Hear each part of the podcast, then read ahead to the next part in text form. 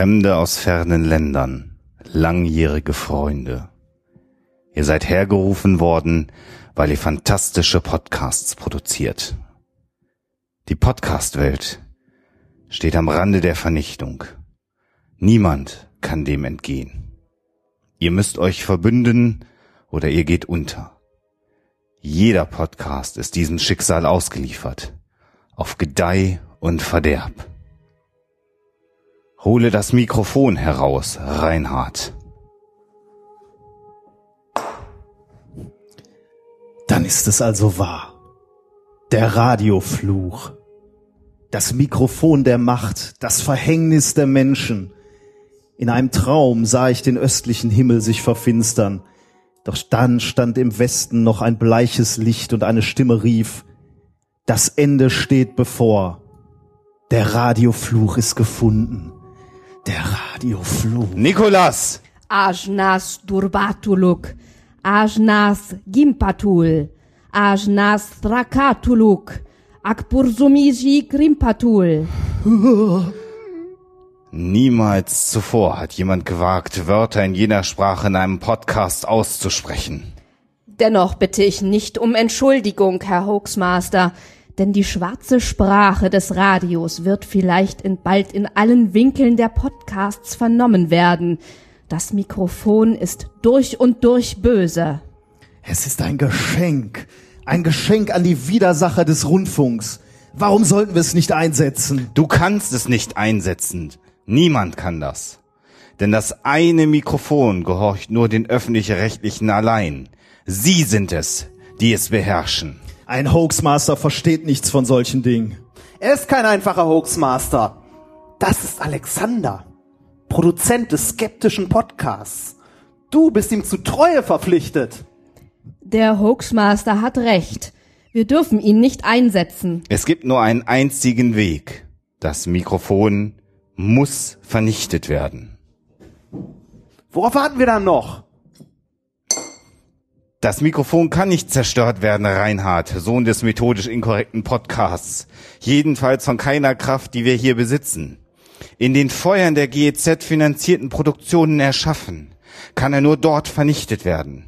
Man muss ihn tief in die Sendeanstalten hineinbringen und in die feurige Kluft zurückwerfen, aus der er stammt.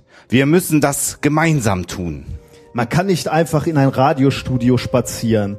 Seine schwarzen Tore werden von Schlimmerem bewacht als Orks. Das Böse dort schläft niemals und der große Rundfunkrat ist stets wachsam. Nichts weiter als karges Ödland, übersät mit Morningshows, Top-Ten-Hits und Werbung. Selbst die Luft, die man atmet, ist wie giftiger Dampf. Nicht mit 10.000 Männern könnt ihr das schaffen. Das ist Wahnsinn. Habt ihr nicht gehört, was der Hoaxmaster gesagt hat? Das Mikrofon muss vernichtet werden. Und ihr haltet euch wohl für denjenigen, der das tun soll. Und wenn es uns misslingt, was dann? Was geschieht, wenn das Radio sich zurücknimmt, was ihm gehört? Er will ich sterben, als dass ich das Mikrofon in den Händen eines skeptischen Podcasts sehe. Gebt einem wissenschaftlichen Podcast das Mikrofon. Das Mikrofon ist zu gefährlich. Niemand traut einem skeptischen Podcast. Also, Begreift ihr denn nicht? Während wir uns streiten, nimmt die Macht des Rundfunks weiter zu. Keiner wird ihr entrinnen. Wir werden alle vernichtet. Eure Server werden niedergebrannt. Äh, Wir machen ein Crossover. Eure Podcasts werden sterben. Methodisch inkorrekt hat schon immer gezeigt, dass es stark ist. Wir machen ein Crossover.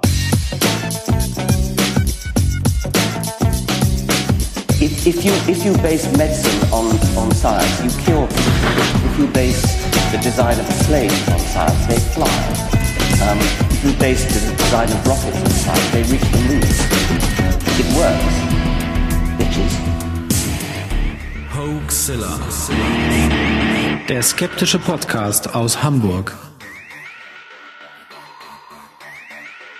Hallo und herzlich willkommen zu einer ganz besonderen Episode von Hoaxilla, mag ich schon fast gar nicht zu sagen, sondern äh, die einer der beiden jungen Männer, die hier mit am Tisch sitzen, hat einen sehr schönen Titel äh, für den für den Datentransfer ins Leben gerufen, nämlich Meth Zilla. Das fand ich eigentlich ganz schön. Nämlich, wir sitzen hier Das und Schlimme ist, wir sind Meth. das ist wirklich tragisch. ihr hört, ihr hört weitere Stimmen und ich stelle mal gerade ganz kurz vor, wer hier jetzt mit am Tisch sitzt bei dieser ganz besonderen Silvester Crossover Special Episode von Hoaxilla, dem skeptischen Podcast aus Hamburg mit, sage ich gleich, aber zunächst mal begrüßen wir erstmal Alexa, meine wunderbare Ehefrau, Ja, auch in diesem Jahr, auch, auch zum Jahreswechsel immer noch. Quasi über die Jahre hinweg. Ja, genau. Wie schön. wenn, wenn ihr das so macht, wie wir euch das nachher erklären. Und äh, mit am Tisch bei uns sitzen die beiden ja, großartigsten deutschen Physiker, die ich persönlich kenne. Du kennst sonst keine, oder? Mich schlagen jetzt alle anderen Physiker. Warum ich das so sage, erkläre ich nachher. Nämlich bei uns sind die Herren von Methodisch Inkorrekt, die sich jetzt am besten selber mal vorstellen. Wer seid denn ihr? Äh, mein Name ist Nicolas Wörl, ich bin äh, Physiker, wie gerade schon gesagt äh, wurde. Und äh, ja, ich bin einer der äh, zwei Leute, die methodisch inkorrekt verbrechen. Ähm, ich wäre aber nichts ohne meinen äh, kongenialen äh, Rainer. Das mache ich nur, mache ich nur für die Mikrofone. Das weiß ich doch. ja, ähm, ich bin Reinhard. Ich bin äh, die zweite schlimme Hälfte von Methodisch Inkorrekt. Äh, ich bin auch Physiker äh, und Knechte als Doktorand beim Herrn Wörl. Und wir sind natürlich extrem äh, begeistert, hier bei euch sein zu dürfen, weil ähm, akustisch kennen wir dieses Zuhause ja quasi schon, aber wir sind halt mitten in der in der Zentrale quasi, in der Hoaxilla Zentrale. Und das für Hätte mich mir, hätte mir vor einem Jahr mal jemand erzählt, dass ich meine Stimme in einer Hoaxilla-Folge höre. Ich habe gesagt, ja, ja. Oh Gott, ich bin nur ein Hoax. Also wir können mal ganz kurz aufklären für die jeweils anderen Hörer, die vielleicht die Podcasts nicht kennen. Ähm, Alexa und ich, wir sind ein Ehepaar. Ich heiße Alexander bei der Gelegenheit. Und ja, das mag jetzt für alle, die es nicht bisher gehört haben, ganz witzig sein. Wir heißen tatsächlich Alexa und Alexander. Das hat sich so ergeben. Ne? Ja, das wir, äh, wir haben nicht war, des- war schon immer so. Wir haben nicht deswegen geheiratet. Ihr hattet nicht ein Tattoo schon auf dem Arm, wo Genau, Alexa sind eigentlich gecastet. Das schränkt die Partnersuche so unfassbar ein. Und es war nicht der Arm, das ist viel schlimmer. äh, und wir machen etwas, was sich der skeptische Podcast aus Hamburg nennt. Und da beschäftigen wir uns mit all dem, was popkulturell von Interesse ist. Genau, moderne Sagen, so aller Rolf Wilhelm Brednich, die Spinne in der Juckerpalme, aber auch so Verschwörungstheorien wie alles rund um den 11. September oder ähm, die Frage, waren die Amerikaner jemals auf dem Mond oder ist das alles nur Spinnerei und wurde im Studio gedreht. Äh, so, solche, äh, solche Themen haben wir in unseren Podcasts und ähm, äh, vielerlei mehr und wir machen das seit mittlerweile, wie du, sagtest du das, seit vier Jahren? Viereinhalb Jahren sogar. Viereinhalb Jahren. Und es gibt von uns schon mal 176 Folgen, die aber nicht ganz so lang sind wie eure Episoden. Nee. Und äh, vielleicht stellt Masse statt Klasse bei uns. ähm, ja, auch hatte, hatte die wirklich eine Folge über, über die äh, Yucca-Palme und den Spinnen da drin? Nee, die kommen ja immer ähm, als Stories der Woche, diese ganzen Ach so, okay, kleinen ja, Geschichten. ja. Also ähm, Herr Bretnich ist irgendwie omnipräsent bei uns. Äh, immer mal wieder. Okay, ich dachte, Aber- das wäre irgendwie äh, eine Folge, die ich verpasst hätte, wo Nee. ihr wirklich eine ganze Folge über diese Yucca-Palmen-Geschichte, die man immer mal wieder hört. Man könnte mal, man könnte mal tatsächlich irgendwie ähm, was nur über moderne Sagen machen, aber könnte das kann man tun. sich mal überlegen für 2015. Wir müssen ja noch ein paar Folgen produzieren. Genau. Es hat übrigens mal eine Spinnensichtung tatsächlich gegeben in einer Bananenkiste. Ich meine sogar in einem äh, Supermarkt im Ruhrgebiet. Ähm, und der, der Supermarkt ist auch geschlossen worden, man hat aber nichts gefunden. Also insofern ist die Frage, ob Sichtungen gibt es viele. Es gibt auch Panthersichtungen. ja. Aber das war tatsächlich das, was dieser Spinner aus der Yucca-Palme wohl am, am dichtesten kommt, denn die äh, Geschichte ist eigentlich so nie passiert und äh, diese Geschichte im Supermarkt ist zumindest passiert. Dann äh, teaser ich jetzt noch eine Geschichte an, die ich sp zum späteren Zeitpunkt dieser Sendung noch abfeuern werde, äh, über Monsterspinnen im Ruhrgebiet. Ähm, mit denen verbindet euch nämlich in gewisser Weise etwas. Äh, war, eine, war ein Titel in der Bildzeitung, fällt mir jetzt gerade spontan ein, äh, und da wissen wir ja schon, das äh, wird journalistisch sehr fundiert gewesen sein. äh, Monster, äh, Monsterspinnen im Ruhrgebiet. Äh, Sage ich euch gleich noch dazu. Ja, dann stellt ihr euch doch mal unseren Hörern ganz kurz vor, erklärt mal, warum zwei Physiker Podcasting machen und warum äh, ja, also Weil es gegen alle Erwartungen geht. normalerweise, normalerweise würde man genau so reagieren und würde sagen, das, äh, das funktioniert nicht. Das ist so eine Form von Hilferuf. wir, wollen mit, Soziale Interaktion. wir wollen mit Menschen reden. ähm, äh, ja, also ähm, wie, wie sind wir dazu gekommen? Also äh, die Sache ist so, ähm, als als Physiker ist, ist Teil deines Berufes äh, natürlich auch irgendwie ein, ein bisschen im Bild zu äh, bleiben, was andere Forscher tun, also äh, Paper lesen, Artikel, wissenschaftliche Artikel lesen. Und wir haben uns schon immer ein bisschen darüber ausgetauscht. Also das, was im Science Magazin steht oder im Nature Magazin, darüber muss man einigermaßen Bescheid wissen. Und ähm, Das da sind war's- aber keine Zeitung, die du am Kiosk kaufst, ne? Ja, ist jetzt auch nicht so, dass du irgendwie dich hinsetzt und äh, das Science Magazine durchblätterst und ah, oh ja, äh, weil da das äh, das macht man nicht, das geht auch nicht.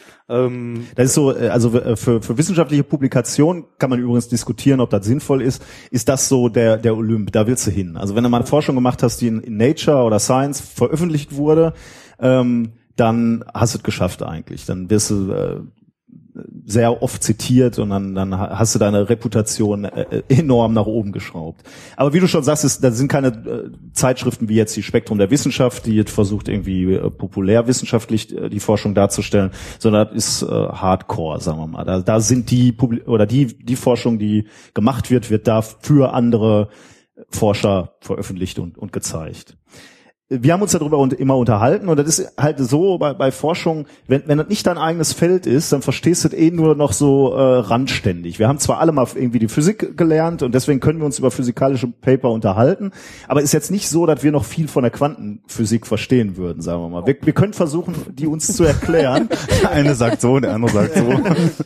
Und ähm, die, die, die Sachen, die äh, in, in der Naturwissenschaft gemacht werden, in der, in der Forschung gemacht werden, die sind extrem spannend. Das sind extrem spannende Geschichten. Da passieren äh, ja weltbewegende Dinge, ähm, die werden nur schlecht kommuniziert. Und unsere Idee war eben, so wie wir uns versucht haben zu erklären, was jetzt gerade das neue Paper zu bedeuten hat oder welche Konsequenz daraus kommt, ähm, haben wir gedacht, okay, das können wir eigentlich auch in Mikrofon sprechen und es für ähm, Nicht-Naturwissenschaftler äh, verständlich machen. Und gerade, da- ja. gerade wenn man dann ein Thema nimmt, wovon man selber irgendwie so äh, fast gar keine Ahnung hat, wird's erst richtig unterhaltsam.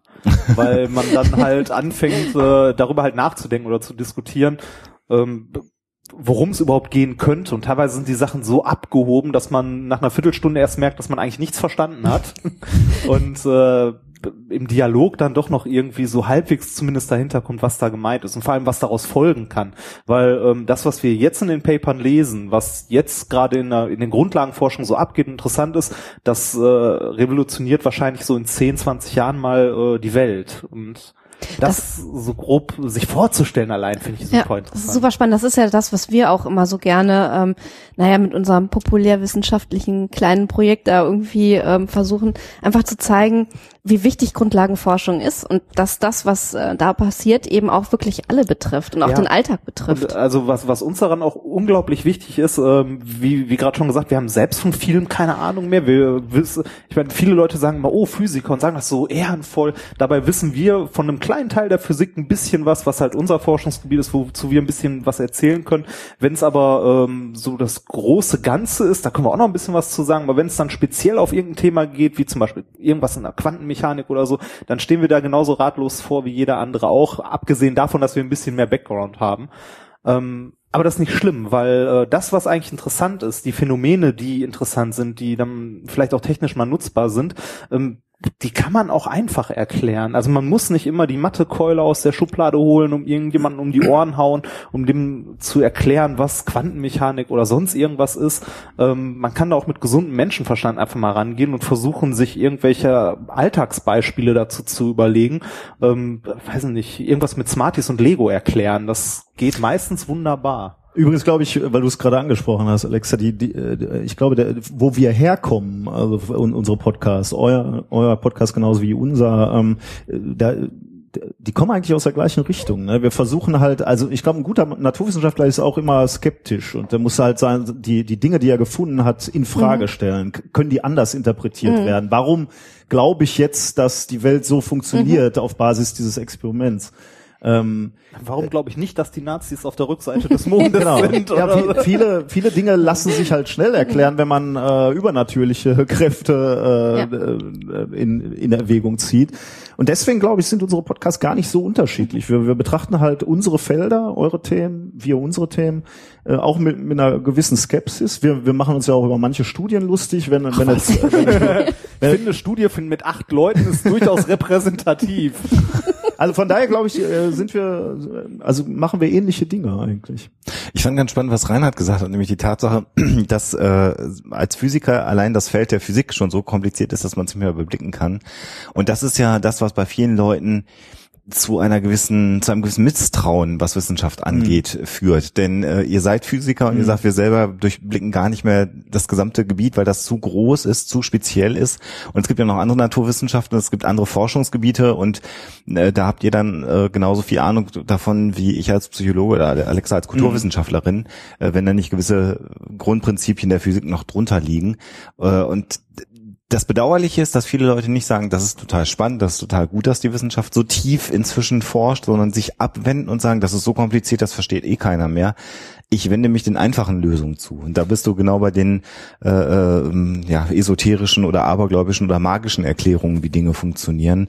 Und genauso funktioniert eigentlich die Welt nicht. Und eigentlich gibt es Menschen wie euch, die quasi den ganzen Tag daran arbeiten, die Welt besser zu erklären mit den Mitteln, die wir haben. Oder euch. Aber ähm, nebenbei, das ist auch sehr gut zu verstehen. Ne? Also, äh, dass, dass Leute sich abwenden. Ja. Wenn, wenn du nicht mehr die Sprache der Leute sprichst, dann, äh, dann hast du da eigentlich auch nicht besser verdient, dass die Leute sich von dir abwenden. Du musst, wenn, wenn du eine Botschaft hast, wenn du eine Geschichte erzählen willst, dann musst du natürlich zusehen, dass du die Sprache äh, sprichst, die dann bei deinem Empfänger auch ankommt. Äh, kommt. Äh, deswegen Darf ich da mal kurz was einwerfen? Gerne, ja.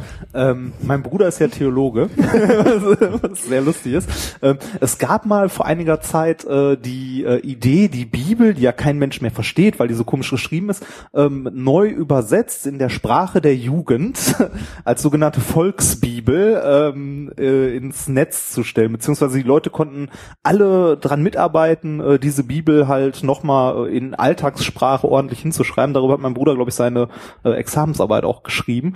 Ähm, und meine Familie ist eine sehr katholische, also auch meine Mutti und so. Und zu Weihnachten wird immer die äh, die Weihnachtsgeschichte vorgelesen unterm Tannenbaum und so. Und äh, mein Bruder äh, hat seit ungefähr zwei Jahren einen tierischen Spaß daran, die jedes Mal aus dieser Volksbibel vorzulesen. Deine armen es ist, Eltern. Es ist zum Schreien komisch, dass dann äh, Jesus, der in einer Kfz-Werkstatt geboren wird. Ernsthaft? Der liebe Ja, so, das ist unglaublich schön. Das wollte ich nur mal, also es ist nicht immer gut, wenn man so. Die Sprache des Ja. Volkes spricht. Ich muss gerade dran, dran denken, wir hatten ja schon äh, Herr der Ringe irgendwie, als ich eine neue Übersetzung von Herr der Ringe mal irgendwann aufgeschlagen habe und ähm, Samuel Scamchi äh, Frodo immer Boss nennt. Oder so. Und da hat sich wirklich in mir alles gesträubt. Das Ja. äh, war nicht zu lesen, das geht nicht. Das Deswegen lesen wir es nur auf. Englisch jetzt Ja. inzwischen, ne? Das macht es dann ein bisschen einfacher. Ja, noch, noch eine Version weiter und der heißt Barbo. Oder so. Oh, der Reinhard bringt hier die Sprache der Jugend rein.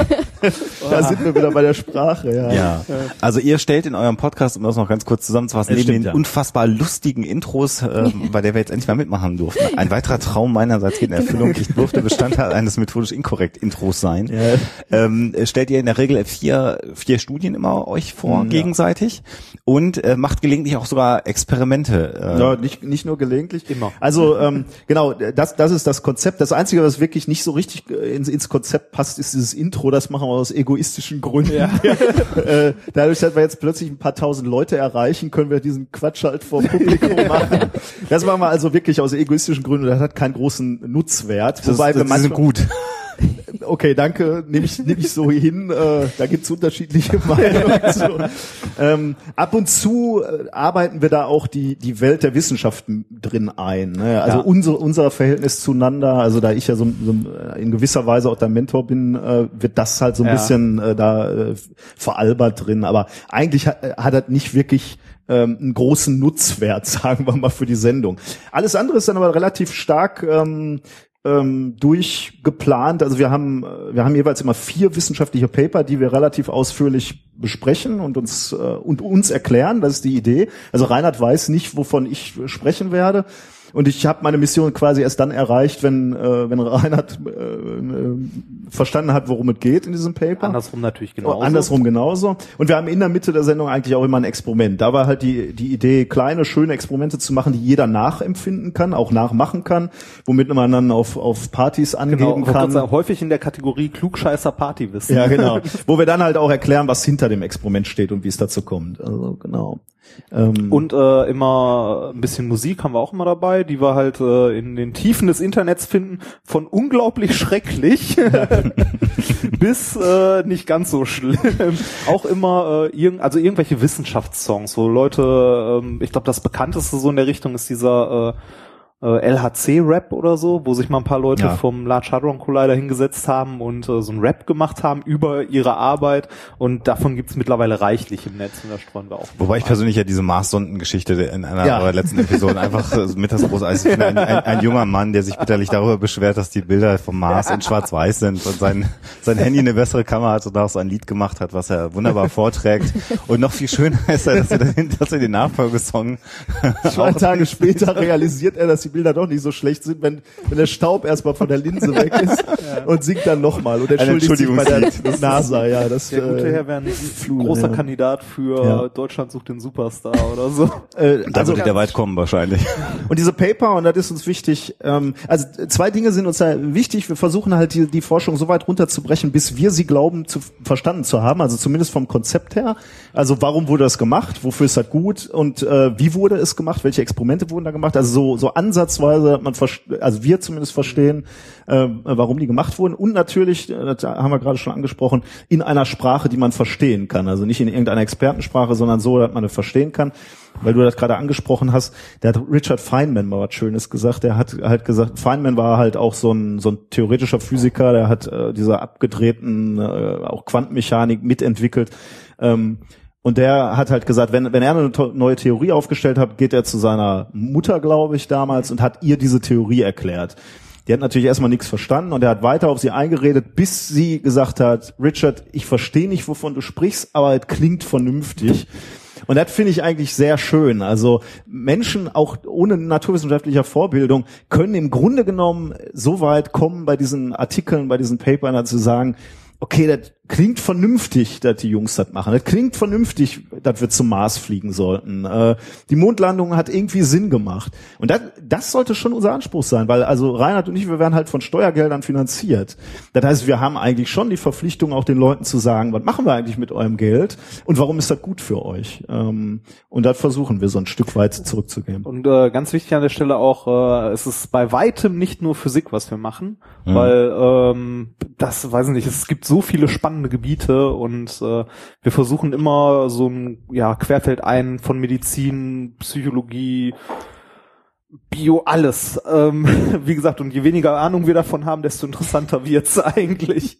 Was, was ich bei euch auch ganz großartig finde, das äh, habt ihr jetzt auch schon häufiger gemacht, ist, dass ihr ähm, die Nobelpreise vorstellt und da sehr intensiv aufarbeitet, ähm, äh, warum da jemand einen Nobelpreis gewonnen hat. Und das ist per se schon interessant, aber um ein Beispiel zu geben, auch für diejenigen, die sich damit noch nicht befasst haben, warum das spannend ist, äh, man kriegt dann so eine kurze Zeile mit, dass ein Forscherteam den Nobelpreis für die Erfindung einer blauen LED gewonnen hat. Und da habe ich dann auch so gedacht, erstmal so, naja, pff, so eine Lampe basteln irgendwie. hm. Und äh, nachdem dann ihr das sozusagen mal aufgearbeitet habt, wie, wie kompliziert das ist, stabiles blaues Licht äh, zu bekommen und die Implikationen, die aus dieser blauen LED rauskommen, nämlich, dass man dann damit einen stabilen blauen Laser hat, der eine äh, andere äh, Länge, Wellenlänge hat und damit kann man eine Blu-ray nehmen, jetzt, die wir ja alle kennen und da passt viel mehr Material auf die gleiche Fläche drauf, weil das Licht, das abtastet, eben eine andere Wellenlänge hat. Dann merkt man irgendwann, wie cool eigentlich so eine blaue LED ist, aber wie lange es auch dauert, bis so eine ursprüngliche kleine Erfindung irgendwann mal Nutzen für alle hat. Und äh, das finde ich ganz großartig bei diesen Nobelpreisfolgen, die er macht, dass er das da auch nochmal aufarbeitet und für die Menschen, die sich eben nicht lange damit befasst haben, mal deutlich macht, warum das schon auch Sinn macht, warum da jemand einen Nobelpreis verdient. Man, man muss dazu auch sagen, wir haben ja momentan auch noch, da wir an der äh, Uni angestellt sind und an der Uni arbeiten, den großen Luxus, dass wir an fast alle Paper im Original rankommen. Halt, äh, wo so ein, der Durchschnittsbürger leider nicht überall drankommt. Also Sachen, die Open Access sind, wir markieren das in unserem Blog auch immer, ob was Open Access ist oder nicht. Die kann man sich durchlesen, äh, aber bei vielen Sachen äh, hat so der, Norm der Normalbürger, der jetzt nicht gerade irgendwie an der Uni arbeitet oder einem Forschungsinstitut, leider gar nicht die Möglichkeit, sich diese Studien im Original durchzulesen, weil man halt kein Zugriffsrecht drauf Was hat. aber eigentlich Quatsch ist, weil ja eigentlich äh, Forschung immer durch Steuergelder, es also ist- durch den jeden ist einzelnen finanziert Das wird. ist Ne? extrem traurig. Also wir haben auch äh, bei diversen Journals ähm, kein, kein Abo sozusagen, beziehungsweise unsere Uni äh, leistet sich das nicht, weil es sauteuer ist. Ähm, wir sind dann auch drauf ähm, ja, angewiesen, dass man halt Leute kennt, die an anderen Unis arbeiten, wo man mal kurz anrufen kann oder mal eine E-Mail schreiben kann, so, hier hast du mal, kannst du mir mal das Paper besorgen? Ähm, Also äh, äh, wissenschaftliches äh, Publizieren ist ein Desaster. Ne? Es gibt Journals, die sind alt eingesessen, die, die gibt's seit 100, 200 Jahren, weil sie halt ja irgendwann zu, zu irgendeiner Zeit damit angefangen haben. Was machen die eigentlich? Wir schreiben die Inhalte als Wissenschaftler. Ähm, wir geben die an diese Journals. Äh, Die können die ja nicht beurteilen wissenschaftlich, weil da sitzen ja irgendwelche Redakteure oder Lektoren. Die geben diese Artikel wieder zu Wissenschaftlern, die die Peer reviewen, also sich durchlesen und sagen, ja, ist das vernünftig, ist nicht vernünftig. Dann wird es dann gedruckt von den Leuten und verkauft wieder an die Wissenschaftler. Also wir müssen ja die, diese Abos Ja, bezahlen. ja. Das heißt, die bringen eigentlich keine Leistung und äh, das ist ein Desaster. Also da können wir jetzt lange drüber Die formatieren das diskutieren. nicht mal. Nee, genau. Also wir, wir müssen auch noch die, die Artikel ins, ins richtige Format bringen oder die Doktoranden. ja. Und das ist wirklich ein Desaster, ein historisches Desaster, aber da, äh, da, da komme ich jetzt nur schlecht drauf. Aber ich, ich muss noch mal einen Schritt zurückgehen, weil du gerade über diese Nobelpreise gesprochen hast. Das ist nämlich auch ein Desaster, weil wenn, wenn, du, wenn du dir anguckst, äh, Nobelpreis ist äh, Rock'n'Roll, ne? Also höher kannst du als, als Wissenschaftler nicht kommen. Das ist vergleichbar mit dem Oscar für Schauspieler. Das ist vergleichbar mit, äh, ähm, we- weiß ich Olympiasieg für, für einen Sportler. Höher geht's nicht. Aber wird, wird das gefeiert von der Gesellschaft? Wird, also genau wie du sagst, ne? Wer weiß denn jetzt wirklich ernsthaft, wer, wer den Nobelpreis Ja. für Chemie in diesem Jahr bekommen Ja. hat? Das war ein Deutscher, ne? Unter anderem Deutscher. Ja, ja. Das müsste doch eigentlich, man müsste doch so weit kriegen und so weit runterbrechen, dass die Leute sagen, wir sind jetzt, juhu, wir sind Papst geworden, feiern alle. Aber juhu, juhu, wir haben einen Nobelpreis gewonnen. Da kann man doch auch mal so, also ein bisschen äh, so drüber berichten, dass, dass die Leute das verstehen und da auch ein bisschen stolz drauf sind. Ja. Also es liegt sicherlich äh, zum einen daran, dass, dass Wissenschaft immer noch ähm, bei allen Bemühungen äh, über Wissenschafts- oder zu Wissenschaftskommunikation noch immer einen ziemlich schlechten Leumund hat. Ähm, und leider ist das auch ähm, wiederum zum Teil begründet darin, dass es eben bisher noch eine ganz elitäre Veranstaltung war. Also ich habe das selber erlebt an der Uni, so das Thema Wissenschaftskommunikation. Ja gut, ich bin jetzt einige Jahre schon raus aus dem Betrieb, aber früher hieß es halt wirklich nur, wenn Fachkollegen äh, einen Artikel verstehen und sonst niemand, dann ist es gut. Ne? Also hier Wissenschaftskommunikation und tatsächlich mal irgendwie auch ein bisschen aus dem Elfenbeinturm raus oder so war nicht.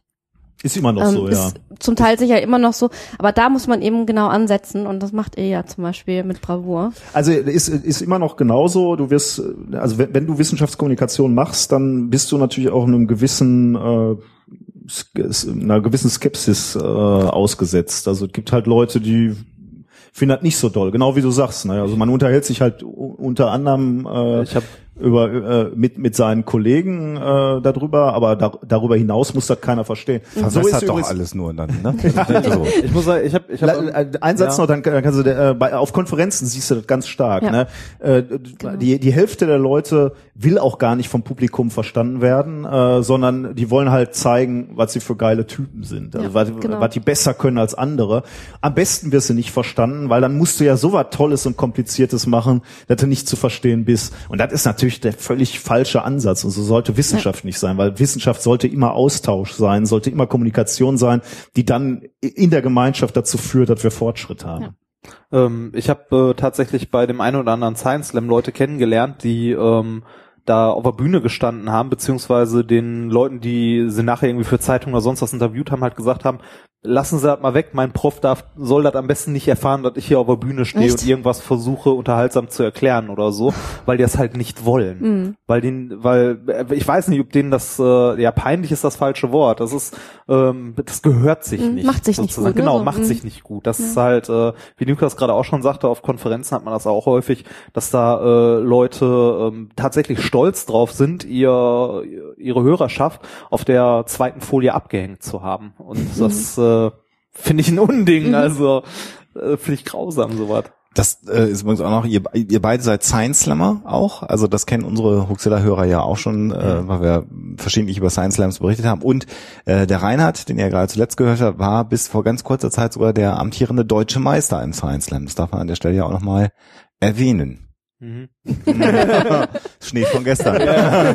Jetzt Damals. wisst- damals, als du Ja, noch es warst. ist natürlich sicherlich auch eine Geschichte. Äh, ich glaube, wir haben Science Slams gemacht, bevor wir mit dem Podcast angefangen haben, wenn Ja. ich mich nicht täusche. Und äh, Ja, du vor allem. Also äh, du hast, äh, ich, Ja. ich bin da ja nur da, ich, ich bin da ja nur zugekommen durch Zufall, weil ich mit Nikolas immer mitgegangen bin, weil dann immer so eine Stunde vor dem eigentlichen Slam da warst und es für die Leute hinter der Bühne Freibier gab. da bin ich halt immer mitgekommen und irgendwann hat mich einer der Veranstalter gefragt, so hier willst du nicht auch mal und so bin ich dann dazu gekommen. Aber generell kann man sagen, ähm, dass äh, das, was wir in dem Podcast machen, ist so ein bisschen so wie ein Science Slam auch, hat uns auch mal jemand, glaube ich, in die Bewertung bei iTunes geschrieben, ist wie ein Science Slam zum Mitnehmen, halt äh, versuchen unterhaltsam was Schweres zu erklären, weil man das meiste tatsächlich wirklich leicht erklären kann. Und also es geht dann vielleicht nicht so tief, wie der ein oder Ja. andere gerne möchte. Bis zu einem gewissen ne? Grad, ne? Genau, bis zu einem gewissen Grad. aber eben bis zu dem Grad, wo du sagen kannst, ist vernünftig oder ist nicht ja, vernünftig. genau. Und, und wenn man da einen und wenn man nur ein Kind gewonnen hat, dann, wenn man nur einen gewonnen hat, der dann sagt, ja geil, finde ich interessant, ich lese mal was dazu. Das ist, dann, genau, das ist bei uns ja auch der Punkt. Also wir, wir können nicht ja, in einer genau. halben Stunde oder Nein. 40 Ja. Minuten irgendwie ein Thema komplett bis zum letzten irgendwie äh, ausschöpfen. Meistens ähm, ist es dann so, dass wir hoffentlich eine Anregung geben für die Leute, die das spannend finden, sich damit Äh, weiter zu beschäftigen. Das hatte ich bei euch sehr häufig, dass ich von Themen gehört habe, die mir vorher gar nicht bewusst waren oder die ich gar nicht kannte. Wir ja auch. Und Also- dann, äh, und dann nochmal was dazu gelesen habe oder ein bisschen nachgeguckt habe. Ja, So ist es nebenbei auch bei diesen Nobelpreisfolgen ist es auch so. Wir, äh, also vor, vor methodisch inkorrekt habe ich mich nicht so sehr mit, mit dem, mit dem Nobelpreis aus Medizin beispielsweise Ja. äh, beschäftigt. Jetzt machen wir das und für mich ist das ein Gewinn. Also da auch mal zu sehen, was in anderen äh, Feldern. Ähm, Ich finde ich find das immer toll, wenn ich irgendwo in der Bahn sitze oder so und sehe irgendjemand, der irgendwie Spiegel liest oder sonst irgend so ein äh, Blatt und äh, da dann die Wissenschaftsseite aufgeschlagen hat und ich die Themen sehe, die alle dran sind und ich zu jedem Thema was weiß, weil wir das irgendwie in dem Podcast hatten, ich dazu was gelesen habe oder du mir was dazu erklärt hast oder so, das, das macht Spaß. Also ist schön. Ja, das ist ja auch der Grund, warum ich am Anfang ein bisschen stinkig war, als ich dann methodisch inkorrekt wahrgenommen habe im Netz, weil ich habe gedacht, scheiße. Jetzt machen das echte Wissenschaftler das ist dann das Ende von Dagegen Hoaxilla. an, genau. weil da kommt, also das, das wisst ihr übrigens nicht, das äh, habe ich euch noch nie erzählt. Da war ich ein bisschen angenervt und hab gedacht, fuck, das machen das richtige Wissenschaftler und nicht so, so, ein, so ein anmaßender äh, Psychologe, der glaubt, er kann alles. Äh, da kannst du ja nur gegen abstinken. Du, Aber ihr macht das so gut, habe ich gedacht, komm. Das Schlimmste daran ist, ohne euch würdet uns wahrscheinlich gar nicht Ja, geben, weil wir nämlich relativ früh angefangen haben, Hoaxilla zu hören und äh, ähm, da halt gesehen ha haben, wie sowas gemacht werden kann und dann halt gedacht haben, äh, das können wir in unserem Bereich, denn ich sehe da schon noch eine deutliche thematische Abgrenzung. Äh, Abgrenzung will ich gar nicht so sehr sagen, aber das ist halt irgendwie ein Übergang äh, äh, der Themen. Wir, wir sind halt schon klar bei Naturwissenschaften. Ja, also- ähm, Dank mir kommen da ja doch immer eher so kulturelle. Ja, und ich kann ja eh nichts, ich kann ja nur reden. Aber das aber das kannst du gut. Rasendrescher. Also ähm, beispielsweise dank euch habe ich ähm, Herrn Doktor, also die die Reden von Herrn Dr. Stoll kennengelernt. Ob das Zweifelhafte Ja, Ehre. und das hat uns tatsächlich, als wir in Berlin mal auf der DPG-Tagung äh, uns ein Hotelzimmer geteilt haben, einen kompletten Abend amüsiert. Wir haben uns nämlich alles, was wir davon bei YouTube gefunden haben, angeguckt und wir haben auf dem Boden gelegen vor Lachen. Das ging echt nicht mehr. Ja, dann haben wir, glaube ich, euch als methodisch inkorrekt jetzt, glaube ich, ausführlichst vorgestellt. Ich wollte ja. jetzt schon diesen goldenen Bogen zu euch schlagen, weil ich ja gesagt habe, äh, wir haben euch äh, oder durch euch haben wir äh, äh, haben wir das Podcasten überhaupt kennengelernt. Ähm, eigentlich müsstet ihr ja für unsere Hörer, also ich glaube nicht, dass es von Ja, uns Hörer ich auch gibt, nicht. die euch nicht kennen, aber Ja, vielleicht, man, man ist immer überrascht. Äh, ob ihr uns noch etwas über euch erzählen könnt. Also ähm, Ja, wir machen ja gleich weiter in der Sendung und können dann so ein Segment unseres ursprünglichen Genau. Podcasts, weil wir auch wir haben ein Sendekonzept. äh, ich bin ja, ich bin ein großer Zumindest Freund. ein ganz grobes, ja. Ja, ich bin ja ein, ein großer Freund von, von Konzepten und Inhalten in Podcasts und ähm, äh, wir haben damals gesagt, ähm, jede Folge sollte identisch sein bei uns. Was hast und du das gesagt? Habe ich das gesagt? ja, ich habe das in meiner Anmaßung, habe ich das mal behauptet und deswegen sind alle 176 Folgen von Huxilla gleich strukturiert, so wie ihr das auch macht. Das hat so was Heimeliges. Ich finde das ja auch sehr schön äh, bei euch auch. Also das äh, wir kriegen da auch gefallen. äh, viel positive Rückmeldungen, ihr vermutlich auch, oder? Ähm, da, dass eine Struktur da Ja. ist, äh, zumindest äh, Ich Ähm, möchte an dieser Stelle anmerken, da versage ich komplett. Du bist ja eher strukturfrei. ja, dass, dass dieser Podcast eine Struktur ist, ist äh, komplett Nikolas zu verdanken. Ich- krieg, ich äh, kann- da nicht. Ich habe das ja, ich habe das ja auch gemobst. Ich habe das ja vom Skeptics äh, Guide to the Universe gemobst, weil die ja auch so so, ja. Sendungssegmente hatten. Und wir haben immer neben dem Grüßungsteil, den wir jetzt ja auch gerade hatten, äh, äh, immer eine Story der Woche. Das ist eine Geschichte, die Alexa erzählt. Genau. Das kann, das kann so eine komische moderne Sage sein, muss es aber nicht. Das können auch irgendwie mal so Meldungen sein, die man irgendwo mitkriegt, liest oder was auch immer. Und die Frage ist immer, ist das Ganze wahr oder ist das alles nur ein Hoax oder ähm, Schwindel, wie auch immer? Und das wird am Ende der Sendung nach dem Thema der Woche aufgelöst. Genau, wir haben nicht den Luxus, den ihr habt, vier Themen aufzubereiten, sondern wir machen immer nur ein Thema. Wir sind ja auch ein bisschen kürzer als ihr, äh, haben also monothematisch immer ein Thema, was wir dann bearbeiten. Dann gibt's die Auflösung Genau. der Story, du hast es gerade schon gesagt, und dann Geplänkel. fasern wir immer aus, je nachdem wie mitteilsam Was, ich da, bin. und da kommen ja auch viele ähm, Rückmeldungen äh, von Leuten, die sagen, ah ne, hier dieses Gelaber da immer am Ende. das oh, diese ja Selbstbeweihräucherung, immer hier Bücher und Treffen und so, wollen wir nicht. Genau. Das war ja früher am Anfang der Sendung und seit Folge 100 haben wir das ja alles ans Ende Ja. gepackt. Ja. Äh, was doch aber besser. auch äh, so im Nachhinein, also ich habe ja nie damit gerechnet, also die Leute, die es dann irgendwann angemerkt haben, das war dann so um Folge 80 rum. Ich habe ja im Leben nicht gedacht, dass ich mal 80 Folgen von diesem Kram mache, der drei Jahre später noch im Netz verfügbar ist. Also Mhm. insofern ähm, äh, kam mir nie der Gedanke, dass ein langer Vorteil irgendwann langweilig werden könnte, weil die Ereignisse einfach drei Jahre zurückliegen.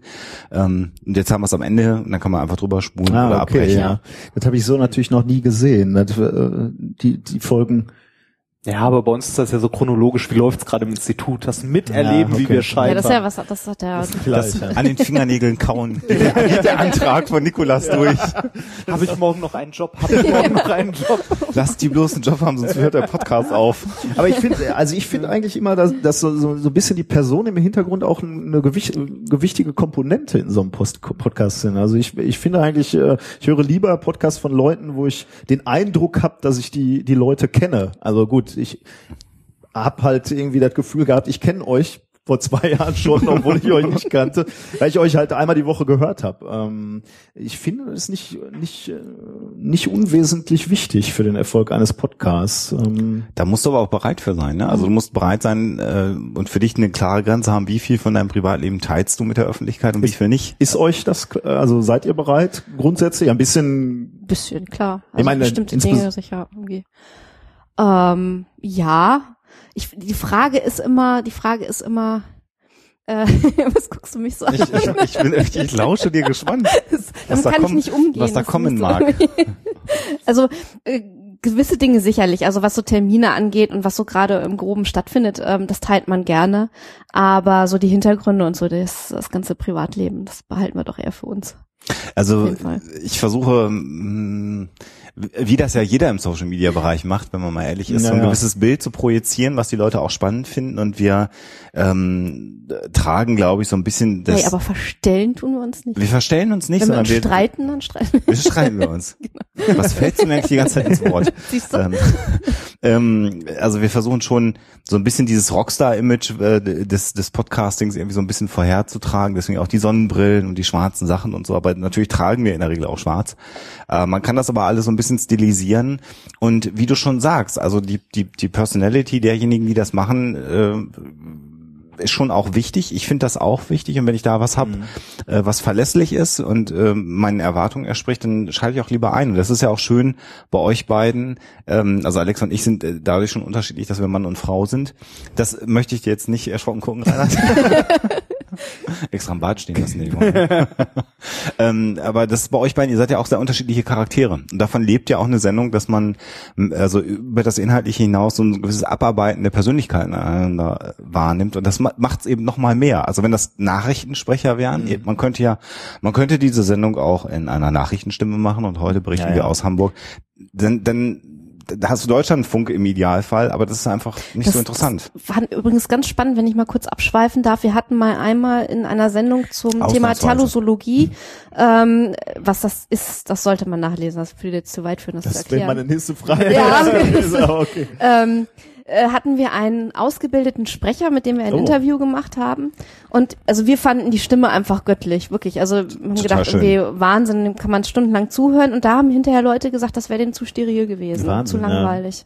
Da hatten wir fand übrigens große. Sorge am Anfang, äh, dass wir, ähm, wir, wir sprechen ja so ein bisschen noch ruhrpöttisch, sagen wir mal. So, ähm, Also mir persönlich fällt das überhaupt nicht auf, aber es, es wurde mir schon angetragen, äh, auch bei halt bei diversen Veranstaltungen so, ja, 1000 Podcoms, das hört man aber noch. So. Dass man hört es unfassbar deutlich bei euch beiden. Also wenn ihr, wenn ihr der Ansicht seid, ihr würdet reines Hochdeutsch sprechen, dann muss ich euch da leider enttäuschen.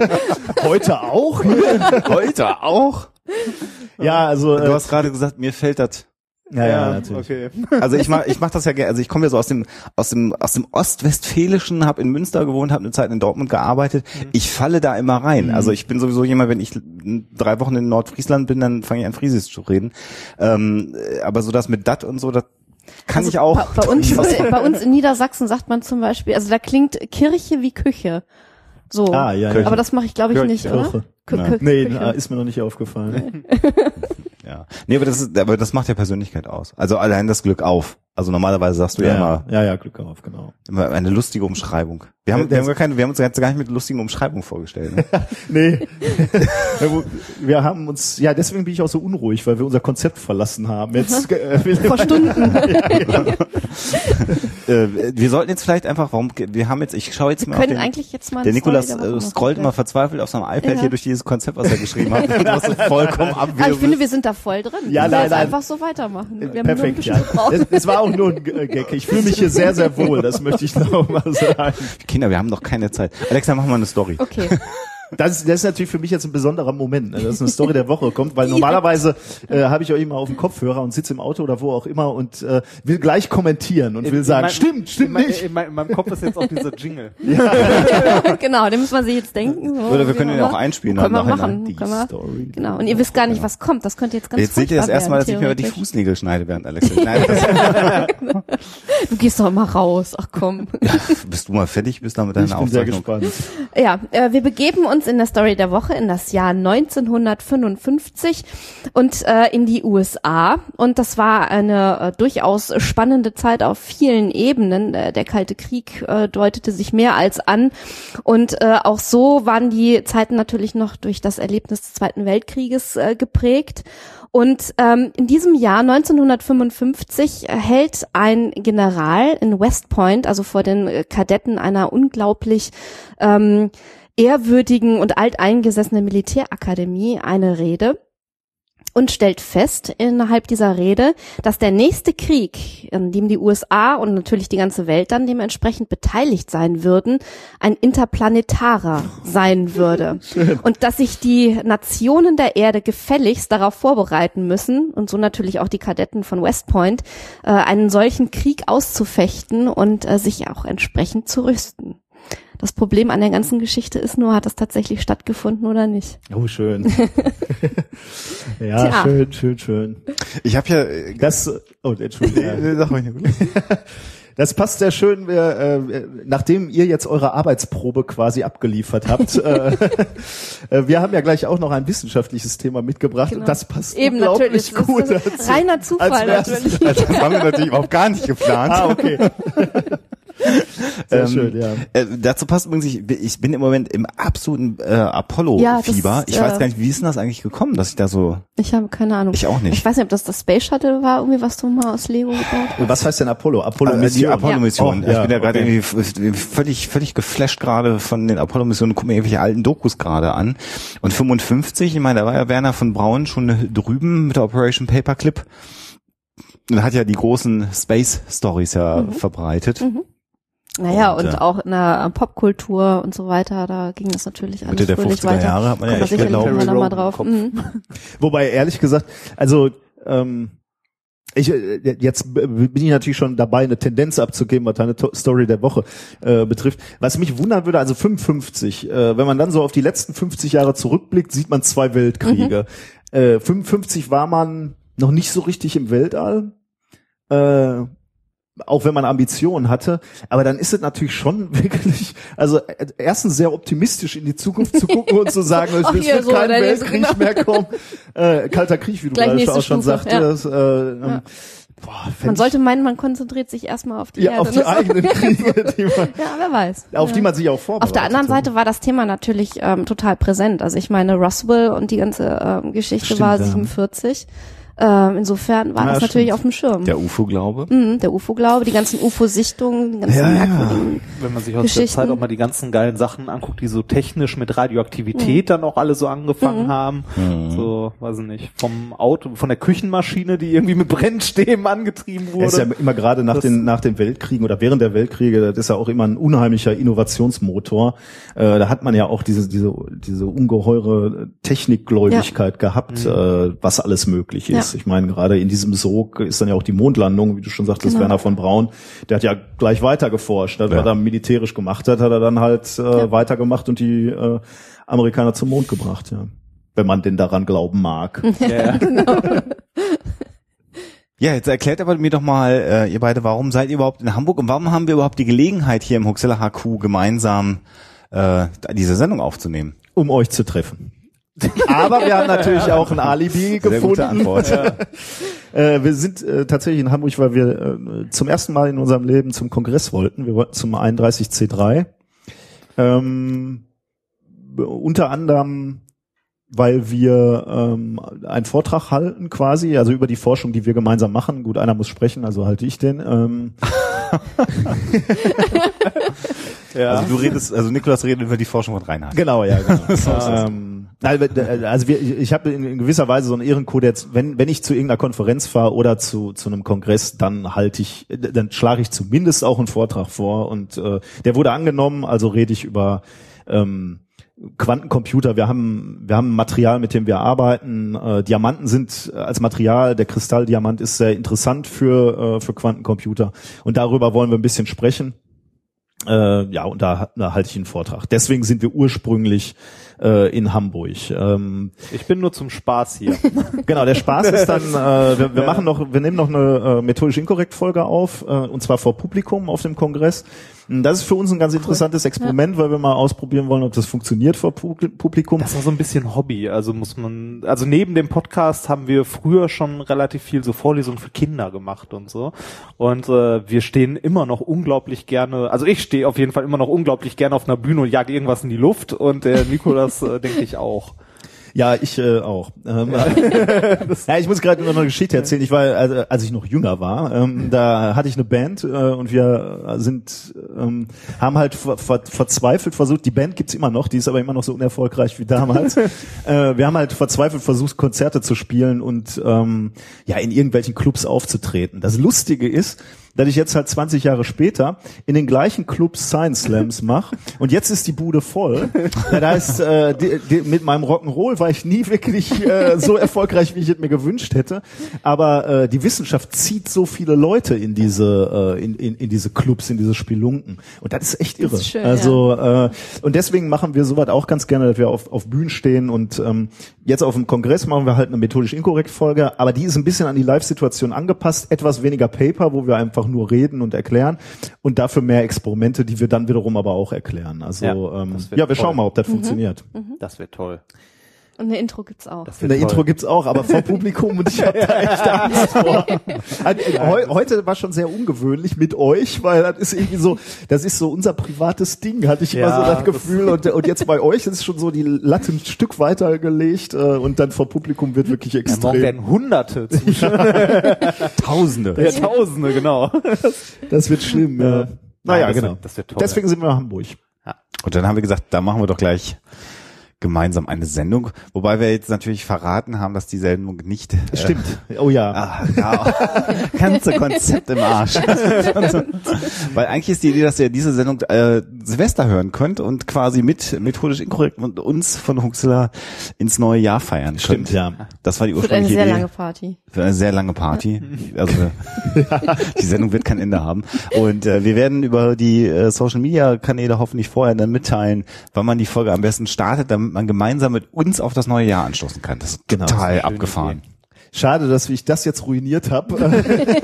Das hätten wir alles machen können. Aber wir können auch nicht lügen. Wir können natürlich auch nicht lügen. Nein. Also von Nein. daher mussten wir jetzt dieses Konzept auffliegen lassen. Genau, die Wissenschaft ist ja ehrlich.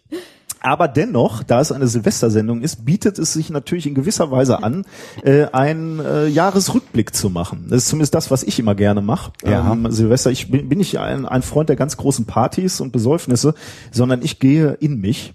Ich mache das immer, wenn ich total besoffen bin. Aber das, wir können das auch jetzt Ist, ist, das, äh, ist das vorteilhaft für so, eine, für so einen Rückblick? Oder also ich, ich glaube, es gibt Menschentypen, die fallen dann in eine de große Depression und sagen, war Man alles sieht Dinge ein scheiße. bisschen anders. Ne?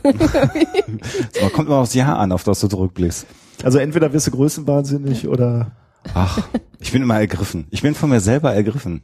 Okay, dann Oh, äh, okay, dann erzähl mir doch mal, welche, äh, wa- warum, äh, warum das letzte Jahr so äh, ergreifend für euch als Menschen, aber vor allem natürlich als äh, im Blick auf Huxilla war. Weil wir methodisch inkorrekt kennengelernt haben. Gut, vielen Dank für diese Sendung. Mehr geht nicht. Das, Ja, aber das ist äh, wie jedes Jahr für uns, glaube ich, immer die Begegnung mit Menschen. Ja. Ist immer das Besondere. Und äh, Leute zu finden, die äh, verwandte Geister sind, das ist immer sehr, sehr, sehr, sehr toll. Und ähm, und die Aussage tatsächlich, äh, kann ich an der Stelle mal sagen, äh, das hast du mir mal irgendwann getextet, dass äh, wir euch inspiriert hätten ein Stück weit. Das ist schon äh, äh, mehr geht kaum noch. Ja. Also wenn Leute was Tolles machen, weil sie sagen, du hast auch mal irgendwas gemacht, was was ich toll fand, Und dass es auch Menschen sind, die man vorher schon bewundert hat. Ja. ne, Ist das natürlich. dann ist das schon mal toll. Ja. das, das geht uns beim, beim Podcasten auch so. Du, du kriegst ab und zu mal von, von jungen Leuten so eine, äh, so eine Rückmeldung, äh, Naturwissenschaften äh, klingt spannend, äh, ich mache jetzt, doch, das Abi hatten wir mal und einmal äh, sch- schrieb auch einer, dass er, ich weiß nicht, Elektrotechnik jetzt studiert und so. Und, und man hatte so das Gefühl, das äh, hängt, oder uns wurde das Gefühl vermittelt, es hängt mit dem Podcast zusammen. Und das ist natürlich schon Ja. äh, eine äh, ne Nummer, äh, die entschädigt für viel Arbeit, aber auch für negative Kritik, wenn man das denn mal kriegt. Denn wenn man irgendwie allen, einem irgendwie so, so einen Weg gewiesen hat, ob es dann funktioniert für den oder nicht, ist ja mal eine ganz andere Geschichte. Aber für uns sind, sind, ist halt die Naturwissenschaft wirklich ein ganz wundervoller äh, Job, ein wundervoller Beruf. Und wenn man da auf den Weg irgendwie noch Leute inspirieren kann dazu, das finde ich ganz toll. Ähm, Ich fand das toll, als uns Leute äh, sowas geschrieben haben wie, ja, äh, ihr, ähm, weiß ich nicht, versüßt mir den Weg zur Arbeit oder so, oder es ist halt sonst unglaublich langweilig mit der Bahn zu fahren. Und ein Kommentar, äh, den uns mal jemand geschickt hat, äh, beziehungsweise eine Mail, der gesagt hat, ja, äh, ich bin ungern unter Menschen, äh, aber mit euren Stimmen im Ohr halte ich das dann doch aus, auf lange Dienstreisen zu gehen, was ich sonst nicht schaffen würde oder so. Das ist dann halt echt schon toll. Ja. Also, lado weil man persönlich Menschen bewegt Ja. irgendwie. Ja, Und also ich habe ja äh, dich kürzlich hier in, in Hamburg äh, getroffen, Reinhard, auf dem, auf dem Science Slam. Da habe ich mir Reinhard auf dem, auf dem Science Slam angeguckt. Und was ich total toll fand, war ja die Tatsache, dass ähm, ich da, also mich hat da keine Sau erkannt, also von, abgesehen von den Hamburger Skeptikern, die ich eh kenne.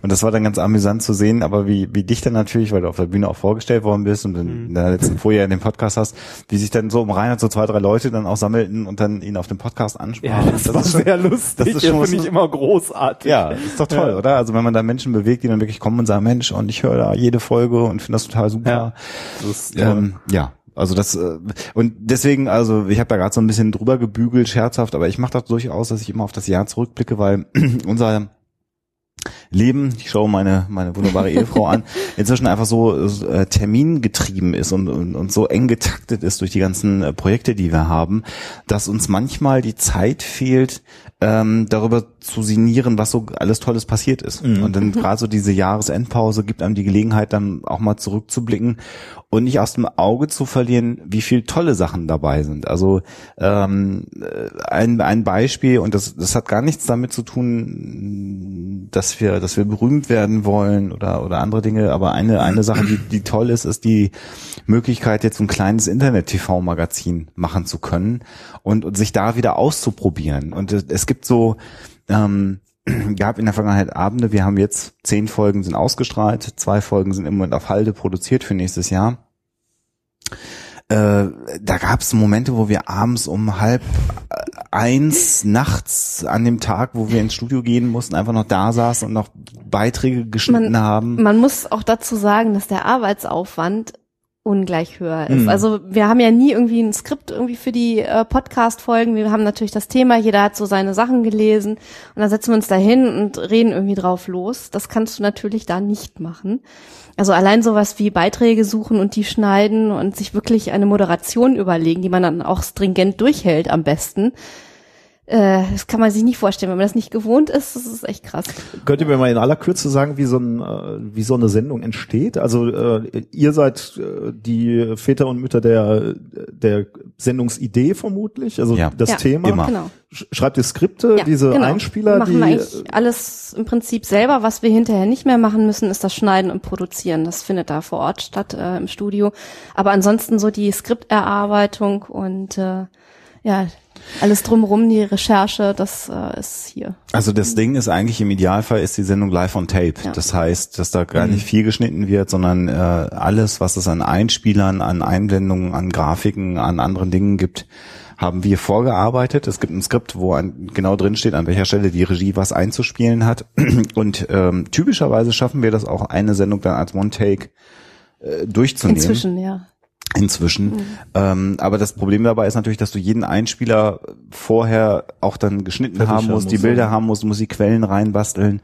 Und das führt manchmal dazu, dass man wirklich am, also typischerweise zeichnen wir da immer zwei Sendungen am Samstag auf, weil das einfach effizienter ist. Äh, einmal im Monat, dass wir mitunter an dem Freitag vorher bis ein, zwei Uhr nachts eben noch die letzten Sachen schneiden. Und da kommt so ein bisschen Verzweiflung auf und man verflucht das eigentlich Ah. und vergisst eigentlich, wie geil das Ja. eigentlich ist, dass man das machen darf. Also das ist äh, völlig verrückt und, und das ist so eine, eine der Sachen, wo wir dann am Ende des Jahres mal innehalten und sagen, wir haben eine eigene Fernsehsendung. Und die auch noch erfolgreich, ne? Wenn ich da so so ein bisschen, äh, wir hatten uns kurz unterhalten über die über die Zahlen. Ähm, ich, ich weiß nicht, wenn ihr hattet ihr Erwartungen an den an den Erfolg Überhaupt oder wie gar das nicht. über funktioniert?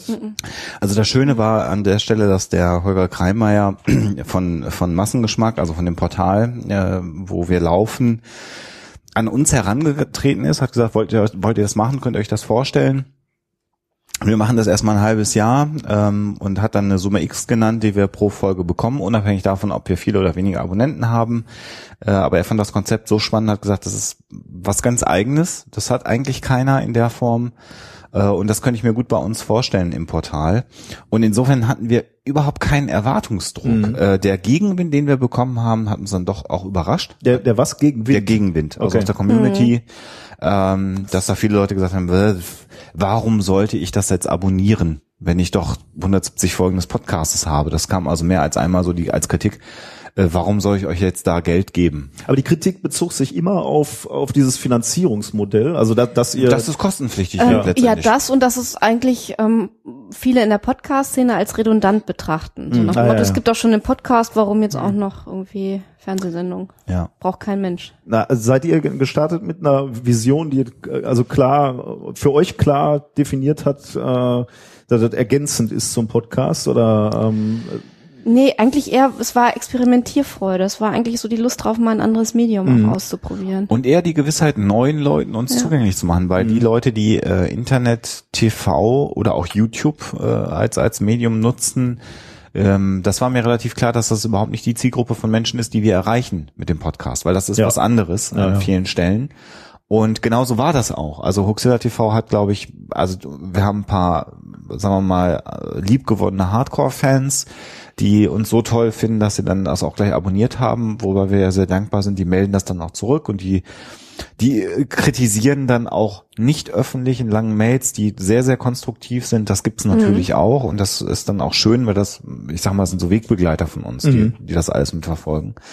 Ähm, aber umgedreht war es viel mehr, sondern es war, gab ganz viele E-Mails von Leuten, die plötzlich gesagt haben, oh, ich habe euch hier bei Massengeschmack gesehen, dann bin ich mal auf eure Seite gegangen und hat sich folgen, das ist ja super geil, was ihr macht. Ich wusste gar nicht, dass es sowas gibt. Also Menschen, die sich wissenschaftlich kritisch mit der Welt auseinandersetzen. Naja, Das ist total spannend. Und das war, wenn überhaupt, die Erwartung, die wir hatten. Aber wie Alexa schon sagt, eigentlich haben wir gedacht, cool, wir haben überhaupt kein Risiko und können jetzt auch noch Video ausprobieren. Und da, da gibt's Leute, die machen Kamera, da gibt's Leute, die machen Regie, da gibt's Leute, die machen den Schnitt. Und wir müssen einfach den Inhalt liefern. Und das war sicherlich eine der allerersten Fragen, die ich gestellt habe und die wurde mir auch befriedigend beantwortet. Wir sind inhaltlich völlig frei. Also es ist schon so natürlich, dass wir mit unserem äh, Studiochef abstimmen, dass er sagt, Mensch, was haltet ihr von dem Thema? Könnt ihr euch das vorstellen? Das finde ich spannend. Äh, da stimmt man sich schon ab, aber wenn wir an der Stelle sagen, nee, das eignet sich nicht für Huxilla, dann ist das auch gut.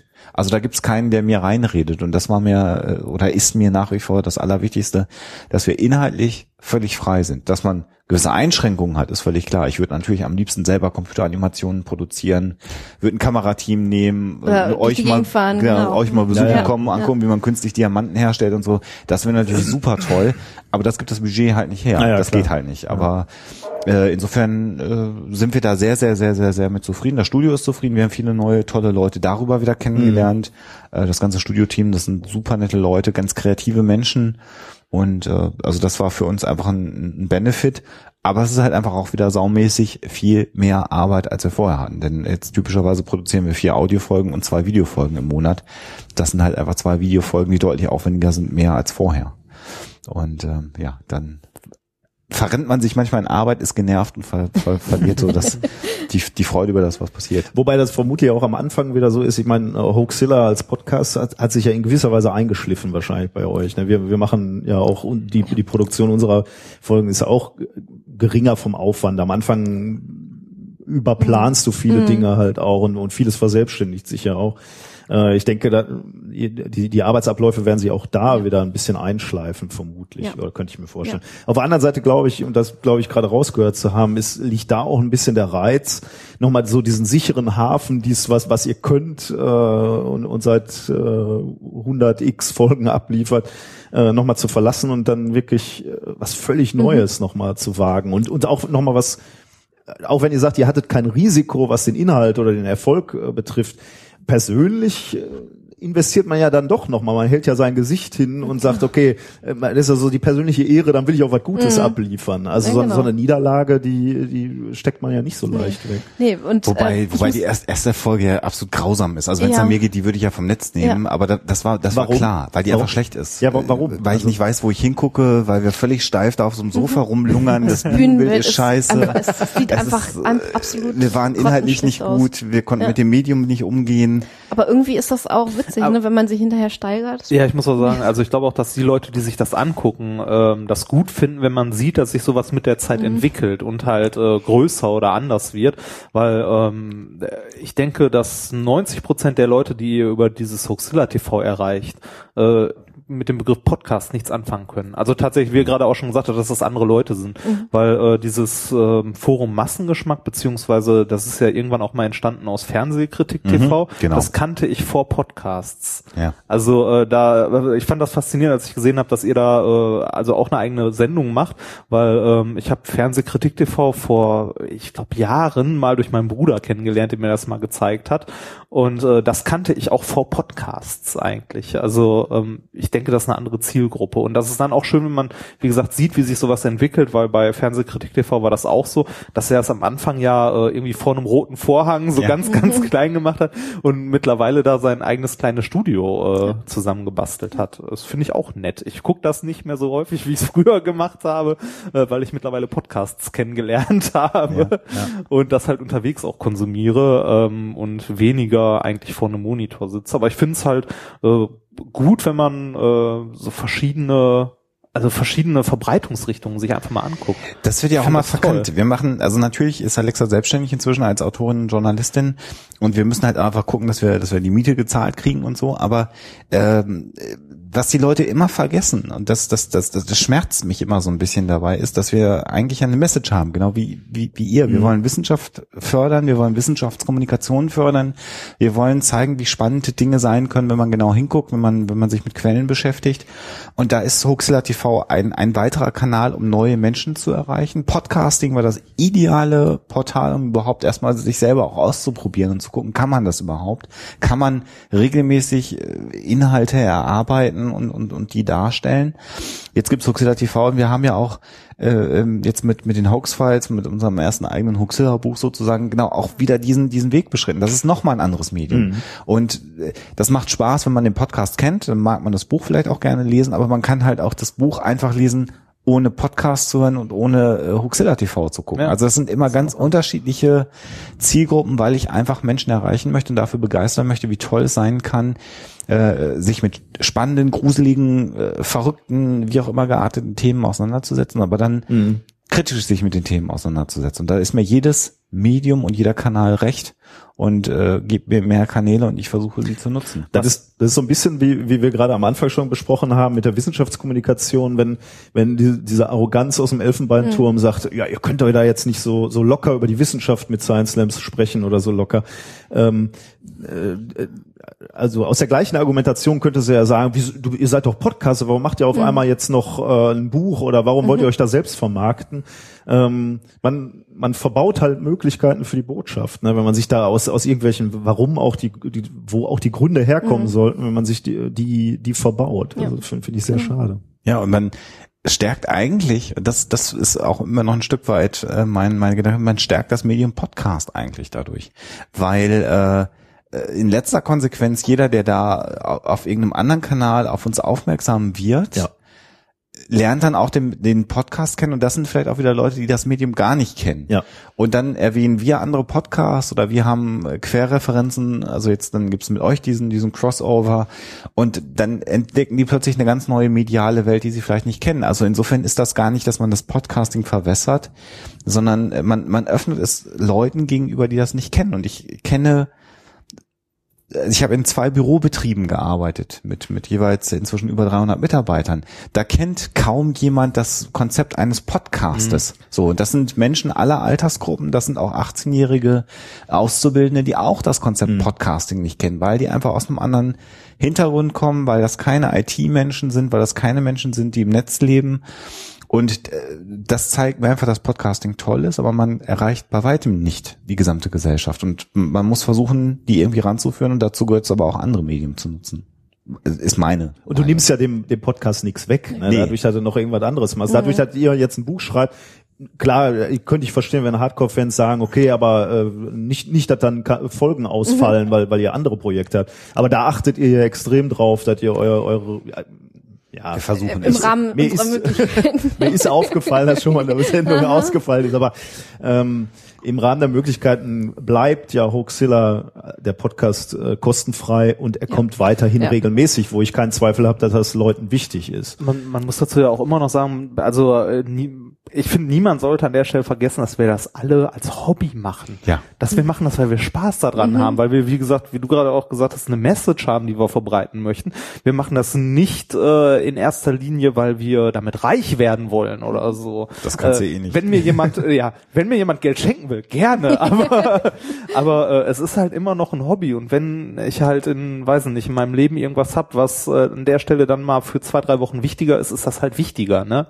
Äh, ich finde, das müssen Leute dann auch verstehen. Äh, natürlich versucht man, also wir versuchen das ja auch immer, unsere Podcasts alle zwei Wochen äh, rauszubringen und äh, legen da auch sehr, sehr großen Wert drauf, dass das halt so bleibt und so weiter.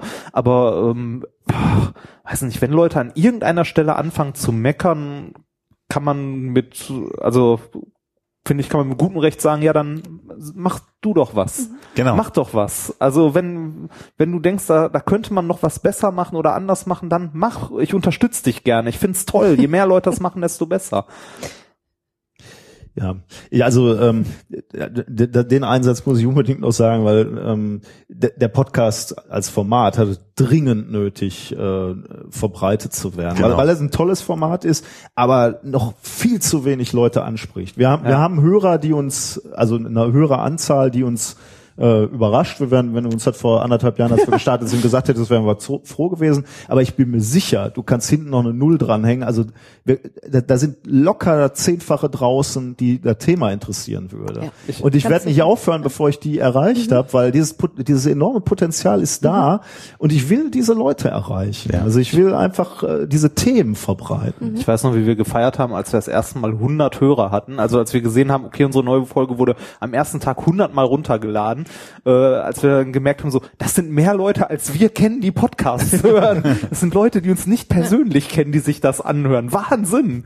Ähm, und äh, ja, wie Nikola schon sagte, bei äh, allen Hörern, die man hat, äh, ich glaube auch, dass da, also es ist immer noch, jetzt kommt das böse Wort in dieser Szene, Nische. Wirklich, das ist aber so. Ja. Ähm, Hat aber es- Jehova gesagt. genau.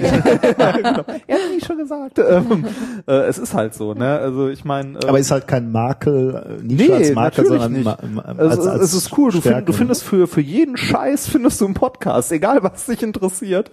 Äh, wenn wenn dich zum Beispiel, ich habe mal nach einem Podcast über Radfahren gesucht, weil ich äh, viel im Urlaub mit dem Fahrrad unterwegs war und da habe ich einen Podcast gefunden. Der hatte zwar nur insgesamt, ich glaube, fünf Folgen oder so und war danach vorbei, aber jede Folge ging knapp zwei Stunden und da hat ein Typ äh, quasi Audiotagebuch von seiner Fahrradtour durch Schottland äh, gemacht. Und ich fand das großartig. Äh, man findet wirklich für, je, für jeden kleinen Mist findet man irgendeinen Podcast, irgendwas Interessantes und dann natürlich auch größere Formate, die regelmäßig erscheinen und sich mit irgendwas beschäftigen. Und ähm, ich höre seitdem ich Podcasts kenne, jetzt nicht so unglaublich viel Podcasts. Also ich gehöre nicht zu den Leuten, die in ihrem Podcatcher 50, 60 Podcasts drin haben, sondern es sind dann nur irgendwie 10 oder 15 oder so. Aber die dann halt auch gerne. Da freue ich mich jedes Mal, wenn eine neue Folge draußen ist und ich weiß, juhu, ich habe was für die Bahnfahrt oder so. Aber das Problem ist, äh, du bist halt jemand, der guckt nach Podcasts zu dem Thema. Wir oder oder die meisten Leute äh, machen es halt anders. Die gucken vielleicht in der Bahnhofsbuchhandlung nach nach einem Ja. äh, nach einer Zeitschrift dazu oder nach einem Buch, was ja, alles völlig okay ist. Oder, und das haben wir ja auch schon heute schon angesprochen, die gucken bei YouTube, ob es dazu Videos gibt. Ja. Finde ich auch völlig okay. Aber auf die Idee Ja. zu kommen, dass es einen Podcast Gezielt nach gibt, Podcast das machen die wenigsten. Und das Allein ist schade. der Und solange das, Podcast äh, ist Solange das nicht passiert, äh, müssen wir noch äh, weitermachen und müsst ihr noch weiter Hoaxilla TV machen.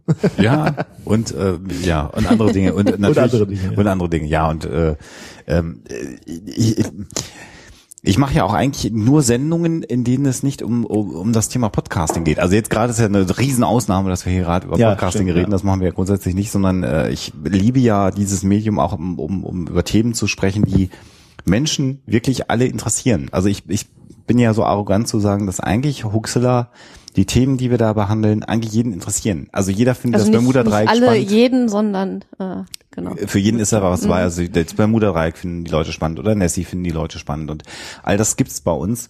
Und das sind halt Themen aus der Mitte der Gesellschaft. Und Ja, das glaube ich auch. Die Schnitt, also dieser, dieser kleinste gemeinsame Nenner, äh, äh, der ist bei euch äh, vertreten. Ja, also der, ich, wenn wenn ich Podcast-Empfehlungen mache, dann äh, ich habe sehr viel komisches Zeug in meinem Podcatcher, aber euch kann man eigentlich immer empfehlen, weil das äh, da, da wird klar, wie, wie das Konzept Podcast gemeint ist oder wie, wie also so schön thematisch abgeschlossene Sendung, äh, die, die, die Woche für Woche kommen und, und äh, die man mal, da findet man mal eine Folge mal mehr spannend, mal weniger. Äh, man muss ja auch nicht jede hören. Ja, äh, genau. also, und genau so ist es, ja. auch bei Hörertreffen immer der Satz, ich habe jetzt nicht alle Folgen. Ja, dann raus. Dann äh, Sehr schön fand ich, habe äh, bei einem auch wieder bei einem Science Slam mal jemanden getroffen, den ich vorher bei einem Hörertreffen ge äh, von, ich glaube es war, nee, von euch war das nicht. Das war, äh, ach genau, beim äh, bei einem Hörertreffen in Essen, wo der Herr Prittlaff äh, zu einem Hörertreffen geladen hatte, äh, relativ spontan, war äh, relativ klein, auch ein paar Leute. Und da habe ich dann halt auch gesagt, ja, ich mache auch einen Podcast zusammen mit einem Arbeitskollegen, heißt methodisch inkorrekt und so weiter und so weiter. Und ein, ein paar Wochen später habe ich dann jemanden bei einem Science Slam getroffen, der auch bei diesem Hörertreffen war, der meinte, ich habe in den Podcast mal reingehört. Und ich so, ah, okay, cool, danke. Welche Folge denn? Ja, alle. Wie alle? ja, alle. Und, dann, und da hatten wir irgendwie so 20 Folgen draus. die ja Also nicht da kurz dachte sind bei euch. ich mir- da dachte ich mir so, mein Gott, oh mein Gott, der hat sich alle Folgen angehört. Äh, wir, wir, wir haben auch immer so die Tendenz zu sagen, irgendwie herzliches Beileid, wenn einer sagt, Ja. ich habe innerhalb von drei Wochen irgendwie alle Folgen nachgehört oder so. Ist, äh, ja. Also zu, zum als wir so 100 Folgen hatten, hat uns mal eine junge Dame berichtet, dass sie in ihrem äh, Urlaub, in ihrem Zelturlaub, alle Folgen zu dem da, und da hab ich gesagt, Cool. du hast doch Urlaub. Warum tust du das? Aber gut, das äh, Erstmal schön sowas. Unterhaltsam, ja. Ihr hört eure eigenen Folgen wahrscheinlich auch nicht, ne? Also ihr Ich ne- nicht. nehmt auf. Ja. Du hörst schon mal, also gut, Nicht ein mehr. bisschen durch. Nicht mehr, also ich muss das ein bisschen durch die Nachproduktion natürlich äh, hören, aber eigentlich sind wir schneiden ja fast gar nicht. Ja, wir auch äh, insofern weniger. Wo ich das mache, sind äh, neue Formate. Äh, also ich habe ja dieses Jahr wieder zwei neue. Formate geschaltet. Glaubenssache, genau. Religion, großes Thema für mich. Also nicht Religion für mich als Atheisten und da jetzt mit jemandem zu reden, der tief religiös ist, äh, im Glaubenssache-Podcast, finde ich total spannend. Und da erreichen wir übrigens ganz viele Leute aus dem äh, Umkreis meines Pendants äh, in der Sendung von Eduard Habsburg, äh, die überhaupt keine Ahnung hatten, was ein Podcast ist und äh, sich das jetzt anhören und darüber jetzt das Medium wieder kennenlernen. Also äh, die natürlich äh, mich beschimpfen dafür, dass ich gottlos bin, äh, aber gut, das ist natürlich das Risiko, was ich da eingehe. ähm, aber das das ist spannend und äh, den äh, Firefly Cast, das ist so eine zweite Sendung, so ein absolutes Nerd-Ding. Da rede ich über eine Fernsehsendung, das äh, muss man sich nicht anhören, aber der, da höre ich auch die Folgen nochmal. Ich habe schon reingehört. Ja, dafür habe ich einen Glaubenssatz reingehört. Firefly ist nämlich tatsächlich eine meiner Lieblings. Äh, ist die Gelegenheit für mich aufs Klo zu gehen.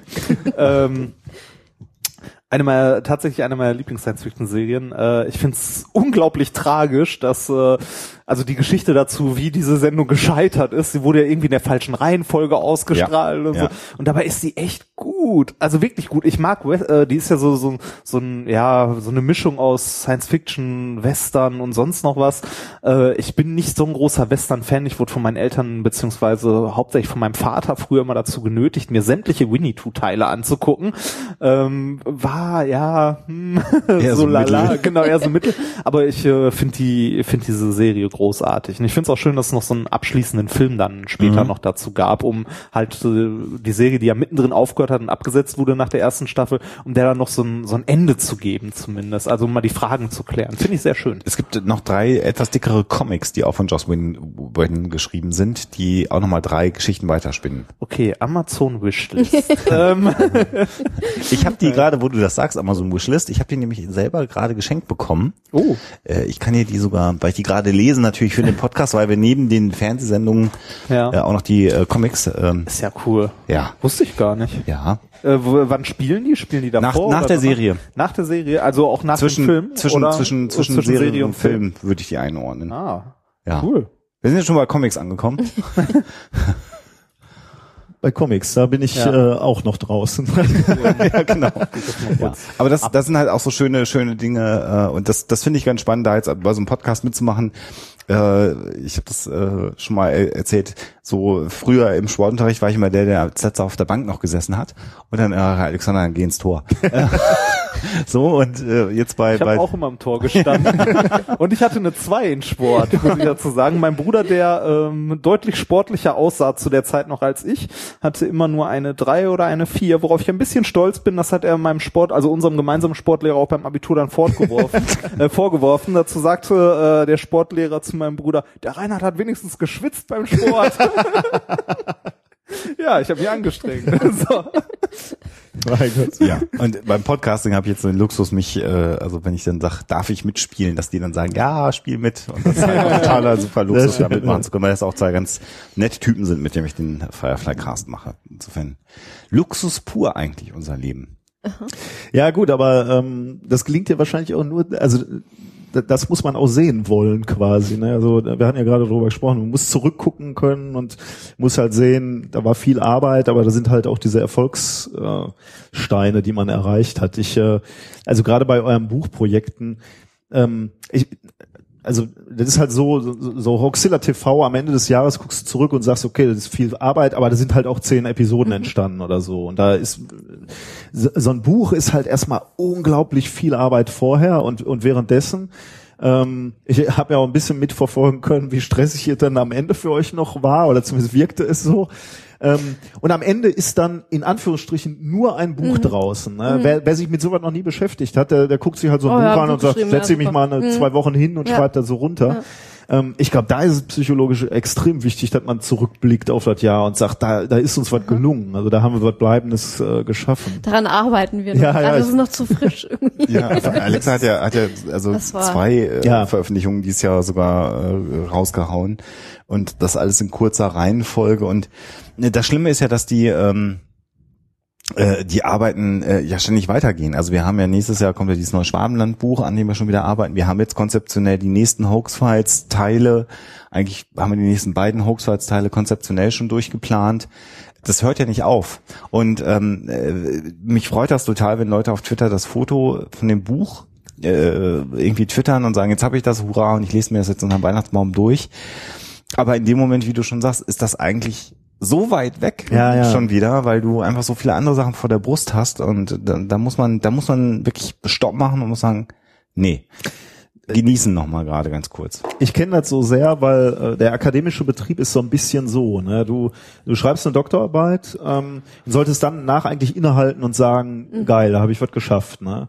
Das interessiert dann aber schon keinen mehr. Also mit denen, denen du zu tun hast, die haben eh alle einen Doktortitel. Das heißt, der, der Titel an sich hat keine Bedeutung. Für mich persönlich auch nicht besonders. Das sagt halt, ich habe irgendeine Arbeit geschrieben, die mich qualifiziert. Aber das ist jetzt nicht so, dass ich den Titel vor mir hertragen würde. Ähm, Du steckst dann aber auch schon wieder in den nächsten äh, äh, Arbeiten oder Problemen, denn wo, wo kommt dann das Geld her? Das heißt, du musst Anträge schreiben. Das heißt, dann da, diese Arbeit, die du geschrieben hast, die zählt plötzlich überhaupt nichts mehr. Dich, du wirst gefragt, wo sind ihre Publikationen? Äh, wie viel Gelder haben sie der Uni gebracht äh, mit Anträgen? Und selbst wenn du dann den Antrag erfolgreich hattest, dann wird nach dem nächsten gefragt. Dann wird, dann hat es zwei erfolgreiche Anträge, die Geld gebracht haben. Dann wird gefragt, warum haben sie in der Zeit, in dem halben Jahr nicht publiziert? Und es ist immer dieses Red Absurd Race, ja. dass du, dass du hinterher hechelst hinter Leuten, die besser sind. Weil du wirst auch in jeder Kategorie immer jemanden haben, der mehr Ja. publiziert Mhm. hat. Du wirst immer jemanden finden, der mehr äh, Geld äh, angeworben hat. Und das ist ein unheimlich äh, äh, sch- schwieriger Prozess für mich, muss ich sagen, äh, da diese Insel zu, zu finden, wo, wo ich stehen bleib und sag, das ist jetzt völlig egal, dass noch mehr gegangen wäre vielleicht. Ähm, du, du musst jetzt einfach auch mal stolz sein und sagen, das hast du gut gemacht. Es ist ja gerade beim, beim Schreiben und beim Publizieren äh, von Büchern so, du kriegst ja, das geht Schriftstellern wahrscheinlich noch viel mehr so als uns, du kriegst in den seltensten Fällen irgendwie Feedback direkt äh, von deinen Lesern, die dann sagen irgendwie, wow, finde ich fantastisch und so. Ich meine, wenn du einen großen Namen hast, dann passiert dir das wahrscheinlich noch eher, dass du Fanmail bekommst oder so. Aber normalerweise trittst du mit den Leuten nie so in Kontakt, dass du dann wirklich sagen kannst, okay, ich krieg jetzt hier Lob von allen Seiten. Und da ist es eigentlich ganz schön, dass wir ein paar Lesungen gemacht haben, weil du dann wirklich den Leuten quasi am Gesicht ablesen kannst, ob das Ganze ankommt oder nicht. Da haben wir auch schon Lesungen erlebt, wo das nicht so der Fall war. Aber wenn du dann wieder danach eine hast, wo die Leute sich wirklich köstlich amüsieren und dann wieder Spaß dran haben, dann macht das so ein bisschen wieder diese ganze Arbeit äh, wett, die man da hatte. Wobei das schon auch echt, also es ist äh, so eine, so eine Lesung, die so richtig in die Winken geht, Ja. wo du den Abend auch nicht gewuppt kriegst, das, das geht, das geht hier schon wirklich Ja, auch da äh, hat an man echt ein paar Tage dran zu Also da, knopfen, da, ne? das ist wirklich, äh, wir haben das, wir haben das jetzt äh, schon auch gehabt, dass wir was vorgelesen haben und es gab null Reaktionen und dann gab es eine Reaktion und die Leute haben gesagt, ja, das ist scheiße. Ja, genau. Und dann Na, denkst du so, so, ja. dann denkst du Warum so, kommen so Leute zu einer Lesung? Aber ernsthaft. Weil die Also- mehr erwarten, so Great Expectations. oder weil da jemand gesagt hat, komm mal mit, das wird bestimmt total gut Ja. irgendwie und dann, äh, Ja, das finde ich sehr interessant, muss ich sagen, weil ich hab, äh, hatte heute ja schon mal darüber gesprochen, dass ich früher mal Musik gemacht habe. Wir haben auch mal so mehr oder schlecht als recht eine CD aufgenommen. Und ähm, der Plan war dann so, äh, wir verkaufen die CD. Also wir produzieren die und dann so bei unseren Konzerten verkaufen wir die oder jeder nimmt so ein Kartönchen mit und verkauft die an die Freunde. Das konnte ich nie, äh, äh, aus, aus verschiedenen Gründen. Ähm, also diese Musik war extrem etwas, was aus meinem Herzen kam. Also wir haben die Musik selber komponiert ähm, und ich konnte die nicht verkaufen. Äh, mir, mir war es sogar, ich, ich, ich wollte auch kein Urteil zu dieser Musik hören. Also ich wollte weder hören, dass, dass die Leuten gefällt, noch dass sie denen nicht gefällt, weil ich wusste, warum ich sie so aufgenommen habe und warum ich sie so geschrieben habe. Ähm, und überhaupt mich, äh, gut, ich habe mich ja auch auf Bühnen gestellt und diese Musik gespielt, aber ich, ich kann mir richtig vorstellen, wie, wie schwer das für euch sein kann, eine Lesung zu geben, weil ihr habt euch so viel dabei gedacht, äh, und dann will man auch das Buch irgendwo abstellen und sagen, kauft es, wenn euch das gefällt und, und ge mögt es, wenn, wenn, ihr mögt, aber ähm, dass ihr das noch so verkaufen müsst und Ja. äh, das stelle ich und und und dieser dieser direkten Kritik ausgesetzt halt finde ich wahnsinnig schwierig ich muss war, ich sagen. ich, wann war denn das? Im Oktober war das, glaube ich. Da war ich auf einer äh, auf einer Krimi-Konferenz in Frankfurt, also wo wirklich ähm, Verleger, ähm, Lektoren, natürlich auch Autoren von Krimis äh, zugegen waren und darüber philosophiert haben, wo die Szene herkommt und wo sie hingeht, so richtig schön. Und ähm, da gab es äh, verschiedene Workshops, unter anderem auch zu Veranstaltungen und Lesungen. Und da kam durch, dass viele, viele, viele auch anerkannte und bekannte Krimi-Autoren wahnsinnig Angst haben vor Lesungen. Mhm. Also die müssen regelmäßig, äh, regelmäßig von ihrem Lektor und von ihrem Agenten irgendwie gecoacht werden. So nach dem Motto, trau dich, setz dich da mal ruhig hin und lies mal was. Irgendwie, das wird den Leuten schon gefallen, weil die sich einfach nicht trauen. Ich kann das gut nachvollziehen eigentlich.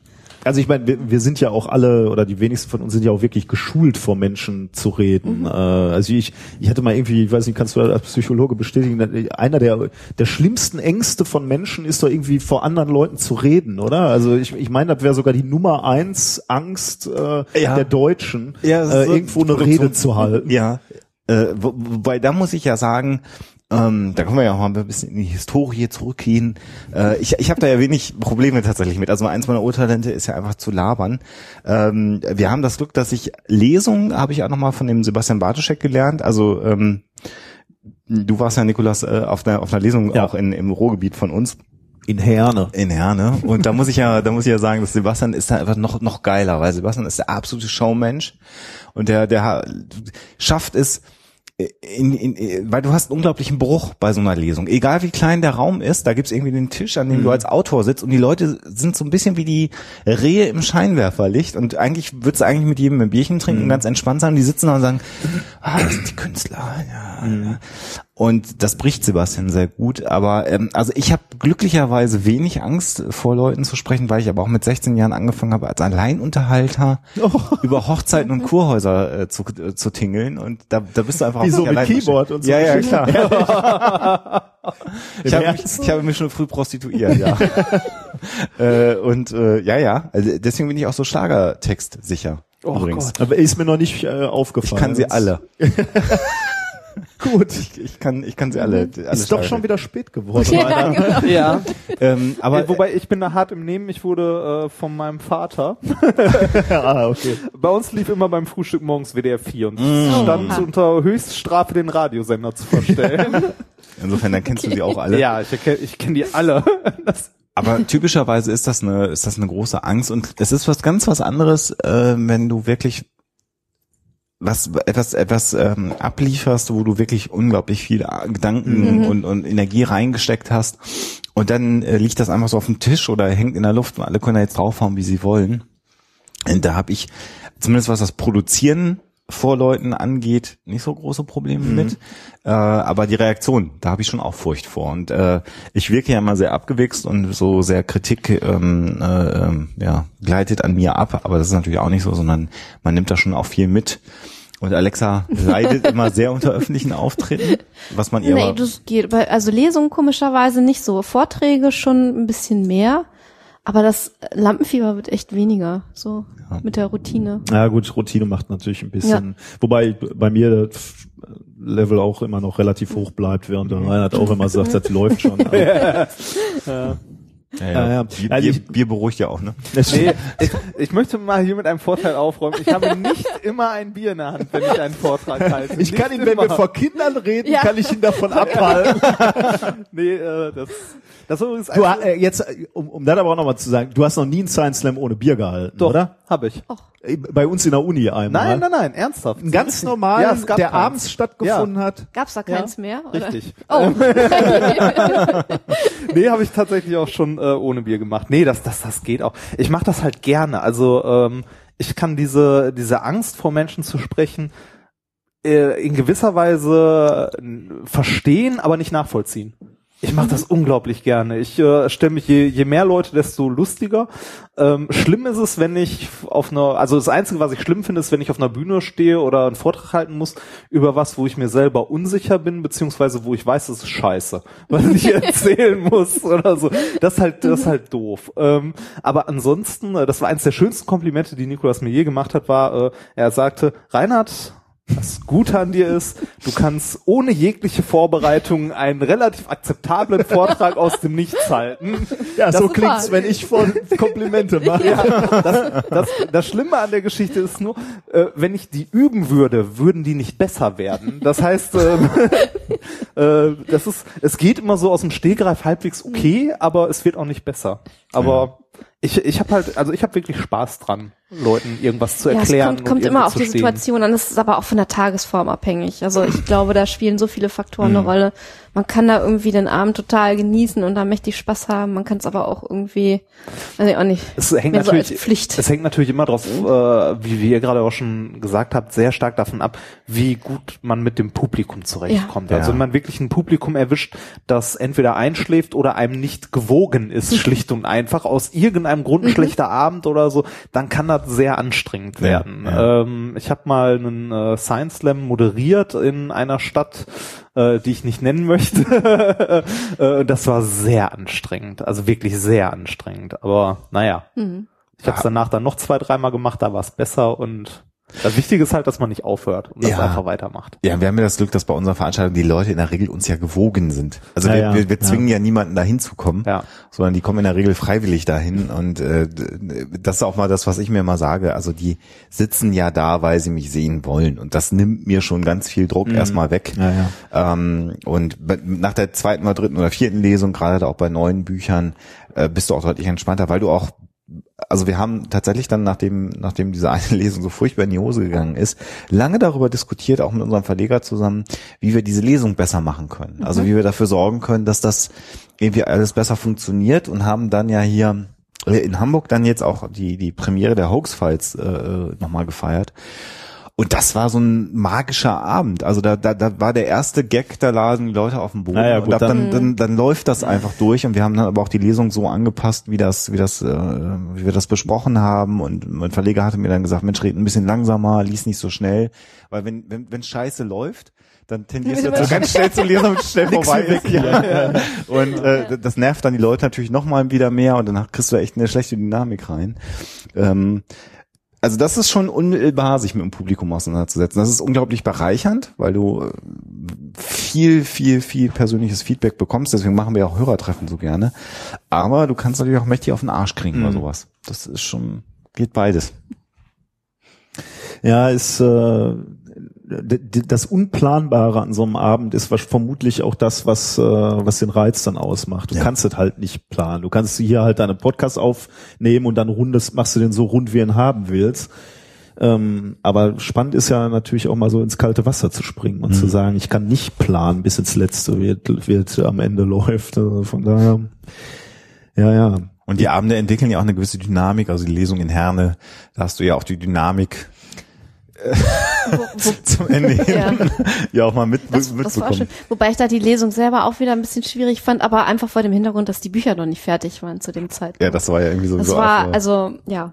da waren 30 Leute und haben irgendwie sich Sachen angehört, die man nicht kaufen kann, die wirklich nur in Teilen fertig waren und fand es trotzdem nett und Ich fand es ganz interessant, äh, weil ich viel über die, die, äh, die Projekte gehört hatte und dann da mal ein Kapitel raus zu, zu hören jeweils, äh, fand ich sehr spannend, muss ich sagen. Ähm, aber ja, ähm, ich, also diese, diese, äh, also ich, ich finde, äh, ich könnte mir vorstellen, für Alexa ist es noch mal schwieriger, aus einem misslungen, aus einer misslungenen Lesung rauszukommen, weil, also ich nehme dich zumindest als Schriftstellerin wahr. Ich weiß nicht, wie, wie, deine aktuelle, wie ist deine aktuelle äh, Beru- Berufsbezeichnung, freischaffende Ich würde sagen, eher, ja, Autorin, Okay. äh, ja, Journalistin wäre vielleicht zu hoch gegriffen, aber Autorin. Ich meine, Alexander kann halt so dann wieder ins Büro gehen montags und sagen, äh, pff, ist ja eh nur mein Hobby. Aber in gewisser Weise ist das ja dein Beruf. Ja, vor allen Dingen, also ich will ja, also jetzt bei den Hoax-Files haben wir ja die Synthese, wenn sie dann funktioniert, schon ein bisschen geprobt. Ähm, ich mache ja tatsächlich auch beides, Belletristik und ähm, Ja. Sachbuch. Und ähm, bin gerade dabei, auch ähm, halt vor allen Dingen im fiktionalen Bereich ein bisschen Fuß zu fassen. Und das, das hat ja dann doch noch einen ganz anderen Anspruch, als ähm, irgendwie ein unterhaltsames Sachbuch zu schreiben. Und da ist die Kritik natürlich insofern auch noch unmittelbarer, weil du dann noch mehr von deiner Persönlichkeit reinsteckst. Mhm. Ähm, das macht es manchmal noch ein bisschen schwerer, finde ich. da wird wahrscheinlich auch irgendwie emotionaler geurteilt. Also bei so einem Sachbuch sagst du, Genau. okay, hier Ja, habt ihr genau, schlecht da- recherchiert genau. oder Das da hätte hättet ihr vielleicht noch, nochmal genau. genauer. Und da äh, kann man dann von seiner Person entkoppeln und kann sagen, ja, stimmt. Oder nee, haben wir nicht, weil da gibt's keine Quellen Mhm. Ja. zu. Bei einer, bei Belletristik ist Ja. es dann halt so, wenn einer sagt, ja, ist Ja, langweilig, das Buch, Genau. dann kannst du halt nur, genau. kannst du halt nur sagen, Ja. okay, dann kann ich es vielleicht nicht. Äh, ja, kann ich, kann ich mir gut vorstellen, ja.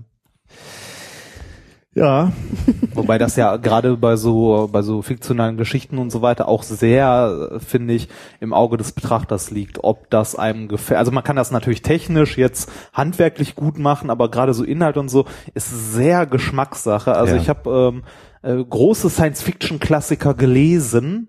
Ähm, wie hieß es nochmal? Äh, wurde auch verfilmt mit George Clooney. Ähm, Solaris? ja, ich habe es gelesen. Boah, einmal ganz ernsthaft, ne? Also, äh, also das ist so ein Langeweile-Destillat, finde ich. Also ich fand's unglaublich schlimm. Ich fand's wirklich richtig schlimm. Ähm, aber das Buch wird halt auch gefeiert, ist halt ein Klassiker, ne? Ähm, Andererseits äh, so äh, Trivialliteratur wie äh, beispielsweise, weiß ich nicht, Harry Potter oder so, ähm, ist halt äh, jetzt auch nicht äh, hochtrabende Literatur oder so, aber ist verdammt Ist unterhaltsam, gemacht, ne? ja. Und Ja. gibt aber auch Leute, die sagen, ja, nee, ist scheiße. Und das ist halt immer so, hm. Man muss halt das Glück haben, dass man eine Masse, also so, ein, so eine Schnittmenge findet, der es gefällt. Ja, ja. Und dass es sich eventuell dann auch ein bisschen verkauft, dass man davon leben kann. Wobei dieses mit Büchern oder Ja, von Büchern dafür- zu ja, ja, leben, da kann man nicht von ist, leben. Äh, Das ist- ja. Mal gucken. ein Verein habt ihr auch noch gegründet dieses Jahr, ne? Ja. wenn wir schon bei Rückblicken sind. das war, wann, wann waren wir denn in Herne Bei der Lesung. bei der Lesung? Ja, wann war, war, denn ich das war noch quasi mal? dabei, ja, das weiß ich nicht. Das ist nicht. Die müsste Mein es jetzt Gott. nachrecherchieren. Ich Ist weiß, ja auch wurscht. äh, so Auf jeden Fall September, ähm, haben wir den Verein Wissensdurst gegründet. Ähm, da sind ähm, so äh, illustre Personen beteiligt wie Sebastian Bartoschek, der Sven Rudloff, der Viva Britannia macht. Ähm, und ähm, zum Beispiel ähm, Mitglied ist auch Cornelius Kurz, ähm, der auch bei den Science Blogs ähm, recht umtriebig ist äh, mit Blood and Acid. Und ähm, wir sehen eigentlich diesen Verein äh, als ein Netzwerk für Menschen, die sagen, wir möchten mal irgendwo ähm, bei uns eine Vortragsreihe organisieren oder irgendwie sowas wie Skeptics in the Pub oder so ähnlich. Ähm, wir haben aber gar keine Ahnung, wie wir zum Beispiel an sowas wie Referenten kommen. Ähm, habt ihr irgendwelche Leute äh, in petto, die äh, Wissenschaftskommunikation betreiben, die in der Lage sind, einen äh, unterhaltsamen, ähm, informativen Vortrag zu halten und könnt ihr uns da zum Beispiel ein paar Namen nennen. Das sind so die Aufgaben, die wir sehen, da vor allen Dingen ähm, auch Beziehungen zu den Universitäten aufzubauen und einfach mal zu gucken, wen gibt's denn wo, zu welchem Thema, der da was erzählen kann. Und äh, dieser Verein ist jetzt gerade so in den ähm, Startlöchern ist gerade dabei, äh, auch auf dem Weg als eingetragener Verein äh, dann äh, tätig zu werden. Und ähm, das war eigentlich eine ganz spannende Sache, weil sich da eigentlich Leute zusammengefunden haben, die so ein bisschen, ähm, sagen wir mal so, die wissenschaftlich kritische Szene ähm, so ein bisschen anders aufrollen wollten. So, also ich will jetzt nicht sagen wie die Rebellen, äh, aber schon irgendwie nochmal einen ganz anderen Ansatz versuchen wollten. Äh, Kann, kann ich mir dazu vorstellen, wie die, äh, wie die äh, Science Slam Szene, wo es ja auch so ist, dass es so eine Community gibt aus Leuten, die äh, zehn Minuten zu ihrem Doktorthema sprechen können und so eben in gewisser Weise ihre wissenschaftlichen Themen in die in die äh, in die Pubs, Mhm. Ja. in, die, in die Kneipen Genau, bringen. also in die Richtung ähm, soll es äh, sicherlich gehen. Also ich persönlich weiß nicht, wie die anderen das äh, sehen, das müsste man sicherlich nochmal diskutieren. Kann mir auch vorstellen, dass wir selber mal Veranstaltungen organisieren. Ähm, was unser Anliegen ist, ist, dass wir weniger äh, akademisches Publikum ansprechen, sondern wirklich gezielt auch Nicht-Akademiker. Also das, was die GWOP äh, zum Beispiel bei den Publikumstagen macht, ähm, finde ich genial. Und ich finde, ähm, das würde auch durchaus ähm, äh, laufen, wenn man das mal ein bisschen ausdehnen würde auf mehr als einen Tag. Ähm, und vielleicht auch mal ähm, das Ganze irgendwie thematisch ein bisschen ausweiten würde. Ähm, solche Sachen vielleicht wären auch grundsätzlich auch möglich. Das ist übrigens bei den Science Slams auch so, da ist das Zielpublikum auch nicht akademisch. Also das sind genau. halt auch äh, alle, alle möglichen Leute. Aber ähm, wie mir scheint, seid ihr halt von den Formaten deutlich freier. Science Slam ist ja ein, ein festes Format, zehn Minuten, äh, fünf Referenten oder sechs oder wie viel auch immer pro Abend. Und äh, zu euch kann man offensichtlich auch mit Ideen kommen, wenn man sagt, okay, wir, wir haben genau. jetzt eine Ich habe keine Ahnung von nichts, Ja. aber mich würde das interessieren. Ich würde gerne mal so eine Veranstaltung aufziehen. Wie mache ich das denn? Auch so Geschichten wie einfach äh, versicherungstechnische technische Gründe, äh, die da vielleicht äh, dem einen oder anderen ein bisschen Angst machen oder so, dass wir da einfach Hilfestellung leisten. Und Technik auch, also ähm, da, wür- da würde ja äh, ich, ich, Also, Also das dass du das so ein Beamer oder Laptop kriegst. Also das sind Ja. alles Dinge, da, wir, wir sind ja noch in der Gründung, aber das sind alles Ideen, Genau. wo man dann hilfreich zur Seite stehen kann. Und da haben wir natürlich dann untereinander das große soziale Netzwerk. Also in der Regel ist es dann jetzt inzwischen so, dass man, wenn man ins Netz hineinruft, hat noch einer gerade mal einen Beamer für eine Veranstaltung. Dann findest du in der Regel schnell jemanden. Da, da, da können wir mit unseren Netzwerken dann auch äh, hilfreich zur Seite stehen. Und es wächst ja gerade erst. Genau. Ähm, äh, aber das sind alles Ideen, die wir noch selber intern besprechen und ausgestalten und wollen. Damit jetzt nicht der Eindruck äh, entsteht, obwohl ich das so flapsig gesagt habe am Anfang, dass wir jetzt irgendwie gegen die anderen bestehenden Vereine irgendwie arbeiten würden. Nee, ähm, ja, also das ist natürlich ganz gezielt ähm, äh, das Ziel, die äh, Zusammenarbeit mit diesen Vereinen. Also da wollen wir jetzt natürlich nicht irgendwelche Gräben schaffen oder so, Überhaupt sondern einfach ähm, vielleicht noch ein kleiner Baustein mehr in der Szene zu sein, der dann irgendwie den Leuten ein bisschen unterhaltsame Wissenschaft Das ist das bringt. Ziel. Also ich hätte jetzt noch Ja. mal gefragt, warum, warum, warum muss es dieser Verein sein? Habt ihr irgendwie gesehen, dass da ein Defizit besteht oder äh, gut? Also was, was wir halt festgestellt haben, ist, dass ähm, wir ganz viele Leute zusammengebracht haben, die super gut im Networking sind. Und ähm, das ist eigentlich auch so der Vorteil, den wir nutzen wollen. Einfach noch mehr Leute anzusprechen, noch mehr Leute zusammenzubringen. Sowohl von zum Beispiel Referentenseite als auch eben dann vielleicht interessiertes Publikum. Und die Genese ist so ein bisschen äh, darauf zurückzuführen, dass äh, Sven Rudloff äh, vier Jahre ja in Großbritannien gelebt hat, da äh, ganz wesentlichen Skeptics in the Pub mit organisiert hat. Der hat also wirklich mit allen Genau. britischen Größen da zusammengearbeitet, hat ihn in die Pubs geholt und hat die zu Vorträgen geholt, kam zurück nach Deutschland, hat gesagt, prima, das mache ich jetzt in Deutschland und ist da sofort vor Mauern gelaufen. so, äh, weil dann sofort Ehrlich? gesagt wurde, ah, ja, wenn du da jetzt Eintritt nimmst, dann ist das ja eigentlich alles umsatzsteuerpflichtig oder äh, wie willst du das denn jetzt verbuchen dann und äh, und wenn da einer über das Beamerkabel stolpert, hast du eigentlich eine Haftpflichtversicherung. Wer haftet denn da? Wer ist eigentlich Veranstalter von so einem Abend ja. irgendwie? Und Was denn hier mit Brandschutz? ja, ja, so. Und, äh, äh, und, und eine Internetseite, ja, äh, da muss man ja auch einen Server haben. Und das hat ihn, hat ihn sehr frustriert. Er hat, einen- hat einen sehr, äh, also einen Job, der ihn aber auch sehr bindet. Und daran ist das dann irgendwie gescheitert. Und ähm, das war immer Svens Wunsch zu sagen, eigentlich möchte ich einen Verein haben, der dann als Veranstalter sich hinstellt und sagt, komm, wir machen den ganzen Scheiß. Ja, ja. Wenn du eine Idee hast, mach du die Idee, Mhm, wir kümmern genau. uns um den Rest. Und äh, das war der ursprüngliche Gedanke. Und das gibt's in der Form nicht. Du kannst äh, nicht an die GFA oder auch an die GWOP herantreten und kannst sagen, ich will bei mir in der Kneipe was machen, helft mir. Das dauert einfach unfassbar lange. Selbst wenn sie das wollen würden, es dauert einfach zu lange, die Prozesse. Und das haben wir gesehen und haben gesagt, das muss schneller gehen, weil in dem Moment, wo sowas versandet und versiebt, ähm, äh, klappt das nicht. Und die, die Einzelaktivitäten gibt's ja. Es gibt in, im Ruhrgebiet eine ganz aktive Skeptikergruppe ja auch, die euch ja auch zum Beispiel beim Hörertreffen mit unterstützt haben. Äh, das gibt's ja alles, aber wir haben gedacht, diese, diese die schlagkräftigen Kräfte Leute, zu bündeln. die sollen sich nochmal eine eigene Gruppe und die machen dann aber auch was anderes als die anderen beiden Vereine. Und dann ist das auch völlig in Ordnung und man kann sich ja immer untereinander auch unterstützen. Und der eine sagt vielleicht eher, boah, da will ich nicht eintreten oder so, aber mit dem kann ich persönlich dann gut, dann engagiere ich mich da und darüber werden sich definitiv Synergien wieder ausbilden. Und letztendlich, ich habe schon mal gesagt, ist es das Thema Wissenschaft fördern, Wissenschaftskommunikation fördern. Und das ist auch nochmal, Skeptiker ist so ein Begriff, den ich nicht mehr so gerne höre. Ich bin ein Freund des wissenschaftlich-kritischen Denkens und ich möchte gerne Wissenschaft fördern. Aber Skeptiker hat immer eine negative Konnotation, Ja. weil du gegen etwas bist oder oder oder oder so.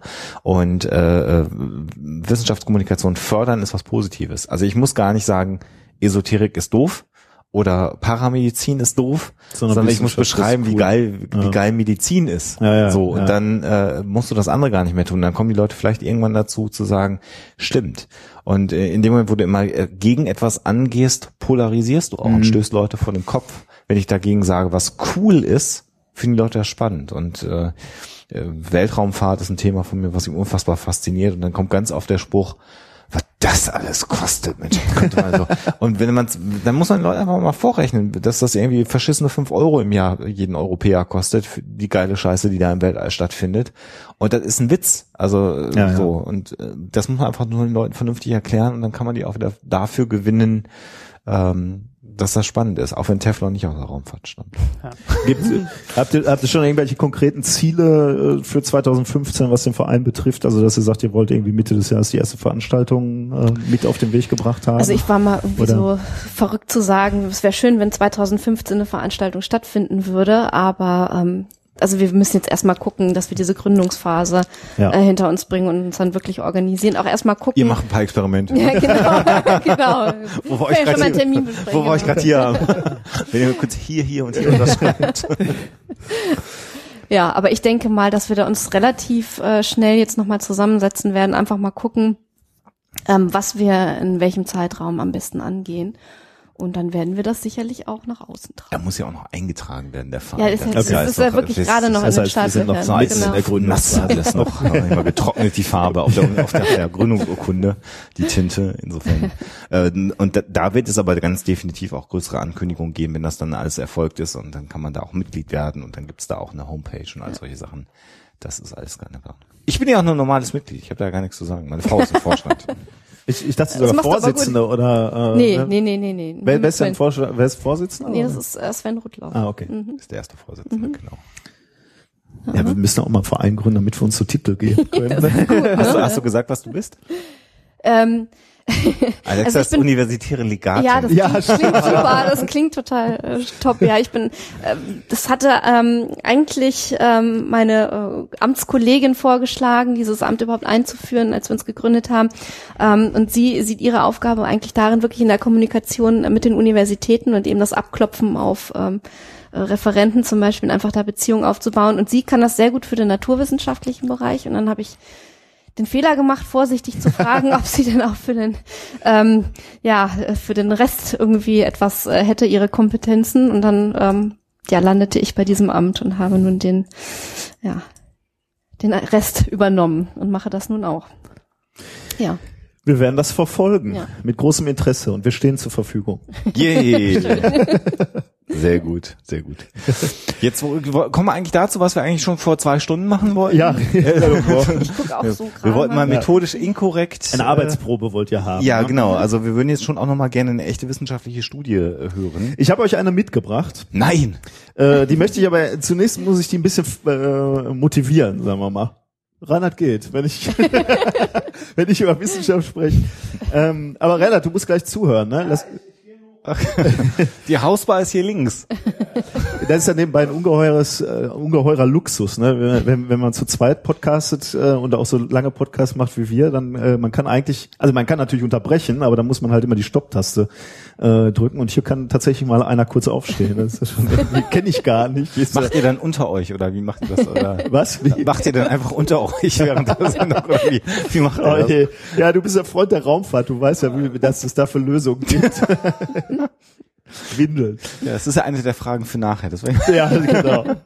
Wisst ihr beide, was das Fermi-Paradoxon ist? Ähm, ja, Das ist ja, wahrscheinlich, ja. ja, warte das, mal, ich, ich, das könnte sowas sein, was ihr schon mal behandelt habt. ich, ich meine, das hatten wir auch schon Kam mal das drin. nicht in dieser, in dieser Folge überhaupt? das Was doch mit war außer- Folge sieben, ja, außerirdisches Leben und so, Leben, ne? ja. War warte mal. Folge sieben?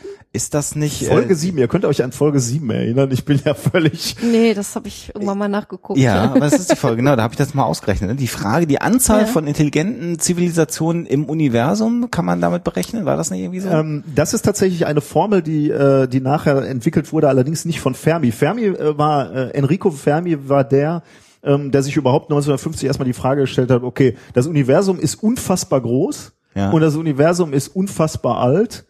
Wo sind die ganzen Außerirdischen? Die Ja. müssen sich ja überall ent, äh, entwickelt haben. Ja. Ähm, sie sind aber nicht da oder wir haben sie noch nicht gesehen. Wie kann das sein? Und deswegen Paradoxon. Ähm, und ähm, ich, ich denke jetzt gerade drüber nach, weil, weil ihr gesagt habt, man kann, man kann ausrechnen, wie viel äh, diese Gleichung hat irgendeinen Namen. Heißt die Drake? Die, das ist Das die ist die Drake-Gleichung. Drake-Gleichung, genau. ja, genau, ja, genau.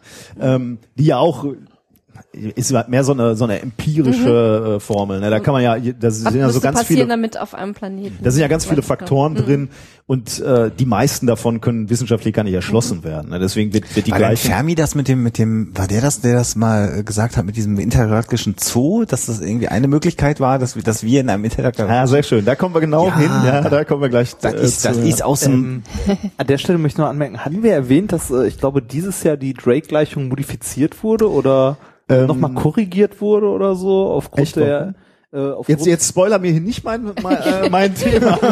Sei vorsichtig. hat hat hat's mit Rosetta zu tun? Ich glaube nein, nee, eigentlich nicht. Gut, ich glaube aufgrund dieser Wassergeschichte Ah, okay, von ja. Rosetta oder so wurde ich ich habe das nur so im Nebenhinein irgendwo mal, glaube ich, müsste ich noch mal genauer nachgucken. ähm, wurde glaube ich irgendein Faktor korrigiert oder so. Ich meine, diese Drake-Gleichung ist ja sowieso so eine Geschichte, da, da sind halt Faktoren drin. Wie viel Planeten gibt es in der habitablen Zone beispielsweise von anderen Sternen? Habitable Zone ist die Zone, wo Wasser flüssig ist und nicht gefroren, aber auch noch nicht verdampft.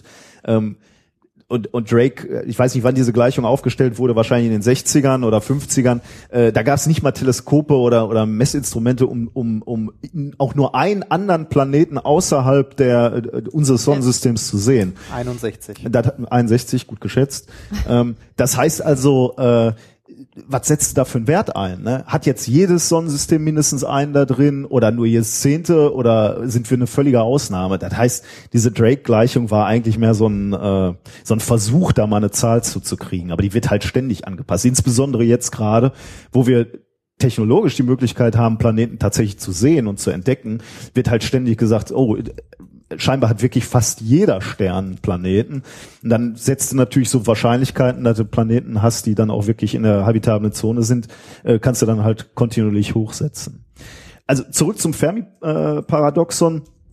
Ähm, unsere Galaxie, unsere eigene, ist 100.000 Lichtjahre breit. Ähm, wenn es uns mal gelingen würde oder wenn es einer Zivilisation gelingen würde, einen ordentlichen Antrieb zu entwickeln, und da spreche ich nicht von Lichtgeschwindigkeit, sondern irgendwann unter Lichtgeschwindigkeit, 0,1, 0,01 ähm, ähm, der Lichtgeschwindigkeit, das ist natürlich immer noch viel und technologisch noch nicht zu erreichen für uns zum jetzigen Zeitpunkt, aber äh, es ist so, so, so, ein Wert, der physikalisch zumindest denkbar wäre. Ähm, dann erscheinen natürlich 100.000 Lichtjahre auch nicht mehr so, so groß, denn das bedeutet, dass eine Zivilisation vom einen Ende zum anderen fliegen kann innerhalb von, äh, von ein oder zehn Millionen Jahre. Das klingt natürlich jetzt auch erstmal, wenn man so auf die Geschichte der Menschheit guckt, relativ viel. Aber wenn du, wenn ihr das in Relation setzt mit, mit dem Alter unserer Galaxie, der ist, die liegt bei zehn Milliarden Jahren, dann ist tatsächlich die Frage, warum äh, also müsste, hätte es nicht mhm. längst irgendwann mal eine Zivilisation geben können, die solche Antriebe entwickelt und dann in einer relativ überschaubaren Zeit, 20, 40 Millionen Jahre, die gesamte Galaxie bevölkert. Warum ist das nicht passiert? Mhm. Warum ist es scheinbar nicht passiert? Ist es vielleicht passiert? Ähm, und wenn es passiert ist, warum sehen wir das nicht? Oder warum, warum haben wir noch nie ein Zeichen äh, von, von, äh, von einer anderen Zivilisation äh, gefunden? Und da gibt es natürlich ein paar Argumente, äh, warum das so sein kann. Und ihr habt natürlich gerade äh, gerade einen, glaube ich, hast du schon angerissen. Ja, ne? den intergalaktischen Zoo. Ne? Ja, genau. Ja, das ist natürlich sehr schön. Äh, der besagt, ähm, äh, es, es gibt überall diese, ähm, äh, die, diese Zivilisation. Es gibt mehrere oder zumindest eine große, aber sie ignorieren uns. Sie wollen mit uns überhaupt keinen Kontakt aufnehmen. so wie wir halt an so einem Ameisenhaufen im Wald vorbeilaufen und sagen, ja gut, da sind sie und also, kräuchen und fleuchen. Die Vulkanier sind ja auch erst gekommen, als der Warp-Antrieb, ne? So, ne? Äh, äh ganz nebenbei, ähm, äh, äh, Gene Roddenberry äh, mit, mit, ähm, mit Star Trek, äh, wie heißt das, die, die erste Direktive oder die oberste, oberste Direktive? Direktive? Nicht einmischen, ne? Wenn das, ja, ja, genau, genau, genau, haben wir alle so gelernt. Wenn ja. die Jungs noch nicht äh, reif ja. sind, auf gar keinen Fall da irgendwie einmischen, genau. Ähm, das ist das eine, das eine Argument könnte sowas sein. Ne? Also äh, galaktischer Zoo, die sind draußen und warten noch so ab, bis wir hier unsere eigenen Probleme auf Kette kriegen und dann, äh, dann äh, werden sie uns vielleicht irgendwann mal kontaktieren. Aber im Moment sehen sie ja halt keinen großen Nutzen drin. Ähm, zweites Argument, wir sind tatsächlich allein. Das führt uns wieder zurück zur, zur Drake-Gleichung. Äh, vielleicht äh, sind diese, diese Faktoren in dieser Drake-Gleichung halt wirklich so, dass, dass am Ende rauskommt, es ist verdammt unwahrscheinlich, dass sich vielzelliges Leben entwickelt. Also da muss einfach tatsächlich auch viel zusammenkommen. Also die Position unserer Sonne in der Milchstraße ist wichtig. Du hast in, im Zentrum der Milchstraße hast eine unheimliche Strahlenbelastung und da, da ist äh, prinzipiell schon mal unmöglich, dass sich komplexes Leben entwickelt, weil über die Strahlung halt ständig diese Zellen wieder ähm, äh, zerstört werden. Ähm, die Position der Erde im Sonnensystem, da hatten wir gerade schon drüber gesprochen, ist extrem wichtig äh, aufgrund der Temperatur. Also wir brauchen scheinbar Wasser oder zumindest ist es förderlich, dass, dass man Wasser hat, denn aus dem Wasser kann sich dieses Leben ganz gut entwickeln. Ähm, so Dinge, über die man vermutlich gar nicht nachdenken würde. Die Existenz des Mondes ist verhältnismäßig wichtig, ja. weil der die die Erdachse stabilisiert und wir also vernünftige Jahreszeiten haben, die äh, eben nicht ständig irgendwelchen Temperaturextremen äh, uns ausgesetzt äh, sehen. Und einen relativ regelmäßigen Rhythmus, ne? Ohne den genau, Mond wären wir, genau. würden wir uns deutlich schneller drehen. Genau, ja.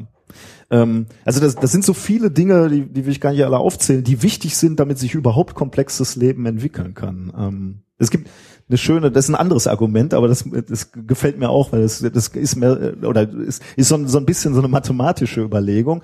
Ähm, äh, ein Ansatz von Jeffrey jo, Geoffrey Landis, ähm, der sagt, der hat das diese die- diese diese Kolonisierung der Galaxie mit mit einem Diffusionsprozess ähm, aus der aus der Physik oder Chemie verglichen. Ähm, Grundgedanken, also sind eigentlich zwei Grundgedanken. Zum einen, jede Zivilisation ist immer nur in der Lage, sein nächstes Nachbarsystem zu erreichen oder die nächsten Nachbarsysteme. Also so, so eine Sonne wird ja umringt von nächsten Nachbarsternen und eine Zivilisation kann immer dorthin fliegen. Dort entscheidet sich jetzt die Zivilisation, wollen wir weiter kolonisieren, also weiter fliegen, gibt, dafür gibt es eine Wahrscheinlichkeit, oder gefällt es uns hier gut und hier bleiben wir. Das ist ein relativ einfaches mathematisches Modell. Also nur diese, diese Frage wird nach jedem neu erreichten, nach jeder neu erreichten Kolonie äh, gestellt. Bleiben wir hier und stagnieren quasi auf diesem äh, Planeten oder kolonisieren wir weiter? Wenn du, wenn du das in, also in Computer eingibst und ein Modell ausrechnest, dann passiert was Interessantes. Die gesamte Galaxie wird ähm, kolonisiert, allerdings in Blasen. Also das sind so Blasenstrukturen und du, du hast, bildest dann so Blasen aus, äh, in, die umringt werden von stagnierten Kolonien. Also von da wird nicht weiter in die Blase rein kolonisiert. Äh, das heißt, du hast also so ein, so ein schaumartiges Gebilde. An, an vielen Stellen der Galaxie tobt das Leben, aber es gibt auch diese Blasen, wo praktisch nichts los ist. Wenn wir in dieser Blase entstanden worden oder wenn, wenn wir in, in einer dieser Blasen leben würden, dann würden wir halt aus unserer, zumindest erstmal aus unserer nächsten Nachbarschaft wenig von unseren Nachbarn äh, mitkriegen. Und deswegen würde sich für uns die, das Universum erstmal oder die Galaxie so darstellen, ähm, dass äh, es niemanden anders gibt. Das ein Argument muss ich natürlich noch bringen, das ist für mich so das Hoaxilla-Argument. Es gibt sie natürlich, die UFOs sind überall da, aber ähm, unsere Regierung wollen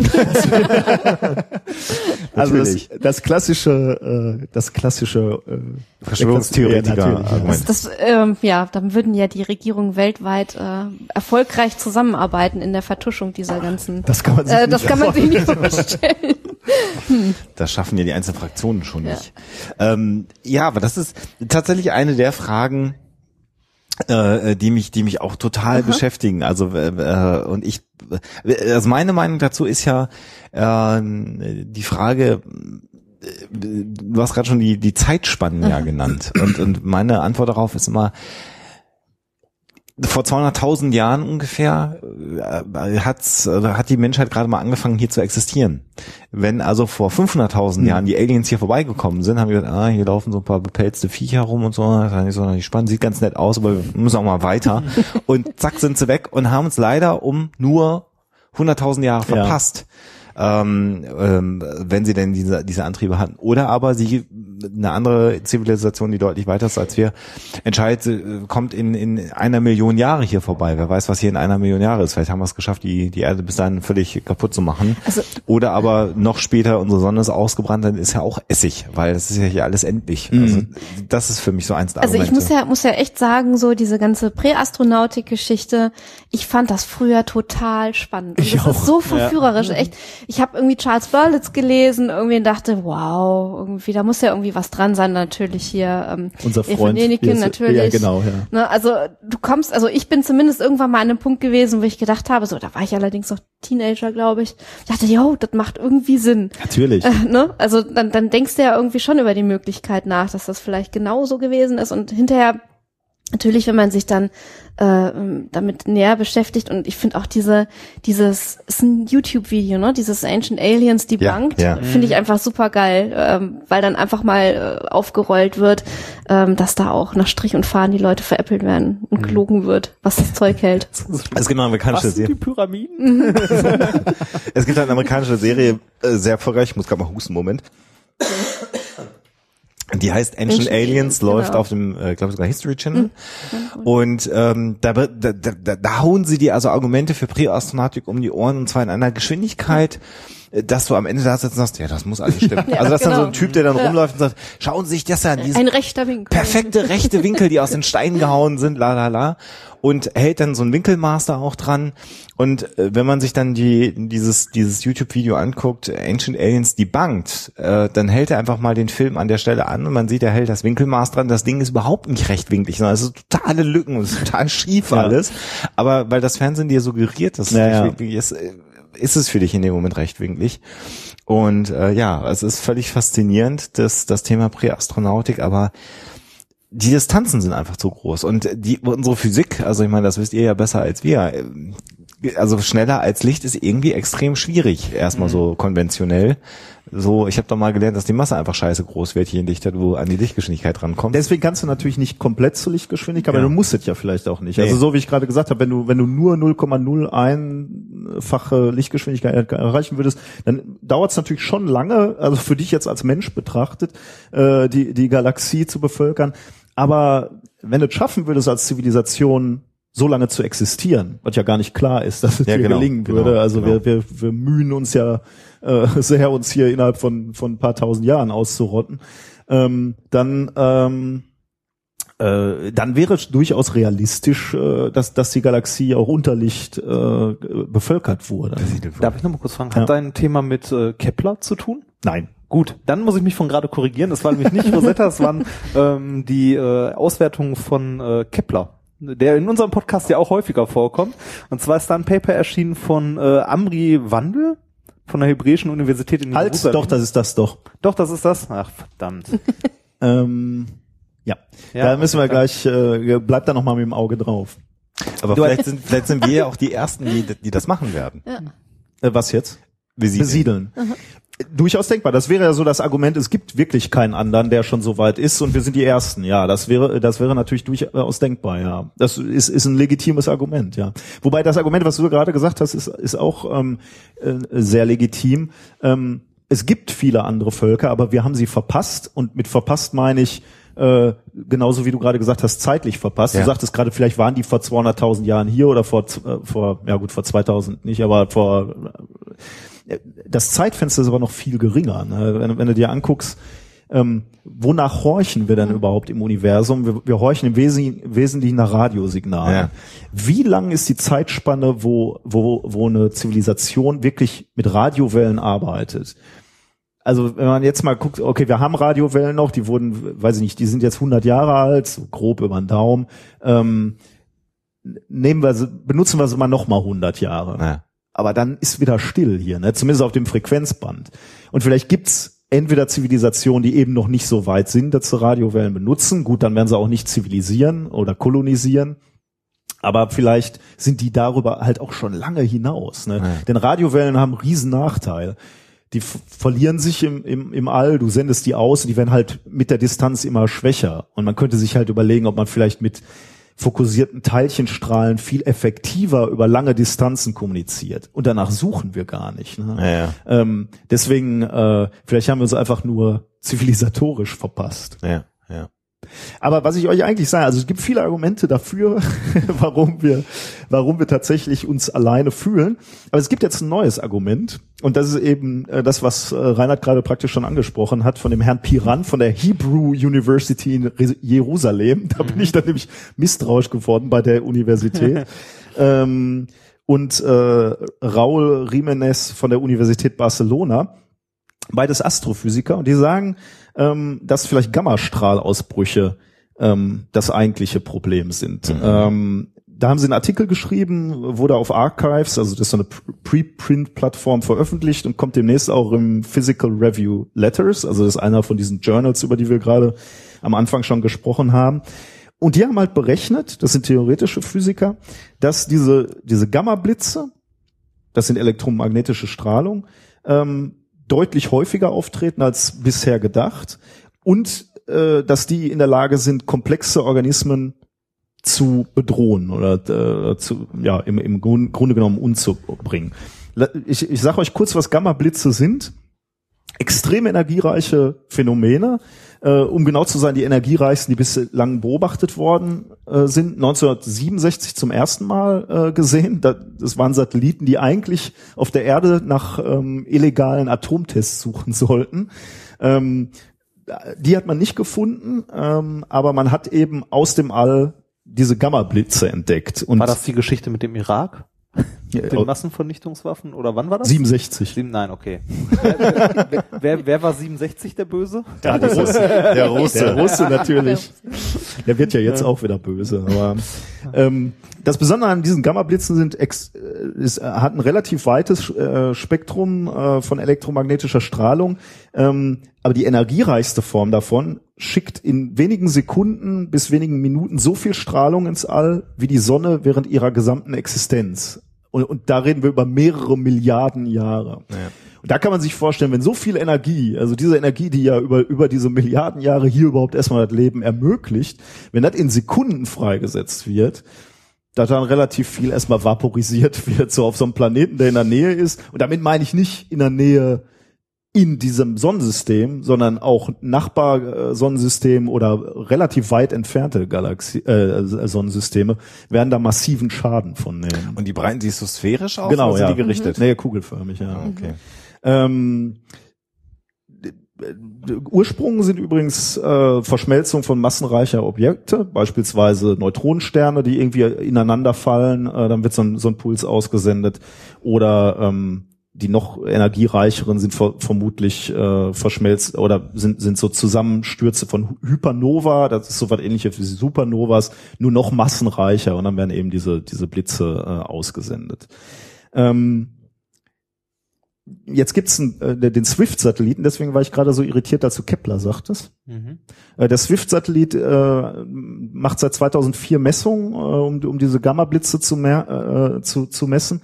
Und der misst relativ viele. Das hat die Leute überrascht, ähm, ähm, weil eigentlich diese Ereignisse, diese Neutronensterne, die äh, zusammenbrechen. Ah, okay.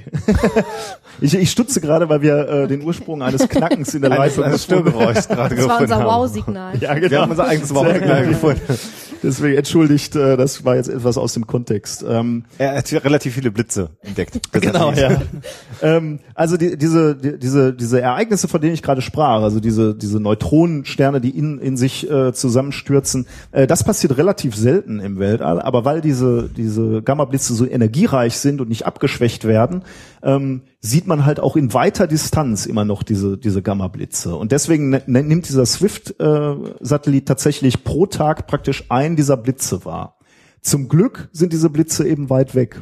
Ähm, jetzt haben die, diese Physiker haben sich äh, mal, mal vorgenommen und ausgerechnet, wie wahrscheinlich ist es, dass ähm, die Let in, in der letzten 4,6 Milliarden Jahre Erdgeschichte, also das, worauf die Erde so zurückblicken kann, wie wahrscheinlich es ist, dass hier mal so ein, so ein äh, Killer-Gamma-Blitz ankam. Und die Wahrscheinlichkeit liegt tatsächlich bei 90 Prozent. Ach. Also in der Zeit, wie die es unsere Erde gibt, hat uns mit hoher Wahrscheinlichkeit mal so ein Gamma-Blitz äh, getroffen. Und wenn man sich anschaut, ähm, wir haben ja diese, diese Massensterben äh, auf der Erde beobachtet und auch archäologisch, ne, archäologisch wahrscheinlich nicht, ne? Ähm, Paläontologisch? Richtig gut, dass ich hier Experten habe. Ähm, äh, wenn, man- wenn man darauf oder wenn man sich die mal anguckt, dann sieht man in der, in der Erdgeschichte 500, die letzten 540 Millionen Jahre, dann sieht man fünf große Massensterben. Die meisten sind erklärt. Eine, ähm, ein Massensterben nicht. Ähm, das hat vor 450 Millionen äh, Jahren stattgefunden. Also so grob ähm, äh, 500 Millionen Jahre ist das her. Und die Forscher haben sich jetzt mal angeguckt, wie hoch ist die Wahrscheinlichkeit, dass in dieser, in diesen 500 Millionen Jahren so ein Gamma-Blitz hier mal eingeschlagen sein kann. Und die Wahrscheinlichkeit liegt bei 50 Prozent. Also durchaus ähm, realistisch, dass das vielleicht eine Erklärung wäre für diese, für dieses bisher unerklärte Massensterben auf, auf der Erde. Ähm, Jetzt könnte man natürlich so leicht in Panik verfallen und sagen, äh, Unsere Weltuntergangsexperten. Ja, genau, ja. Das Ende ist nah. Ja, genau. Das werden wir gleich beim Hörertreffen den Leuten erzählen. Ja, genau. Kurz bevor alle gehen. Genau. Ja. Übrigens. Ich möchte dann noch mal kurz äh, beruhigen, also äh, gut, ganz, ganz beruhigen kann ich natürlich nicht, weil so ein Gamma-Blitz könnte uns relativ unvermittelt treffen. Wir kriegen dann nicht so viel davon mit, wir fallen halt hier vorbei. um, genau. Also es, es macht halt nicht Perfekt. viel, es gibt schlimmere Arten äh, von, von dieser, von diesem Planeten zu scheiden. Ähm, aber ähm, äh, tatsächlich äh, liegen wir relativ günstig in unserer Galaxie. Also wenn man sich das anguckt, wir sind 24.000 Lichtjahre vom Zentrum entfernt. Ähm, und ich hatte gerade schon mal angedeutet, je näher man an, am Zentrum ist, desto häufiger passieren so Ereignisse. Da, wo die Sonne ist, da sind wir schon mal relativ sicher. Das ist ja schon mal eine gute, gute Nachricht an sich. Ist die Erdseite dann eigentlich auch egal? Ja, da geht das Ding durch, ja. Ah, Okay. Dann. So ein guter Röntgenstrahl. Ja. Also, okay, stimmt. Ja, Ähm, stimmt. Das, Schnell noch in den Flieger steigen, meinst du? Ich, ich hatte noch ein Argument, warum wir eigentlich relativ sicher sind, aber ähm, ich finde ihn hier gerade nicht in meinen Aufzeichnungen. Äh, Ach so, rein zeitlich liegen wir auch noch ganz gut. Ähm, äh, vor fünf Milliarden Jahren wäre problematischer gewesen, weil da gab es noch so viele Gamma-Blitze, sagen die Forscher zumindest, dass sich überhaupt kein komplexes Leben hätte bilden können. Aber jetzt beruhigt sich natürlich so langsam äh, äh, die Galaxie, die, die Objekte fliegen ja so ein bisschen auseinander, deswegen kommt es zu so Vereinigungen nicht mehr so ganz häufig und deswegen wird es zunehmend sicherer für uns. Also auch das könnte eben ein Argument sein, warum es noch nicht so viele Galaxien, äh, noch, noch, so, noch nicht so viele Zivilisationen gibt, die so weit entwickelt sind, die, äh, dass sie uns längst hätten besuchen können. Sagt haben, wie fragil letztendlich Leben im, im Universum ist, ne? Und dass das eigentlich, wenn man denn von Gottes Plan spricht, dann Ja. ist er halt der absolute Superzufall, der eigentlich nicht geplant ist, weil alles andere sind halt die häufigen Ereignisse. Gibt natürlich ein bisschen das äh, Argument für deinen Kompagnon bei äh, Glaubenssache, ne? Ja. dass dann doch ein Gott da war, der gesagt hat, so die, die schützende Hand über uns hält und äh, die, die Gamma-Blitze von uns fernhält. Ja, bis er so dann ausschnitt, bis er dann mal wieder einschnitt. Genau. war das so. Äh, Übrigens, äh, die, diese Gamma-Blitze sind ähm, vermutlich natürlich oder oder im Wesentlichen natürlich gefährlich für komplexes Leben, also so, so sowas wie wir oder Säugetiere, sowas wie Bakterien oder Pilze, die würden vermutlich dann auch überleben, ähm, wenn wenn so ein Gamma-Blitz hier mal über die Erde rollt, je nachdem von, von wo der kommt und wie weit er weg ist. Das heißt, man kann sagen, so ein Gamma-Blitz ist sowas wie so ein Reset-Knopf. Hier wird alles wieder auf Null gesetzt, aber eben nicht ganz auf Null. So ein bisschen Leben wird es dann doch noch geben. Ja, das ist aber ganz schön deprimierend, oder? Eigentlich. Das wäre meine nächste, also das, das war mein Thema. Ich hätte jetzt euch gefragt, äh, sind wir jetzt alle deprimiert oder, ähm, oder sehen wir das gelassen? Ich find, Machen ja. kannst du eh nix. Ja, richtig, ist ja eh, ne? Äh, Von, von wann war das Paper, das die da, äh, das du jetzt äh, zitiert hattest? Äh? September, glaube ich, diesen September? Jahres. Da, dann weiß ich, warum ich hier äh, verwirrenderweise noch was anderes gefunden habe. Die haben nämlich noch eins rausgebracht, äh, beziehungsweise noch eins vorveröffentlicht. Nee, äh, von, äh, also zumindest einer von beiden. Und äh, das am 3. Dezember veröffentlicht, äh, beziehungsweise da bei Archive äh, online Aber das könnte gestellt. ja, achso, ja. Genau, bei Archive ist halt Open Access ähm, bei Archive. Das sind halt die Sachen, die vorveröffentlicht werden, also quasi so Skripte, bevor es dann wirklich veröffentlicht wird. Die sind frei zugänglich, kann also jeder lesen und ich glaube, das hier ka- kann man sogar, wenn man sich ein bisschen bei Wikipedia einliest, äh, noch ganz gut nachvollziehen. Ähm, die einer der beiden Autoren hat äh, die ähm, Drake-Gleichung ein bisschen erweitert mit den Daten, die Kepler noch eingesammelt hat, jetzt während seiner Mission, obwohl die eigentliche Mission von Kepler ja zu Ende ist, und äh, hat äh, die Abschätzung der Drake-Gleichung ein bisschen äh, erweitert und Sag, gesagt, sag gerade noch für alle, die es nicht wissen, was Kepler ist. Achso, Kepler, äh, Kepler, ja, was, was ist Kepler? Ähm, Ein Weltraumteleskop? Oder ja, im Grunde ja, ne? Äh, auf der Suche, also mit äh, der ähm, Mission halt äh, Planeten zu finden, wo rein theoretisch äh, außerirdisches Leben möglich wäre. Und das ist, glaube ich, ein Radioteleskop Kepler, ne? Also Äh, kein, das kein, kein optisches, sondern Du hast Das- uns jetzt hier in diese missliche Situation gebracht. Ich konnte, doch, ich, konnte doch, ich konnte doch nicht äh, ahnen, dass jemand anfängt, Fragen zu stellen. ähm, so, ich, ich, kann mal hier gerade, also Kepler ist ein Weltraumteleskop äh, der NASA, soweit waren wir schon, aber ich meine sogar, dass das ein Radioteleskop auch ist. Ähm,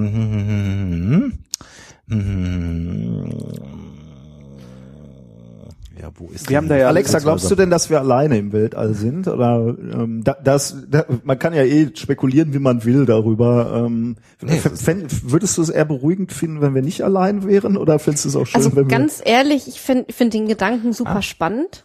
Ähm, ich bin auch relativ äh, überzeugt davon, dass es äh, nicht intelligentes Leben auf anderen Planeten gibt. Ähm, aber die Frage ist halt wirklich nach einer äh, nach intelligentem Leben oder einer Zivilisation.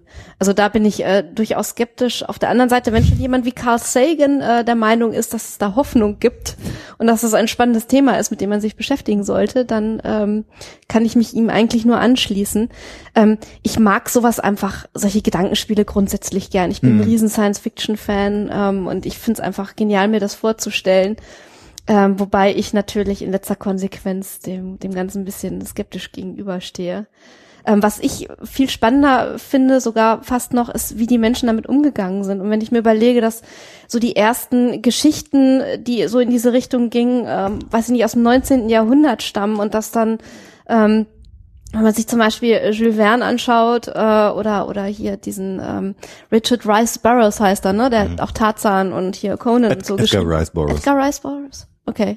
Edgar Ähm, ich meine ja, genau. Gefährliches Halbwissen. Sie. Genau, dass der schon schon der äh, solche Geschichten über irgendwelche Marsianer Ja, das ist und, und so geschrieben hat, das finde ich einfach so diese kulturelle Rezeption. Ist klar, ähm, irgendwie, äh, das steht mir natürlich besonders nah.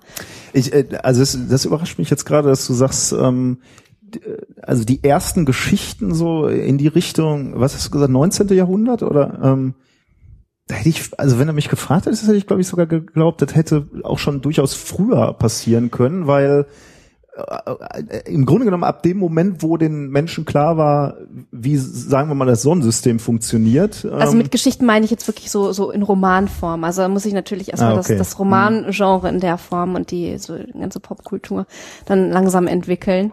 Ähm, aber so, ähm, ich find's auch genial, dass die Außerirdischen sich ähm, quasi unserer Kultur immer anpassen. Also jede Zeit hat so Ja. seine seine Außerirdischen oder ihre Außerirdischen. Das Also auf dem Mars schön. hat man ja per Teleskop ja schon die Kanäle Genau, die vermutet, Marskanäle, in ja, Venedig. Also Ja, das, ja. das Ja, war ja. deutlich früher. Vielleicht ganz kurz Kepler, damit wir das aus, den, aus den Füßen raus haben, sonst gibt's wieder Kommentare und die Leute beschweren sich, dass wir es nicht aufgelöst haben. Ist ein optisches Teleskop, das äh, die, äh, die Helligkeit von äh, Sternen misst und immer wenn ein Planet vor einem Stern Richtig. herwandert, kann man einen Planeten nachweisen. Also Genau, tatsächlich das- optisch in dem Fall. Genau, das, das hatten wir auch, äh, also Kepler hat uns in unserem Podcast ja lange begleitet, also es ist immer wieder vorgekommen, wir nannten es äh, liebevoll den ollen Jupp.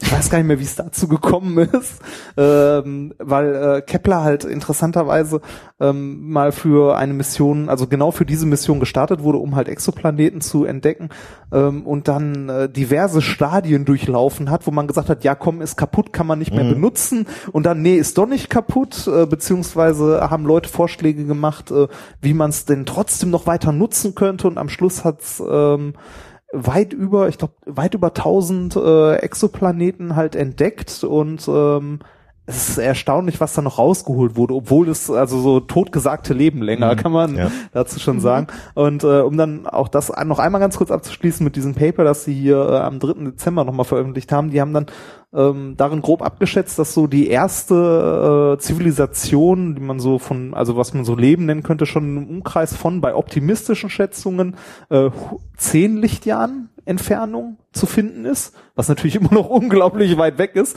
und bei nicht ganz so optimistischen 100 Lichtjahre weit weg. Mhm. Ich muss auch eine ganz kleine Korrektur machen, weil ich, ich äh, glaube ich, die Frage nicht ordentlich be beantwortet habe. Du hast gerade gefragt, wie diese, die Gamma-Blitze sich ausbreiten, ob Ja. die sich so kugelförmig, die breiten sich nicht kugelförmig aus.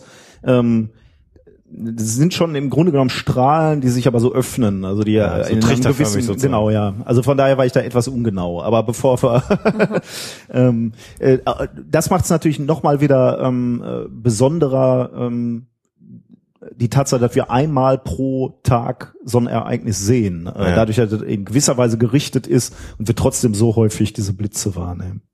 Das, das Weltall ist einfach scheiße lebensfeindlich eigentlich. Ne? Also das ist äh, Deswegen ist es schon ein, ein unglaublicher Zufall. Oder ja gut, Ja. äh, Zufall kann man es durchaus nennen. ne? Ja. Also da mussten einfach viele Dinge zusammenkommen. Ähm, Ich, ich muss ja sagen, also die, diese Frage, ne, Leben woanders, äh, das ist so eine, wenn ich so sagen müsste, ähm, welche Entdeckung, welche wissenschaftliche Entdeckung würdest du noch gerne miterleben? Dann ist eine Sonde, die in unserem Sonnensystem, beispielsweise auf so einem Mond wie Europa, eine Wasserprobe nimmt und dann feststellt, äh, da sind primitivste Einzeller. Das würde Ja. für mich meinen, also das wäre wär so eine Entdeckung, die mich Ja. so emotional berühren würde. Auch, das ist übrigens eine Frage, die könntest du den Eduard mal stellen in deinem, in deinem Podcast. Ähm, hätte das eine Auswirkung auf seinen, also bezieht sich Ja. sein sein, sein dieses, dieses Schöpfer-Ding, äh, also so wie, wie, wie er sieht, wie die Menschheit erschaffen worden ist, ähm, bezieht sich halt nur auf die Erde, wird's, wird das ihn irgendwie beeindruckend, wenn, wenn Leben noch auf anderen Planeten wäre oder auf anderen. Anderen er, ist ja, er ist ja kein Kreationist in dem Fall. Äh, also er glaubt ja einfach nur an die leibliche Auferstehung Christi. Ähm, das sagt ja nichts darüber aus, ob so, okay. Gott äh, irgendwo anders. Also er ist ja keiner, der sagt, die Erde ist 6000 Jahre alt. Okay, dann Ja, war du- mir du- noch nicht du- so, okay. Du kannst ja auch äh, so an verschiedene äh, äh, Sachen an die die Dinge rangehen. Ich meine, mein Bruder ist auch äh, extrem gläubig und so weiter, aber der sagt auch nicht, die äh, Erde wurde vor 6000 Jahren erschaffen und äh, ob Jesus mal gelebt hat, ja, mal gucken, weiß man nicht oder so, sondern eher so dieser dieser Grundgedanke, so wo kommen wir her, hat womit hat das alles mal angefangen? Also so ja hier Gott, also so in die Richtung eher. Das, ja. Also ich fühle mich ehrlich gesagt so, also nicht wohl, aber ich find's okay. Also wenn das Ganze jetzt irgendwie ein so riesen Zufall ist und wir jetzt hier sitzen, weil da, ne? Wir fangen Eine gewisse Beste Kette von, Zeit an. ja wirklich. Also darum geht's eigentlich auch gar nicht, finde ich. Ja. Es ist eigentlich das, was du ja wirklich mit deiner Zeit anfängst und nicht das, der Grund irgendwie mm, oder die Frage, wer dich erschaffen hat oder auch nicht und warum und wieso. Aber die Suche nach Sinn ist natürlich immer die, die, die größte Frage, die man sich immer wieder äh, herauskramt natürlich und beantwortet möchte. Und wenn man dann hört, dass diese äh, Gamma-Blitze ganz häufig sind, und das ist eigentlich eher nur eine Frage der Zeit ist, bis wir mal ausgeblitzt werden. Also bisher sagt man, ja, wenn die Sonne dann mal sich aufbläht und so, dann wird's auch, da müssten wir dann auch mal irgendwann ein Raumschiff, ein Raumschiff gebaut haben irgendwie. Und äh, äh, weißt du, während du so ein Raumschiff planst, macht's dann so Schnipp. Alle fallen tot um und keiner weiß es noch nicht mal. Also du hast Wer ja, weiß, die wievielte Zivilisation wir sind. Ja. Vielleicht haben wir schon mal hier gesessen. Sie hatten doch recht. ja. Ja, ich meine, äh, aber sowas ist natürlich auch wirklich förderlich, ne? Wenn, wenn du dir anguckst, also so Massensterben muss ja nichts Schlechtes sein, wenn du dir anguckst, dass diese ganzen Dinosaurier herumgerannt sind. Wir hätten uns ja als Spezies gar nicht durchsetzen können, Ja. wenn die nicht irgendwann mal alle tot umgefallen wären und wir quasi nochmal bei Null anfangen hätten können. ne? Wobei, lass uns, lass uns ganz kurz richtig stellen, dass die Dinosaurier über einen langen Zeitraum ja, ja. ausgestorben sind. Das ist ja immer, ich finde das immer so dramatisch, wenn Leute sagen, zack, und dann waren alle Dinosaurier weg. Nein, das ist einfach ein evolutionärer Prozess. Okay, natürlich, ja. Ach, das ist, ja, du hast noch nicht mit Leuten diskutiert, die dann sagen, das kann alles gar nicht sein. Wieso können denn da Millionen von, Milliarden von Tieren auf einmal sterben? Ja, sind sie ja nicht. Das war, ja, das die Lebensumstände haben sich geändert. Deshalb, Also, ähm, ja, ich, äh, mich würd's, ähm, ich weiß gar nicht, was mir lieber wäre, ob ich lieber äh, wirklich so ein, so, ein, so ein Einzelfall wäre, so ein kosmischer oder oder wir äh, in, in guter Nachbarschaft wären. Aber ich würde mich zumindest freuen, wenn ich das nochmal erfahren könnte. also ich finde es einfach super geil, wenn irgendwo ein Raumschiff tatsächlich mal landet. Also ich finde das super. Ich weiß gar nicht, was mit mir dann passieren würde. Also da wäre ich, glaube ich, ähm, also wie ich da emotional drauf reagieren oder psychologisch drauf reagieren würde, keine Ahnung. Also also das ist ja schon spannend, wenn du, wenn du so äh, Reisen machst irgendwo nach China ne? und du bist in einer völlig anderen Kulturkreis. Ja. Aber wenn du die Gelegenheit hättest, mit jemandem zu sprechen, dessen Ursprung auch ein völlig Ganz anderer ist, ne? Ja. völlig andere DNA, äh, vielleicht, äh, vielleicht auch nicht, vielleicht gibt's ja diese, es gibt ja diese Sporentheorie, dass irgendwie überall die gleichen, äh, der gleiche Ursprung ist. Ähm, äh, das wäre schon extrem spannend. Wie, wie würden wir uns mit denen unterhalten? Sind wir überhaupt, äh, se selbst wenn wir irgendwie entwicklungstechnisch auf einem ähnlichen Stand sind, haben wir die gleichen Ansichten, haben wir die gleiche Sprache? Ähm, es ist schon extrem spannend. Wollen wir hoffen, dass der Blitz nicht sch- schneller kommt als die Außerirdischen. Äh, zumindest nicht vor unserem Hörertreffen heute Abend, weil ich würde eigentlich ganz gerne noch ein, äh, Schönes Bild. noch ein Bier trinken. Ja. ja, spannendes Ei, Thema, spannende Studie und äh, das sind also auch wissenschaftliche Paper, die man lesen kann. Also das nochmal, Ja, richtig, äh, ja, sowas genau. Spannendes kriegt man dann halt bei euch in der Sendung geboten und ihr in der Regel, wenn die Sachen Open Access sind, also frei verfügbar sind, dann verlinkt ihr die ja auch und dann kann man, wenn man Spaß hat, diese Paper auch lesen. Muss meistens leider dem Englischen mächtig sein, das muss man einfach sagen, aber immerhin kann man mal selber durch diese Paper durchwühlen und das ist eigentlich super interessant und das ist eine Sache, die ich an eurem Podcast halt auch sehr schätze, dass ihr das äh, macht. Vielen Dank. So, jetzt hat es, hatte äh, der Nikolas ja noch eine großartige Idee äh, äh, für diese Sendung, nämlich äh, die zehn Fragen. Hosen runter. Ja, Wir stellen euch zehn Fragen und ihr stellt uns quasi zehn Fragen. Genau. Wer, ähm, darf ich anfangen? Ich habe eine nämlich bekommen, ähm, äh, wir hatten ja auch äh, über Twitter aufgerufen und wir haben eine Frage bekommen, die lautete, äh, das sollte ich euch fragen, warum macht ihr so einen fantastischen Podcast? ähm, wobei ich die etwas umformulieren möchte, weil, weil die Antwort könnte, äh, ihr würdet vermutlich sagen, weil ihr es könnt. Ähm, Ich würde das sagen. Ich weiß nicht, was Alexa sagt. Ich würde sagen, weil ich es kann. Ich ich stelle euch ich muss. Alexa, Genau, Alexa weiß, ich muss. Genau. Okay, eigentlich ist damit die Frage ausreichend beantwortet. Also Ich möchte noch so, so eine Frage hinterher schieben. Ähm, äh, was glaubt ihr, was macht äh, Hoaxilla erfolgreich? Also was sind so die, die, die Hauptfaktoren, äh, warum äh, Hoaxilla so erfolgreich ist? Ich glaube, ein bisschen was haben wir schon angesprochen im Laufe dieser Sendung, aber trotzdem nochmal. Ein Skript und ein durchgearbeitetes Konzept kann es nicht sein. Na gut, aber Konzept habt ihr ja schon gesagt. äh, Ein Konzept ist ja schon da. Ja, ne? also ab es ist eine grobe äh, Richtlinie da. Ich weiß nicht, vielleicht waren wir einfach hartnäckig genug. Ich meine, wir machen das seit fast jede Woche seit viereinhalb Jahren. Das muss irgendwann einfach jeder gehört haben. Ist, und alle, ähm, na, ich, wir haben da ja selber viel drüber philosophiert und äh, äh, haben, ich habe es ja schon gesagt, die, die Möglichkeiten, die sich durch diesen Podcast geboten haben, sind natürlich äh, unglaublich für uns. Ähm, ich glaube, die ehrliche Antwort ist, weil wir uns immer bemüht haben, äh, etwas zu tun, was eigentlich jeden interessieren könnte. Ich habe das äh, heute in der Sendung ja schon mal gesagt. Also wir haben so eine breite Themenvielfalt und für mich ein ganz großer Garant für den Erfolg ist äh, Alexas kulturwissenschaftliche Sicht und jemand, der kulturwissenschaftlich wirklich äh, vorgebildet ist und das aber verständlich ausdrückt äh, und, und, und zeigt, was ist eigentlich Kulturwissenschaft? Was bedeutet Quellenkritik, äh, wenn man wenn man sich Dinge anschaut?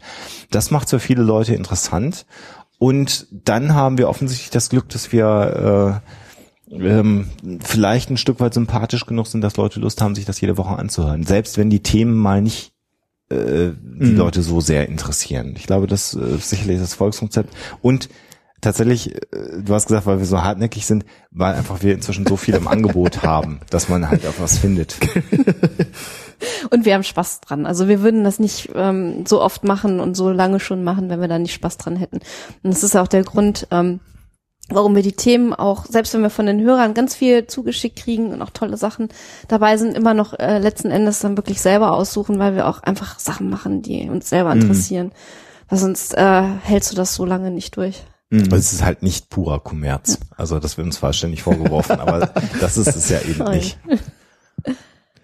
Ja, ähm, Ausreichend beantwortet. ja, ich bin sehr zufrieden. Warum, warum hörst du denn dann Huxela? Also ich meine, wenn du so doofe Fragen Also ich, stellst. ich habe Gegen- ich hab tatsächlich, äh, ich sag jetzt nicht, warum ich Hoxilla höre. Ähm, äh, also kö- könnte ich auch. Ist nicht so, dass ich dann nicht, nicht ich dir möchte, nicht. aber ähm, äh, ich, äh, was ich, was ich mir bei euch abgeguckt habe oder was wir uns sicherlich abgeguckt haben, ist ist eine ähm, ist eine ähm, ein Konzept quasi, also das meine mein ich nämlich schon bei euch klar zu sehen. Also Sendungsstruktur, sowas. genau diese Struktur, dieses heimelige. Ich weiß, wie eure Sendung abläuft. Äh, Ich weiß, ich kriege erstmal von dir eine, Alexa eine Geschichte präsentiert und dann kommen kommen so die äh, das eigentliche der eigentliche Block so und nachher wird das noch aufgelöst. Das ist einfach ich, ich weiß so ein bisschen, was mich erwartet. Das ist so ein bisschen meins. Äh, Also ich, ich weiß, was mich erwartet.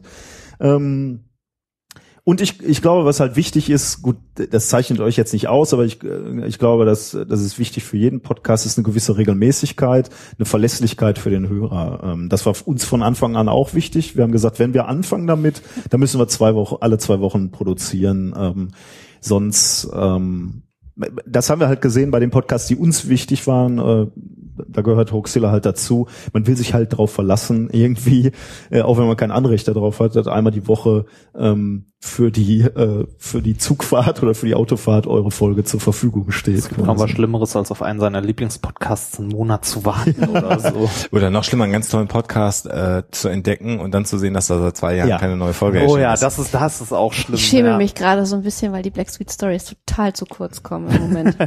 Ja, das, Ich fühle mich total äh, angesprochen. oh, das wollte, das wollte ich nicht, aber das könntest, das könntest du, ja. ja. Nächstes Jahr wird alles besser. Übrigens für mich ein Grund, überhaupt nicht in den Podcast reinzuhören. Wenn ich sehe, der hat seit, äh, hat erst regelmäßig produziert und dann länger nicht, Nicht mehr, mehr. fange ich gar nicht an, Ja. also an anzuhören. Ähm, weil ich Angst habe, dazu nah an mein Herz Ja. zu lassen und dann ist vorbei.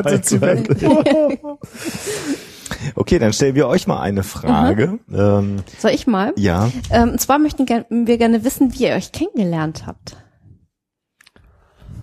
Hm, ich weiß das glaube ich nicht mehr. ähm, ich bin ähm, ja, ich bin ja dazugekommen, muss man sagen. Ich habe äh, in Essen beziehungsweise Duisburg ja Physik studiert und irgendwann muss man sich dann auch für ein, äh, zumindest damals noch beim Diplom, für ein Vertiefungsfach entscheiden und da habe ich eine Vorlesung mit dem klangvollen Namen Dünnschicht und Vakuumtechnologie gehört bei unserem Professor, der mittlerweile emeritiert ist. Ähm, die Vorlesung war nicht so gut besucht. Also ich habe da auch mal alleine gesessen in dieser Vorlesung, was den Professor aber nicht davon abgehalten hat, diese Vorlesung trotzdem zu halten und so zu reden, als ob 20 Leute im Raum wären. Äh, und äh, irgendwann ging es dann noch darum, ein Projekt da zu machen in dieser Gruppe und äh, da ging es halt um Diamanten und so. Das fand ich auch alles toll und äh, bin dann in dieser Gruppe gelandet und habe dann auch meine Diplomarbeit da äh, geschrieben. Und äh, neben dem Labor gab es immer einen Raum, wo viele Leute drin saßen, unter anderem der Herr Wörl, die äh, fleißig an äh, irgendwas gearbeitet haben. und äh, Zumindest versuche ich den Eindruck zu machen, ja. ja, und äh, ja, dadurch, dass ich dann häufiger in dieser Arbeitsgruppe im Labor war und so weiter, haben wir uns da kennengelernt. Wir haben uns dann eine gewisse Zeit auch noch ein Büro geteilt. Richtig. Äh, das schweißt natürlich auch zusammen. Und Ja. dann äh, haben wir noch, äh, dann sind wir noch irgendwann nach Indien gemeinsam geflogen. Ja, das hat sehr zusammengeschweißt. das war sehr lustig, mehrmals. ähm, dazu kommt, äh, ich habe äh, mit einem Teil deiner Familie habe ich ja vorher schon kennengelernt. Äh, ich habe mit einem, was ist das, Cousin? Gut, das führt jetzt schon etwas weit. äh, zusammen Abi gemacht tatsächlich. Deshalb kam mir der Name Wörl so bekannt vor. Ähm, das kann nicht so negativ gewesen sein. Nee, das, äh, das, dass wir dann aber als, als Podcaster zusammen ganz gut funktionieren, ähm, das haben wir nicht abgesehen, bevor wir angefangen haben. Also das, Ach, geht. Also bei die Vorlesung, die wir vorher so für Kinder und so gemacht haben, da, Ja, da, das hast du ja auch schon länger gemacht und da bin ich dann irgendwann dazugekommen. Das hat auch immer gut funktioniert und hat auch mal unglaublich viel Spaß gemacht. Das machen wir ja jetzt noch. Äh, gelegentlich nicht mehr so viel wie früher, weil die Zeit das stimmt, halt ja. Die Zeit halt schlicht und einfach dafür fehlt äh, und ähm, weiß ich nicht, äh, irgendwann ist halt auch mal gut so, ne? Also nein, nicht irgendwann ist auch mal gut, dass man keine Lust mehr hat, sondern wenn man dann äh, von der von der Uni oder ähm, vom Fachbereich irgendwie zum achten Mal gefragt wird, ob man nicht bei der und der Veranstaltung für die Kinder auch noch eine Vorlesung machen möchte, muss man halt irgendwann sagen so, ja, prinzipiell machen wir das gerne, aber äh, ist halt eigentlich nicht unser Hauptjob und äh, Fragt mal jemand anders. Also wir machen das immer noch sehr, sehr gerne und so weiter, aber irgendwann ist halt gut. Ne? Das, Das ist auch in, in gewisser Weise natürlich ein flüchtiger, äh, wir entfernen uns von der Frage, aber das ist ein flüchtiger, äh, eine flüchtige Leistung. Man, man hält einen Vortrag für Kinder, das ist toll, äh, aber das ist dann halt auch wieder weg. So ein Podcast, so ein Buch, der, was ihr schreibt, ist halt irgendwo ein bleibender, äh, bleibender Wert. Ne? Gut, nächste Frage. Oder äh, hab, gibt's Nee, noch nee, äh, alles Fragen gut. zu unserer Beziehung? Alles gut. Den Rest überlassen wir der später. Fantasie. ja, genau. ähm, ich, ich fürchte, das seid ihr schon oft gefragt worden, aber ich, ich, ich habe zumindest die Antwort noch nie gehört, deswegen würde ich gerne das, ähm, äh, die Frage hier nochmal stellen. Gibt es eine Lieblings-Hoaxilla-Folge für euch? Würdet ihr eine andere machen? Das sind mehrere Fragen, ihr merkt schon, ich äh, äh, würdet ihr eine andere machen? Ähm, oder gibt es ein Thema, an das ihr euch noch nie rangetraut habt? Äh, also als erstes gibt es eine Lieblingsfolge für euch. Also generell mag ich die Folgen, die so in Richtung ähm, Untote und Vampire gehen, sehr gern. Also es ist einmal ähm, diese Dracula-Geschichte, die wir mal gemacht haben. Und dann haben wir auch noch mal, wir haben eine eigene Folge zu den gefährlichen Toten gemacht, ne? Genau, ja, das ist, das war schon ähm, an der Uni äh, so mein Steckenpferd, da habe ich auch mehrere Seminararbeiten drüber geschrieben. Ähm, das finde ich super spannend, sowas mag ich. Also Gibt's, ja- darf ich eine kurze Zwischenfrage? Gibt es da eine Limitierung? Also äh, äh, bei, beim äh, Omega Tau Podcast ist es so, der, der Markus würde am liebsten immer Folgen äh, übers Fliegen machen. Äh, nee, ich glaube übers Fliegen und Militärflugzeuge will ich mich so, das ist die größte Faszination für äh, für, äh, für ihn. Und Nora sagt halt, also es gibt wohl so, ein, so, ein, so eine Quote, also jede x-te Folge darf irgendwas mit Militärflugzeugen oder Flugzeugen, ich weiß jetzt nicht mehr so genau äh, sein. Äh, habt ihr auch sowas, also dass, dass ihr sagt, ja gut, wir können jetzt nicht schon wieder über irgendwelche, äh, also wir können jetzt nicht wieder so eine schwarze Folge machen oder Nö. Aber bisher hat sich das sowieso immer ganz gut gemischt Ja, eigentlich. also, ne? also wir versuchen das schon, dass sich das nicht so knubbelt, aber wir haben da nicht eine, eine Quote Nee. oder etwas, auf das wir achten. Da sind wir einfach lustgetrieben und äh, die Redaktionskonferenz ist aber, wir schmeißen vier Themen uns gegenseitig an den Kopf und dann gibt's immer eins, auf das wir dann beide gerade Bock haben und dann passiert das einfach äh, und dann, Ja. dann machen wir das. Äh, Lieblingsfolge, da könnte ich jetzt so die die mediengeschulte Antwort geben, äh, die ich äh, sage, immer, immer die aktuelle, an der ich gerade arbeite. Sehr gut. Ja, das lassen wir mal ruhig. Aber ich habe ich hab tatsächlich, also eine, eine meiner, also äh, Lieblingsfolgen sind immer die Folgen, äh, wo wir die Gelegenheit haben, äh, mit Menschen zu sprechen, äh, mit denen wir niemals hätten sprechen können, wenn wir das Projekt nicht gestartet haben. Ähm, dazu gehört zum Beispiel der Professor für äh, Raumfahrtmedizin, den wir mal treffen durften, oder aber jetzt, als wir hier Sophia in, in Hamburg besucht haben, mit dem NASA-Projektleiter von Sophia reden zu können. Ah ja, das sind so. Begegnungen, Ja, ja. so wo du, wo du, das- bleibt einfach hängen, weil Jetzt ich komme ich mir ganz trivial vor. ja, das ist, Was? Wa- Warum? Warum? Warum trivial? Naja, ich hier so mit meinen Vampiren und er hier mit Sophia. Ja, aber du warst doch dabei, oder? Ach so. Ja, stimmt, zum Glück, ja. Da warst du ja auch bei, Ja. genau. Ja, aber das ist so das, wo ich sag, äh, das sind die Dinge, die mich, die mich doch immer sehr bewegen. Äh, aber da sind es dann auch die, die Themen, das eine, das andere, sind eben solche Menschen auch mal zu treffen und dann äh, da einfach auch mal sich selber ein Bild davon zu machen, weil irgendwie so NASA-Projektchef, da hat so jeder so seine Vorstellung von mal einen getroffen zu haben Die stimmen alle. Und die stimmen alle, die die sind, die sind so unglaublich glatt, das ist einfach unfassbar, das sind solche Amis, das ist der Oberkracher. Ähm, äh, das sind sicherlich die, die, die besonderen äh, Folgen. Äh, es gibt eine äh, Religionsgemeinschaft in Anführungsstrichen, an die haben wir uns noch nicht herangewagt, aus gewissen Gründen, weil wir da doch auch äh, befürchten, schnell abgemahnt zu werden oder vielleicht irgendwelche schwarzen Autos dann bei uns wochenlang vor der Tür stehen. Und da scheuen wir im Moment noch zurück.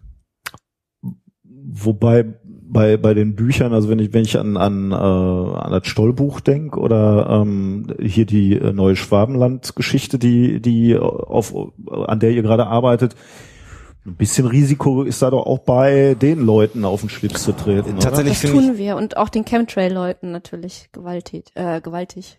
Gewalttätig, falscher Versprecher. nicht, ja. äh, ja, aber ich finde, ähm, das ist für mich eine Geschichte gegen rechts. Äh, Habe ich, muss ich aufstehen. Ja. Also gegen rechtes Gedankengut muss ich mich, muss ich mich äh, äh, wehren und da muss ich einfach auch Flagge zeigen und da, Ja. da mache ich mehr als vielleicht mit anderen Dingen, weil das also diese Pegida-Geschichte gerade wieder, irgendwie, wenn, wenn Faschismus wieder anfängt in unserem Land. Äh, das hat übrigens nichts mit Religionskritik zu tun, was da passiert, sondern es ist einfach Rassismus und Faschismus, was da stattfindet. Das kann ich nicht gut heißen. ja, Okay. Äh, soll ich mal? Ja, mach du- genau, stimmt. Warum trinkt ihr eigentlich immer so viel Bier? Gegenfrage, warum trinkt ihr so wenig? Wir machen es ja nicht öffentlich. Also da fällt mir übrigens gerade ein, der Hoaxmaster hat mir heute Morgen noch geschrieben, ähm, also er wollte Bier kaufen für dich und Ja. für uns. Und ich habe gesagt, ist doch nicht nötig, wir kommen vom Bahnhof. Ich frage dich, ob du Bier haben willst. Das habe ich verschwitzt. Sorry. Ja. Sehr gut versorgt. Oh je. Kaffee. Ja, Rainer, das Ähm, ist aber eine Frage an dich. Gute Also, Frage. Ja, du trinkst aber auch mal mit. ja, ich, aber gezwungen. sozusagen. Ja, ey, stell mich nicht so hin, als ob ich trinke nicht so gerne. Äh, ich glaube, wir haben. Wie ist das gekommen, dass wir damit angefangen Naja, haben? also der Punkt ist halt, wir nehmen halt immer abends auf irgendwie. Ja, ne? So um äh, 18 Uhr nach der Arbeit, wir bleiben im Büro und nehmen dann die Folgen auf. Und irgendwie ist das dann schon so, wir machen jetzt mal Feierabend ähm, ja, ein Bierchen äh, aufmachen. und dann machen wir uns ein Bierchen auf. Also Ja. das ist, glaube ich, der äh, der Hauptgrund. Also das steht jetzt kein. Das pöttische Feierabendbier. Ja, genau, und ja. genau. Und da kann man so einen schönen äh, Querschnitt durch die Biere dieser Welt geben. es hat sich in gewisser Weise dann halt verselbstständigt, weil Leute uns angefangen haben, Bier zu schicken, Ja. weil sie das Gefühl hatten, damit können sie uns am meisten motivieren, weiter zu podcasten.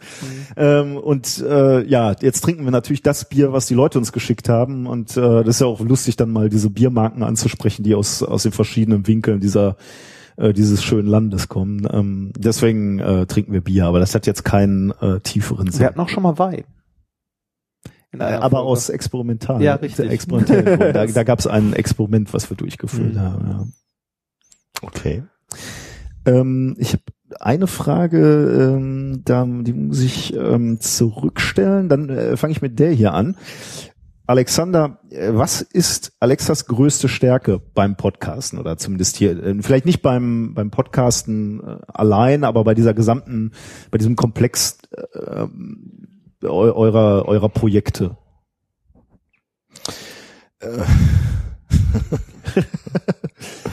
Ähm, Alexa, ähm, also ich habe ja, was ja hinlänglich bekannt ist, ein, äh, ein Fulltime Daily Job, ein 40 Stunden Bürojob, manchmal auch mehr Stunden in der Woche. Und ähm, Alexa hat das unglaubliche Talent, im Hintergrund äh, mir den Rücken frei zu halten. Also äh, Mails beantworten, Recherchen aufzubereiten. G- Sehr häufig ist es so, dass bei Themen, die jetzt nicht so aus meinem äh, aus meinem eigenen Saft kommen. Also wenn wir demnächst mal wieder vielleicht irgendwas zur Raumfahrt machen oder so, das sind so die Themen, wo ich dann sowieso ganz viel lese und ganz viel weiß. Bei allen anderen Themen ist es ganz häufig so, dass Alexa mir eine Liste irgendwann schickt mit Links äh, oder Artikel mir ausdruckt und hinlegt und sagt, lies. Und dann ist das, dann ist das so gut vorbereitet, dass äh, ich da also wie in so einen Handschuh reinschlüpfen kann und kann, kann die Folge machen. Ähm, seit Alexa jetzt selbstständig ist, ist es auch so, dass sie ganz viele Interviewanfragen oder so, da schreibt sie ganz viel vorab schon äh, von den Texten, äh, ist in der Lage natürlich, wir sind im, im, im Januar, sind wir 17 Jahre ein Paar, ähm, äh, ganz viel von dem, was ich antworten würde, schon so zu formulieren, dass ich das gar nicht mehr schreiben muss, sondern Ja. ich lese es dann nur noch mal schnell durch und gebe so ein, zwei Mal äh, meine persönliche Note zu gewissen Punkten ab. Und das ist sicherlich eine, eine große Stärke, äh, dass sie ähm, so auf der auf der kommunikativen Ebene und auch auf der Rechercheebene mir sehr viel den Rücken frei hält. Würde ich so sagen als Antwort. Das klingt gut, ja. Reinhard, warum hältst du mir nicht den Rücken frei? Hallo? Also bist du die Alexa in eurer Beziehung? Ich, ich bin immer nur so der, der Notanker. Wenn, wenn nichts, wenn man irgendwie so keine Lösung mehr hat, schmeiß mal hin, mal gucken, ob der das noch irgendwie. Gelöst kriegt, ja. Okay, dann stelle ich mal die nächste Frage. Ähm, äh, die ist jetzt sehr persönlich, aber so, wenn es kein Bier gibt, machen wir es einfach ohne Alkohol. Dann seid ihr, müsst ihr jetzt durch. Seid ihr Singles? Ja. ja. Äh, Das Leben eines einsamen Physikers. du, du lebst das, du lebst den Traum quasi. Ja, genau. Ja, der, wenn, wenn, Also äh, Interessensbekundung, wer also an Reinhard Remford Ja, nee, bitte schon wieder, ey, bitte. und ich kann, er hat gewisse Stärken, die verbirgt er. Ja, sehr gekonnt. Nein, ich, äh, ich sag dazu jetzt nichts. Ähm, ich äh, wiederum bin dann völlig untypisch offensichtlich für, für einen Physiker verheiratet und habe einen äh, klasse Sohn, sechs Jahre. Und eine ganz reizende Ehefrau. Ja, äh, die ihr ja Ja, schon kennengelernt habt. Ähm, genau, ja, eine eine tolle Frau, die mir wiederum den Rücken frei hält für die ganzen Spinnereien, die ich hier äh, äh, immer mache und und äh, bei denen ich mich gerne ausprobiere und und mir da den Rücken äh, stärkt und vor allem auch positives Feedback gibt, was ja auch dann immer wichtig ist. Ja. Ähm, Alexa, ich habe gerade Alexander schon gefragt nach seinen größten Stärken. Du warst kurz äh, aus dem Raum. Ähm, äh, was ist Alexanders größte Stärke beim Podcasten oder bei all diesen äh, Projekten, die ihr so macht? Äh, er hat einen Plan. Das äh, Oh, also sehr er ist schön. immer derjenige mit dem mit dem äh, Überblick über das große Ganze. Und was ich wirklich, also von A bis Z, jetzt vom Anfang des Projekts bis jetzt einfach faszinierend fand, war, ähm, dass er da so ein, eine Vision hatte ähm, von Huxilla als Marke, die also wirklich äh, in so ja, einem Gespräch von, was war das damals, weiß ich nicht, einer Viertelstunde oder so oder einer halben Stunde entstanden ist und sich bis jetzt ähm, stringent irgendwie durchzieht durch alles. Äh, da wirklich, da kann ich nur sagen, Hut ab. Du, und du hast ein tolles Gespür für Trends. Äh, ja, also muss ich wirklich sagen, äh, das kann er. Also er hat irgendwie immer das äh, Gefühl dafür, was geht und was man am besten lassen sollte. Das sind so alles Sachen, die mir irgendwie fehlen, weil ich da so manchmal ein bisschen versponnen irgendwie so an den Themen sitze und dann irgendwie denke, ach, das würde ich gerne mal machen. Ähm, das vielleicht nicht so gerne und er ist dann immer derjenige, der sagt, na, da sollten wir lieber mal ein bisschen was anderes machen oder was, was anderes aufziehen oder so, so und so. Und dann, wenn ich auf dich höre, läuft es meistens. Ich habe ein Gesicht für Podcasting. genau. Das ist, glaube ich, äh, ja. Ja, das, äh, ja, okay.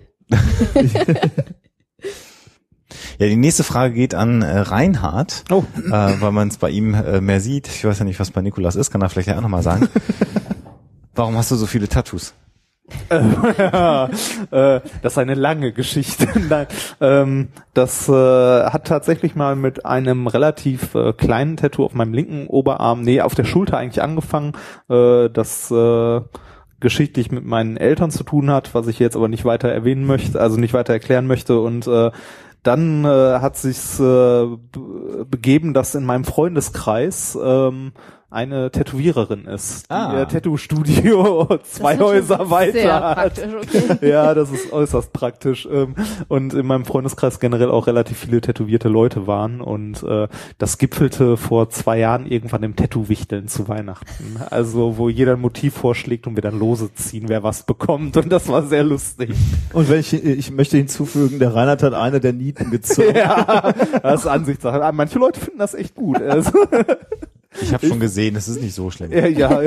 Ich, ich kann damit mittlerweile sehr gut leben. Das, ja, und irgendwann, äh, das äh, wird dir wahrscheinlich jeder sagen, der irgendwann mal mit Tattoos angefangen hat, so, wenn du da, weiß ich nicht, äh, also wenn du einmal mit angefangen hast und dann auch so, äh, wie gesagt, noch eine Tätowiererin im Freundeskreis, mit der ich immer noch gut befreundet bin und äh, du dafür auch quasi nichts mehr zahlst, sondern nur so dieses Verbrauchsmaterial im Grunde, ja, dann äh, es macht halt Spaß irgendwann, ne? Und äh, es ist auch gar nicht so schlimm schmerzhaft, wie sich das immer alle vorstellen. Tut ein bisschen weh, je nachdem wo, aber äh, ist ganz lustig. Ich mag das. Also ist halt, ne, ob man das mag oder nicht, ist Geschmackssache.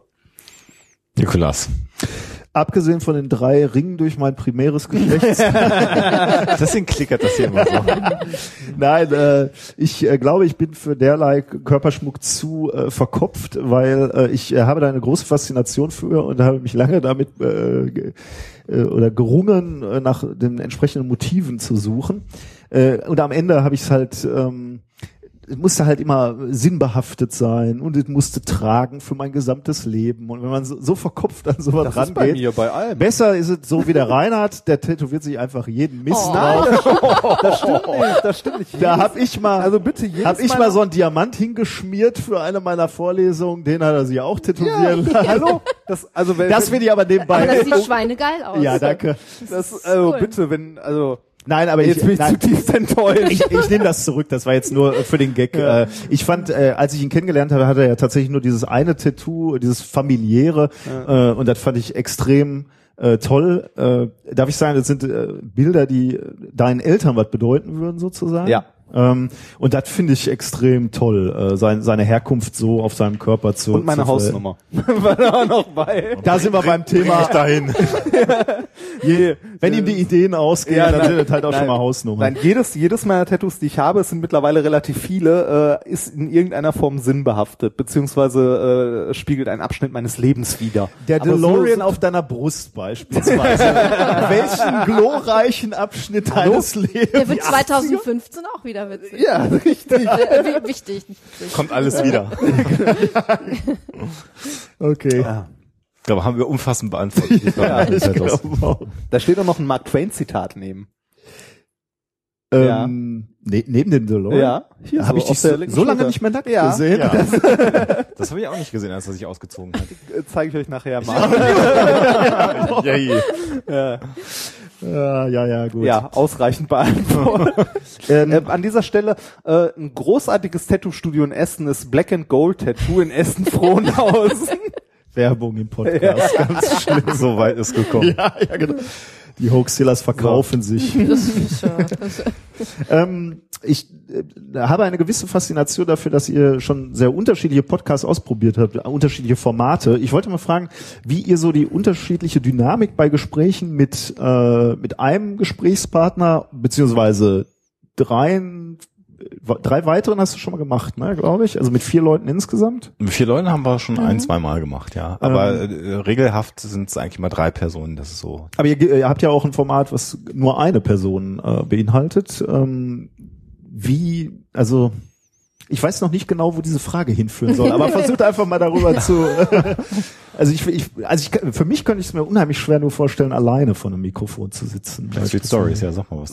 Also ich hatte eine Zeit lang mal die Ambition, ähm, das ist auch ziemlich bescheuert. Ich habe weder eine Sprecherausbildung noch sonst irgendwas in der Richtung gemacht, habe mir aber irgendwann mal eingebildet, ich könnte ganz toll Hörbücher einsprechen.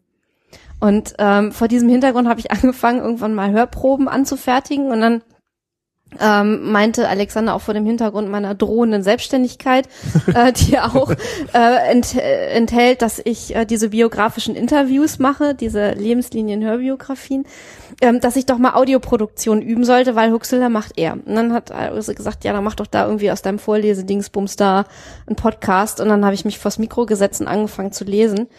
Ähm, das war sehr gewöhnungsbedürftig, weil äh, das Projekt halt steht und fällt mit dem Krempel, den du da machst. Ja. Und es ist eine Schweinearbeit. Ähm, ich schneide sehr viel. Also es gibt sicher Leute, die sowas machen und die lesen den Krempel, bevor sie ihn vorlesen und aufnehmen. Das mache ich nicht. Dafür sitze ich dann hinterher irgendwie für eine halbe Stunde Podcast, anderthalb Stunden und schneide das Ding. Ähm, das ist einfach furchtbar viel Arbeit, aber du hast natürlich den Vorteil, du bist nur alleine verantwortlich. Ähm, ich stelle mir vor, also das ist bei Huxela manchmal so und bei mehr Leuten natürlich äh, entsprechend eventuell öfter. Wenn dann einer mal schlecht drauf ist von den Leuten, die da mitmachen, dann musst du das als Gruppe ähm, irgendwie mittragen und dich dann irgendwie drauf einstellen und versuchen, das abzufangen. Das ist natürlich nicht so, wenn du äh, wirklich das alles nur alleine machst. Das äh, äh, Pech hatte ich bisher zum Glück noch nicht. Das ist gar nicht das Schlimmste. Was ich furchtbar anstrengend finde, ist, wenn ich Podcasts mit mehreren Leuten aufnehme, machen wir das in der Regel ja über Skype. Das heißt, wir sind ja nicht zusammen. Und das erfordert eine unfassbar hohe Disziplin, ähm, äh, zu merken, wann kann ich was sagen, den anderen Gesprächspartner nicht zu unterbrechen. Das Ohne ist ihn bei, zu sehen, ne? ja, und das ist bei drei Leuten schon extrem schwierig. Wir skypen in der Regel auch äh, ohne Bild oder so, weil das natürlich auch die Audioqualität verbessert wenn man das ohne Bild macht. Und das äh, empfinde ich als sehr anstrengend. Äh, es ist aber, also gerade beim Psychotalk zum Beispiel so, dass es uns unglaublich viel Spaß macht, weil wir drei äh, uns sehr schätzen und wir haben nicht so oft die Gelegenheit, ausführlich miteinander zu reden. Und das hat so zwei Ebenen, dieser Podcast. Wir reden auch viel miteinander, reden über die Themen, die spannend sind, aber das ist anders als jetzt hier mit, mit vier Personen sitzen, weil wir können uns anschauen, man kann sich ein bisschen ein Zeichen geben, wer will was sagen. Das hast du halt alles nicht, wenn du es per Skype machst. Und ich bin nach einer Sendung Psychotalk äh, zum Beispiel immer extrem geschafft. Also das ist unfassbar anstrengend und das unterschätzen, glaube ich, Leute, dass Podcasting, ihr kennt das auch, echt auch anstrengend ist. Also so eine Sendung zu produzieren, die halbwegs unterhaltsam sein soll, ist auch wirklich eine, eine, eine, eine anstrengende Angelegenheit. Und wenn das vorbei ist, äh, ist man froh, wenn es vorbei ist. Und das ist, wenn du viele Formate hast, viele unterschiedliche Formate, äh, ist halt äh, einfach viel zu tun. Also da wir sind ja nicht jeden Abend zusammen vom Fernseher, sondern sehr häufig sitze ich dann wieder vom Rechner und Skype mit mit Ebert ja, klar, Habsburg ja. oder mache den Firefly Cast oder mache mit mit dem äh, Christian Bettnarek äh, Schall und Rauch oder wir machen den Psychotalk, also irgendwas ist immer und äh, alles per Skype ist halt anstrengend. Also direkter Mhm. Kontakt ist immer einfacher. Beantwortet das die Frage, die du nicht formulieren konntest? Ja, ist, ist äh, perfekt, ja. Ich, ähm, Beantwortet das die Frage, die nie gestellt wurde? also bei, bei uns ist es, also ich bin halt selten äh, in dieser Situation mit vier Mann äh, zu, äh, zu podcasten, so wie, wie heute jetzt, aber das finde ich extrem angenehm, muss ich sagen, weil ähm, Kannst dich zwischendurch ein bisschen mehr zurücknehmen. ne? Genau, du kannst dich auch mal zurücknehmen. Bei uns zu zweit geht's halt überhaupt nicht. ne? Da bist du halt drei Stunden lang am Limit. Also du musst halt ständig in, in diesem in diesem Gespräch sein. Und das ist genau wie, wie er gerade gesagt hat, wenn sich dann einer zurücknimmt und du musst halt mit auffangen, äh, das ist halt extrem schwierig. Äh, Reinhard ist ja auch so ein Phlegmat. Der Blick ist. Schade, dass man den Blick nicht überlassen kann. Nein, Quatsch, nein, da, da, dann macht's natürlich, äh, mit, mit Reinhard ist es halt überhaupt kein, äh, man muss sich halt nicht auf den Partner einstellen, weil man sich einfach schon super gut kennt und, und man, man spielt sich einfach die, Er die stellt sich gar nicht auf dich ein, ne? Ich erwarte einfach, dass er hinterher trabt. Nein, wir, wir, wir funktionieren einfach ganz gut, ohne dass es Arbeit ist. Aber am, am Ende von so, einem- so einer drei Stunden Sendung, drei Stunden den Puls hochhalten und die Stimmung irgendwie oder diese, diese, die, du versuchst ja auch irgendwie Wissenschaft mit Enthusiasmus äh, zu übermitteln. Da bist du natürlich alle. Das ist überhaupt Ja. keine Frage. Wenn du drei Stunden lang Energie gibst, dann bist du am Ende platt. Keine Frage. Ja. Ihr redet ja auch kein Blödsinn. Also ist ja schon mit Verstand. Nach Möglichkeit nicht, ne? Ja. Wir, wir kommen in Zeitnot, ne? Ja, Ja, aber müssen, du, genau, ja. Oh Gott, wir oh müssen Gott, ein oh bisschen- hier, frag die Bart mal. Oh, da müssen wir. Ja, die nächste Frage ist auch eine sehr, sehr schöne Frage. Habt ihr viele Groupies? Groupies. Nee. Oh. Noch nicht. Mal gucken, was jetzt Nee, passiert. ähm, ja, weiß ich nicht. Ich, ich bin, also ich war schon unglaublich fasziniert, dass überhaupt irgendjemand gekommen ist, als wir gesagt haben, wir machen mal hier so ein Hörertreffen. Wenn mal einer kommen möchte mit uns ein Bier trinken, kommt vorbei. Und da waren äh, über 20 Leute da. Das fand, krass, ne? das, das, das war Hammer. Also da war ich extrem fasziniert. Ich meine, ich war ja schon überrascht, als wir, wie gesagt, das erste Mal festgestellt haben, dass es Leute hören, die uns nicht kennen. Das fand ich schon faszinierend. Also, ähm, ich weiß nicht, Groupies haben wir, glaube ich, nicht. Hallo, wir sind Physiker. Weißt du? da ist keine Chance. Also. Ähm, wir machen ein bisschen Dampf, ne? Ja, ja, äh, wir, ja. Müssen, wir müssen ja hier irgendwie durchkommen. Ähm, Deine Frau hört zu, ich verstehe.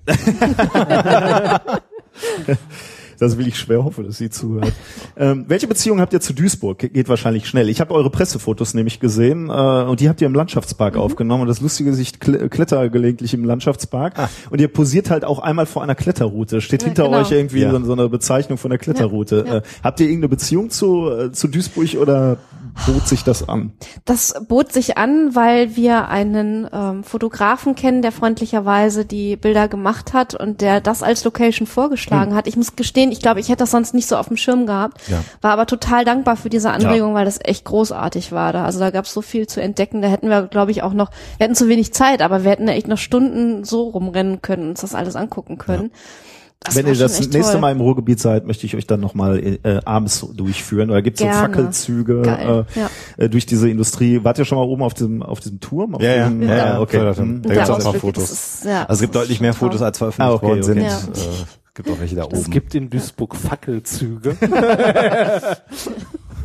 Das oh Gott. Das ist eine andere Geschichte, die soll ein andermal erzählt werden. ne? Gott. ja, eine Frage, die ähnlich in die Richtung Äh, geht. la- Lass mich noch Ja, eben, weil wir in ja. Duisburg sind. Äh, Da schließt sich nämlich der Kreis. Ich hatte ja am Anfang äh, der Sendung von von Monsterspinnen im Ruhrgebiet gesprochen. genau. Äh, die Bildzeitung oder dieser dieser Artikel bezog sich auf diese alten Industrieanlagen, in denen sich wohl irgendeine Monsterspinne, die aber dann tatsächlich nicht so groß ist, wie wie es suggeriert wurde, äh, ansiedelt.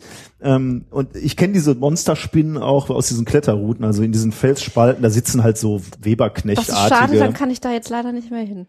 Oh. Ich bin übrigens auch arachnophob. Geht gar nicht. Ja, da gibt's tolle, äh, da könnte ich tolle Geschichten erzählen, wenn du, wenn du so Rissklettern machst und da si- sitzen die, äh, die, die Spinnen drin, dass du dann so reingreifen misst, ohne zu wissen, was da für Spinnen sind. Und wenn da diese, diese wallenden Nester aus diesen äh, Weberknechtartigen Spinnen sitzt, die laufen dann in ihrer Pan nackten Panik natürlich über deinen Arm und über deinen Oberkörper und du hast dann die Wahl, lässt du los und fällst oder erträgst eben diese, diese Angst. Ähm, das ist, äh, Das ist eine das, Grenzerfahrung, die ich nicht brauche. Total super. Okay, so viel zu dir. Gott. Äh, die Frage geht ja so ein bisschen in die Richtung äh, der Fragen, die du uns schon so gestellt hast. Wie ist bei euch so die Aufgabenverteilung beim Podcasten? Ja, ich Er macht, er macht die Struktur, ich nicht. Fertig. Ich glaube, Reinhard möchte da nicht länger drüber nein, reden. nein, der, der Nikolas macht halt diese, diese ganze Struktur, das ganze Vorbereiten und so weiter. Ich bereite meist nur meine zwei Themen vor und gelegentlich mal ein Experiment. Äh, wenn die Musik gut ist, habe ich sie rausgesucht. Ähm und ähm, ich mache den Technik-Scheiß dahinter. Also äh, das Blog, den Feed, das Hochladen und den ganzen anderen Müll. Ja. Macht aber doch mehr als äh, nach außen hin den Eindruck. ja, auch so kommuniziert wird. ähm, du hattest noch äh, Ja, ähm, die äh, ich bin so geboren also, Es, worden. es sind, nein, es, es, es, sind, es sind zwei Fragen, die ich unbedingt noch loswerden möchte. Die könnt ihr auch ruhig sehr kurz beantworten. Nummer eins ist, äh, wo zur Hölle findet ihr eure Themen? Jetzt sag nicht im Internet. äh, doch. Ja, okay, also googeln. Oder Äh, Ah, das, sind- es das ganz- Leben. So von Klick zu Klick, wenn man sich Das mit Leuten Das, das auch aber ja, aber wir haben am Anfang, also die, die äh, ursprüngliche Liste waren 30 Themen. Da haben wir gesagt, Ja. 30 Sendungen, ah, da kommen noch ein paar dazu, dann haben wir ein Jahr voll. Und dann, von allen Seiten. Ja, also es gibt ähm, gewisse Foren, wo wir uns rumtreiben, also durchaus auch mal so, ähm, wo esoterische Themen besprochen werden, einfach mal um zu gucken, was gerade so äh, angesagt ist an Themen in der Richtung. Ähm, dann gibt's wahnsinnig viele ähm, Einsendungen von Hörern. Ah, okay. Und da sind dann echt auch Sachen dabei, da würden wir nie drauf kommen. Mhm. Hm. Also diese Geschichte mit dem Somerton Man damals, Ja. mit diesem äh, Typen, der dann in Australien gefunden wurde und von dem keiner weiß, wer der war, äh, da hätte ich im Leben nicht. Bei die Schiff gedacht. Urang Medan, jetzt Ja. eine von den neueren Folgen, Ja. das war mir auch nie begegnet. äh, Und inzwischen, jetzt wissen die Leute ja, wer wir sind, was wir machen, also auch in unserem Bekanntenkreis. Und es Ja. vergeht eigentlich kein Ja, Abend, okay, wo du ja. irgendwie mal essen gehst oder so, weil er sagt, hier, ich habe übrigens mal eine Geschichte Ja, für ist natürlich euch. cool, ja. Und das äh, beschleunigt dann einfach das und die Liste ist halt nie kürzer, sondern immer nur länger geworden an Themen. Okay. Dann direkt noch die zweite Frage hinterher, und zwar die Frage, die man jeder guten Rockband stellt. Wie seid ihr auf den Namen gekommen? Er war's. Hoax war mir ein Begriff und ich wollte aber irgendwie, ich wollte, ich wollte was haben, was, was, was nicht gab, was aber eingängig ist. Ich Und- bin ganz, ganz schlecht in sowas. Ich habe sogar schon Probleme, ähm, Titel für irgendwelche Romane zu finden, die ich gerne schreiben würde. Das ist ganz grauenvoll. Das kann aber auch manchmal sehr schwer sein. Es- Also Titel, also ein Titel ist ja auch immer was so relativ Wichtiges, Aha, ne? so was eben, den, genau. was den Leuten so als erstes begegnet und da was zu finden, wo man sagt so, ja, ist gut. Das war einfach eingängig und es war so eine Zeit, wo in der Firma, in der wir waren, man sich entschlossen hatte, von, von Internet Explorer auf Mozilla umzusteigen. Aha. Wie jeder und äh, Godzilla kannte jeder und das war irgendwie, und dann habe ich immer gesagt Hoaxilla und das klang irgendwie gut. Und dann habe ich halt das Netz aufgemacht und habe das eingegeben und es gab eigentlich nichts, was so hieß.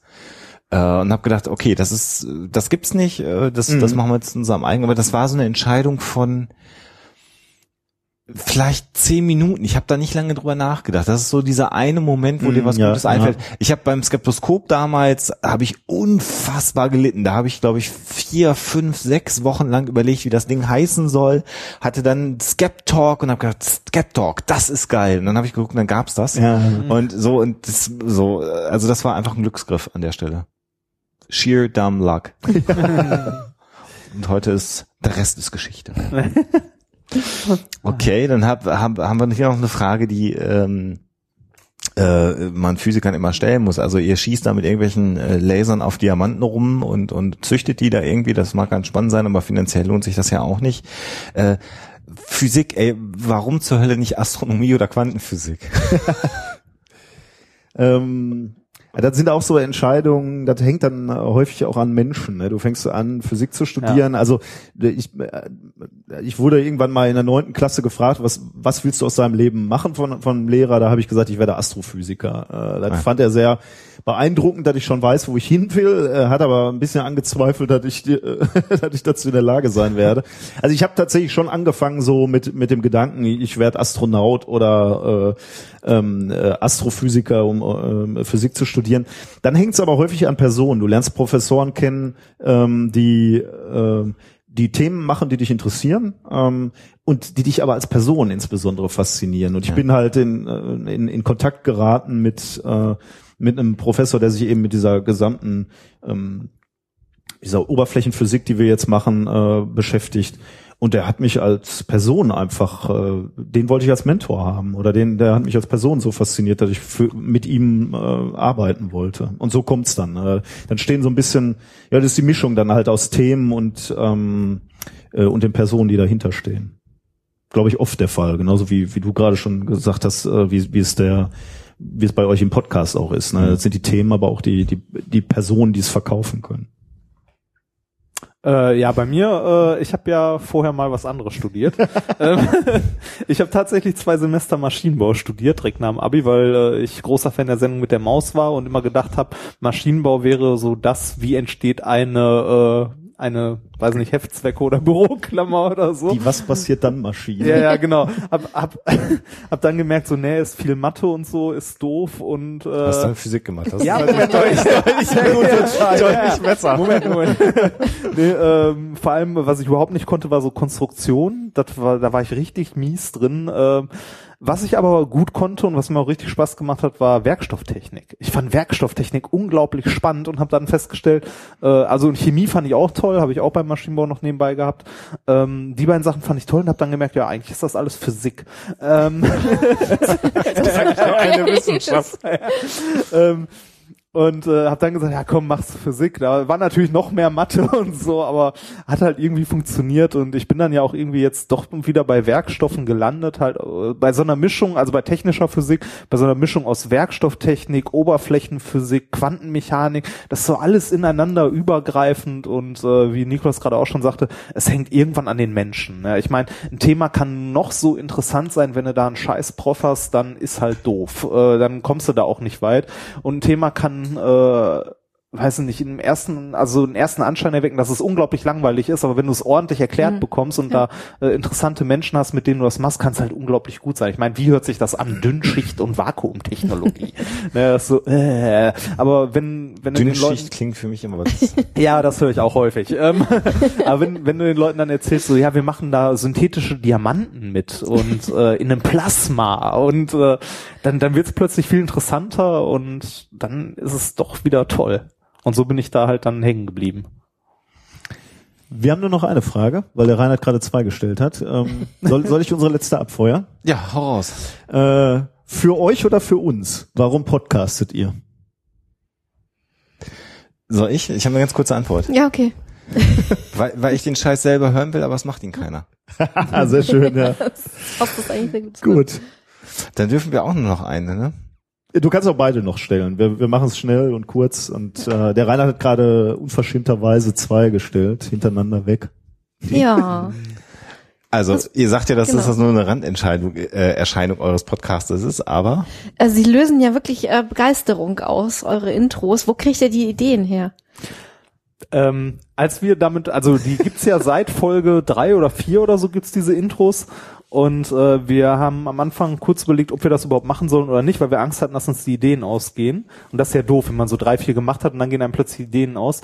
Ähm, viele der Intros oder eigentlich fast alle hat Nikolas bis jetzt gemacht, äh, wobei ich gelegentlich auch mal Ideengeber war dabei. Äh, und wir haben äh, Ideen auf Halde liegen im Ja. Oh, Grunde. mhm. Also, Ah. ähm, Also die, die gehen einem tatsächlich nicht aus. Man kann zu jedem Scheiß ein Intro machen. Und äh, Das sind halt so popkulturelle Ja, äh, genau. Referenzen, die kannst du einfach. Ähm, das ist halt immer eine Gratwanderung. Da musst du, du musst halt ein bisschen gucken, was können die Leute noch alle kennen. Ja. Ähm, Oder auch so einfach Alltagserfahrung. Wir haben zum Beispiel dieses eine Intro, wo vorne irgendein Physiker auf Englisch was erzählt und irgendein Physiker ist tatsächlich äh, ein sehr berühmter Nobelpreisträger und wir uns dann äh, unterhalten, wie es also tatsächlich auf Konferenzen vorkommt. Verstehst du das wie noch? verstehst du das noch? Nee, keine, ja komm, lass mal Kaffee trinken oder so.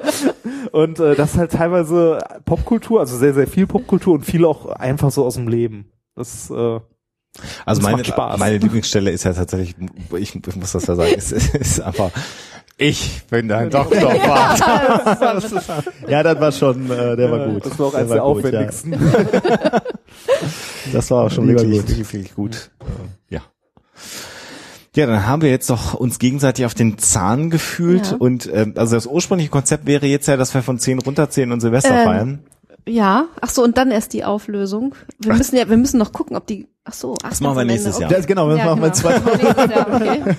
Wobei wir natürlich jetzt irgendwie schon so völlig äh, das Konzept verraten. haben. Das macht irgendwie gar keinen Sinn. Ne? Also können wir ja sagen, wer das äh, am Silvesterabend hört, äh, äh, hoffen wir, dass wir euch unterhalten Genau. haben. Dabei. Das ist zumindest der Tag, an dem es äh, publiziert wird, ver vermutlich. Äh, genau. Wir Und wer das mit dem Kater am ersten Januar, dem, dem können wir eh nicht helfen. Eigentlich müssten wir noch so, äh, so alle halbe Stunde oder noch besser unregelmäßig irgend so ein lautes Nerd. Oder ein Glockenton. Bang. Genau. Was gibt's von euch nächstes Jahr Neues? Wann kommt das erste Buch? Wann kommt eure, wann kommt Methodisch Inkorrekt TV? Was steht so bei euch an? Also wir haben eigentlich ein Projekt, äh, ob, ja, ja, vielleicht ähm, äh, teasern wir mal so an. Also wir haben so Ja. die, die gespinnerte Idee, dass wir äh, diese Experimente-Show, die wir jetzt auch mal ausprobieren, also methodisch Knopf auf. unkorrekt, ja. so ein bisschen so, genau, äh, mal versuchen auf eine Bühne zu bringen. Ex also versuchsweise, um zu schauen, ähm, ob das funktioniert, ob wir das können. Also wir haben es ja schon mal mit Kindern gemacht, aber Ja. mehr so unter der Marke methodisch inkorrekt äh, mal versuchen, so Experimente-Shows mit Publikumsbeteiligung äh, zu machen. Cool. Das ist noch nicht, äh, ist halt wirklich noch äh, sehr unreif. Äh, wir, wir, wir, die, das Konzept steht noch nicht so richtig. Aber das ist so ein bisschen, äh, wir, wir sehen halt, dass Experimente immer sehr helfen, äh, solche Phänomene äh, greifbar zu machen und das würden wir gerne noch weiter ausprobieren. Also Und wir noch, stehen unglaublich, äh, unglaublich gern auf Bühnen. das, das kommt dann noch ja. zu. Spannend. Super, ja. Und bei euch, ähm, gut, man man weiß ja schon vieles, ne? Also die nächsten Bücher weiß man schon. Ich weiß gar nicht, wo da noch Luft sein sollte für, Wir auch nicht. für weitere. Gut, das heißt, Also es ihr, wird, es wird von Alexa Bits nächstes Jahr im, im äh, E-Book-Bereich, kann man sagen, äh, ein, ein Also, Genau, das wird wahrscheinlich im Herbst rauskommen. Ähm, das ist schon ein Projekt, was es sehr, sehr lange in der Schublade gibt und was jetzt wohl realisiert wird als E-Book bei Dotbooks. Ähm, ein Roman, Arbeitstitel ist Alte Wurzeln und da geht es um den Slenderman. Und äh, es ist ein Fantasy-Roman, den ich mit Diana Menschig zusammenschreibe. Veröffentlichen werden wir den unter einem Pseudonym, aber das wird dann alles äh, noch durchschaubar gemacht und Okay. angekündigt und äh, ja, mal gucken. ein Roman mit zweimal schreiben, ist das nicht schwierig? Ähm, würde ich ähm, so empfinden, aber mit ihr klappt das ähm, super gut. Wir haben auch schon einen großen Teil äh, davon stehen, eine sehr umfangreiche Leseprobe von dem Ding. Und ähm, die Kapitel äh, stehen soweit, also in der Übersicht. Ähm, und ähm, unsere ähm, Agentin hat äh, gesagt bei der Lektüre, man würde überhaupt nicht merken, Hm, wer okay. welches Kapitel geschrieben ja. hat. Also insofern äh, scheint das ganz gut zu funktionieren. Ich arbeite auch super gerne mit ihr zusammen und äh, bin mal gespannt, was dabei rauskommt jetzt. Warum E-Book? Äh, wir haben keine Zeit, aber warum E-Book? Also, Wir haben ähm, tatsächlich, ähm, da sind wir Dotbooks auch sehr dankbar, einfach die Chance bekommen, bei denen zu veröffentlichen. Vorher ist das Ding bei Verlagen gewesen, die auch erst Interesse bekundet haben und dann aber doch gesagt haben, ne, ist Ja, zu okay. speziell und so weiter. Horror geht wieder nicht. Horror und so, hä, Okay, ja. hä, warum Schwarzwald? Kann ich auch schon mal also ihr habt, ihr habt größere Freiheit da. quasi. Ja, also die waren einfach interessiert an dem Ding und ähm, haben auch einen sehr, sehr guten Ruf und ähm, ich denke mal, mit denen lässt sich ganz gut Okay. zusammenarbeiten. Ja, genau. Und ansonsten gucken wir, was passieren wird genau. 2015. Mein Größenwahn hat kein Ende. Mal gucken, was kommt. Genau. Weltherrschaft. ja. 2015 schon. Gut. Ende des Jahres. Mal gucken. Wenn keine Gamma-Blitze kommen. Genau, so, jetzt ja. will ich aber noch äh, hören, die Auflösung. Ja. Hat Ah, ja. der General in West Point tatsächlich vor den Kadetten gesprochen und gesagt, es äh, der nächste Krieg, der ansteht und in dem äh, in den die Welt verwickelt würde, sei ein interplanetarer oder ist das vielleicht doch eher erstunken und erlogen? Ähm, eigentlich muss man ähm, so ehrlich sein und diese Frage mit einem klaren Jein beantworten. also sie ist im Prinzip äh, nicht wahr die Geschichte, aber sie hat äh, tatsächlich Wurzeln in der Realität. Ähm, dieser General Douglas MacArthur hat ähm, in New York äh, 1955 ähm, Besuch gehabt, einen privaten von dem Bürgermeister von Neapel und hat mit dem also ein bisschen gesprochen irgendwie. Und der hat hinterher die Rede von äh, diesem MacArthur so interpretiert, als hätte er gesagt, dass irgendwie in absehbarer Zeit irgendwie in der Zukunft mal ähm, die Erde mit so einer Bedrohung von Außerirdischen konfrontiert sein könnte, aber wenn dann nur in ganz, ganz ferner Zukunft. Und das ist irgendwie an die Presse gedrungen und ähm, die haben dann daraus gemacht eben, dass dieser interplanetare Krieg als nächstes anstehen würde. Also er hat tatsächlich so ein bisschen was in die Richtung gesagt, aber er hat das als absolute, weit, weit, weit, weit, weit entfernte Zukunftsmusik ähm, und ein Was wäre wenn gemalt und nicht als eine konkrete Bedrohung. Für, für den nächsten. Genau, genau.